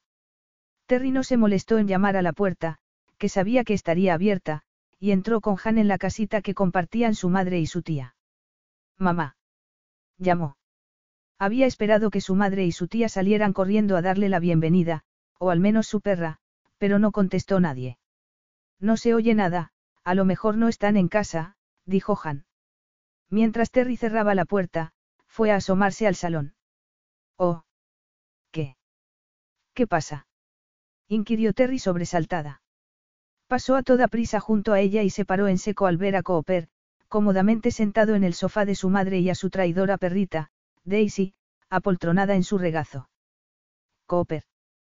Terry, cariño. exclamó su madre, saliendo de la cocina en ese momento. Llevaba una bandeja con una jarra de té con hielo, tres vasos y un plato de galletas. Ya estás aquí. Tendrías que haber visto la llegada de Cooper, dijo entusiasmada. El helicóptero aterrizó justo en medio del campo de golf. La gente va a estar semanas hablando de ello. Un helicóptero. Repitió Terry aturdida. Cooper se encogió de hombros y continuó acariciando a Daisy. El piloto aterrizó un momento para que bajara y despegó de inmediato, no creo que hayamos dañado el campo de golf. Pues claro que no, replicó la madre de Terry. Fue tan emocionante. Tu madre ha sido muy amable, dejando que me quedara aquí a esperarte, dijo Cooper, sin dejar de acariciar a Daisy, que estaba encantada. Tu perra es una traidora, le dijo en un siseo Hannah Terry, antes de ir a darle un gran abrazo a la señora Ferguson. Qué alegría verte, tesoro. Le dijo Carol Ferguson. Me encanta tu peinado. Han sonrió. Yo también me alegro de verla, dijo, aunque no puedo decir lo mismo de otras personas, masculló, lanzándole una mirada furibunda a Cooper. Han, la reprendió la madre de Terry. Yo también me alegro de conocerte, le dijo Cooper divertido a Han. ¿Qué te parece si vamos a la cocina a por un par de vasos más para el té? Le dijo Carol a Han, agarrándola del brazo y llevándosela hacia allí. Connie está ligando con uno de los golfistas, pero no debería tardar, les dijo a Terry y a Cooper por encima del hombro. Cuando se quedaron a solas, Terry se sintió completamente descolocada. Jamás habría esperado encontrar a Cooper allí. ¿A qué has venido? Le preguntó. Cooper apartó a Daisy y se levantó. Quería hablar contigo, y me enteré de que te habías ido. Ya. Siento haber interrumpido tu ducha con Celeste, masculló Terry. Cooper frunció el ceño. Sé lo que te dijo, pero no era verdad.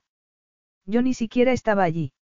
Dave debió darle la llave de mi suite y se coló allí para seducirme a mí y hacer que tú te marcharas. Terry se tambaleó ligeramente al oír aquello.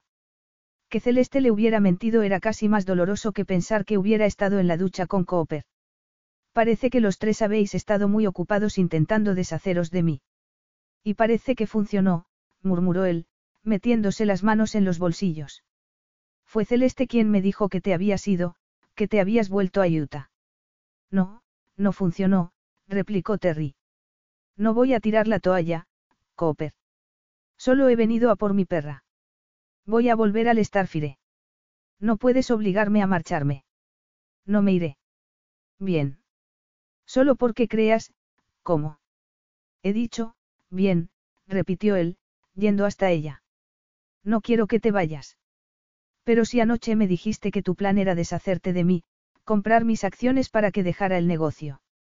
Y lo era, Cooper se sacó una mano del bolsillo y se frotó la nuca. Apareciste de repente, de la nada. Ni siquiera sabía que existías, y de pronto me encontré con una nueva socia. Una socia que no sabía nada del negocio. Estaba cabreado, y mucho. Pero luego las cosas cambiaron. ¿En serio? Pues anoche me acusaste de haber intentado apuñalarte por la espalda. Lo sé, y por eso tenía que hablar contigo. Porque ahora sé que estaba equivocado. Terry parpadeó y sacudió la cabeza. Vaya, jamás pensé que te oiría decir eso. Cooper dio un paso más hacia ella. Dave me lo contó todo. Que estaba intrigando contra mí, que te utilizó. Y que, aunque su plan hubiera fallado, iba a venderle a Baster las acciones que yo pensaba darle. Jamás sospeché de él. Pero, aunque no hubiera confesado, jamás debería haber pensado que había sido cosa tuya. No es tu estilo. Con lo sincera que fuiste desde un principio conmigo.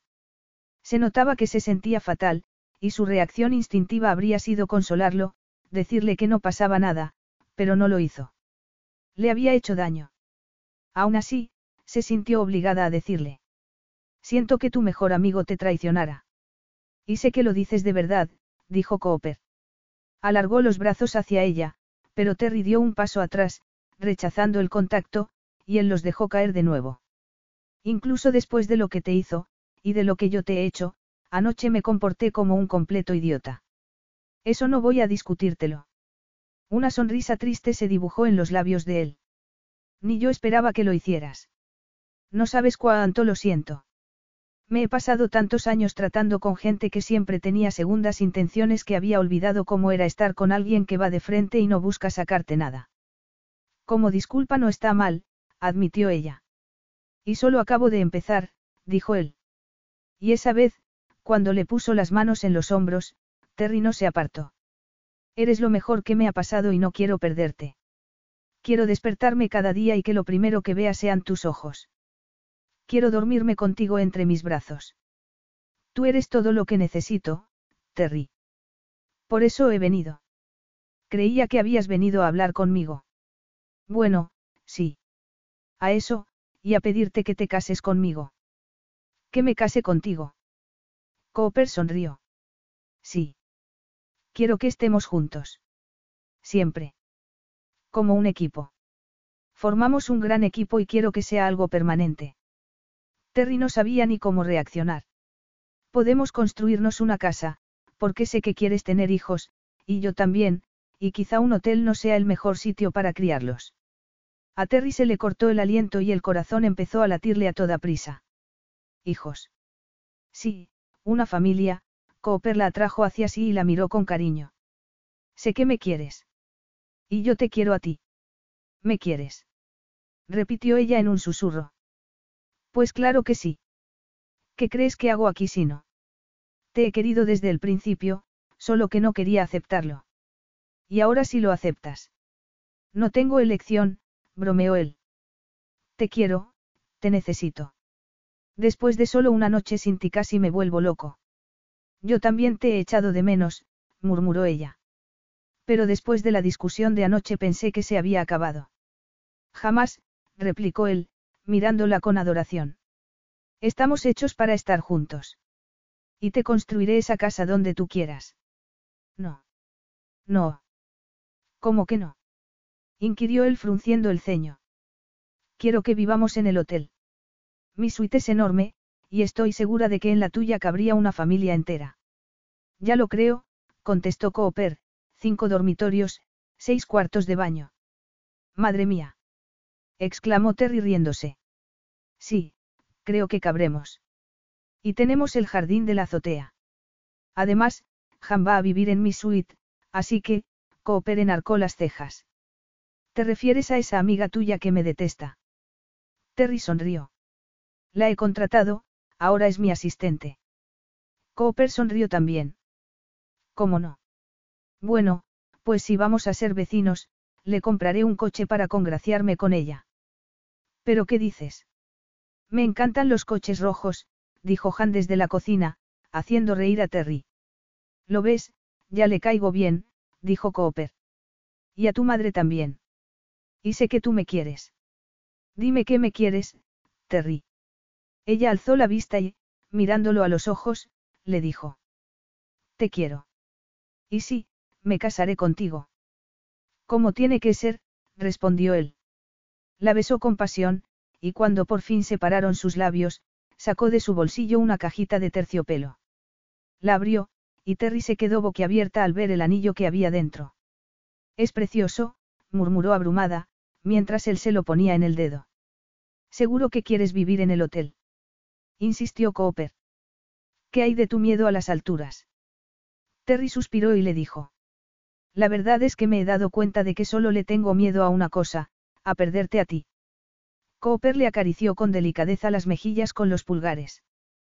Pues eso jamás va a ocurrir. Formamos un equipo increíble. Podemos salir ya. Dijo la madre de Terry desde la cocina. Estamos deseando ver el anillo.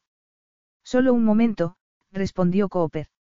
Y se inclinó para susurrarle a Terry, lo primero es lo primero. Cuando volvió a besarla, Terry respondió al beso con pasión. Aquel era el hombre junto al que tejería sus sueños y juntos los verían hacerse realidad. Fin.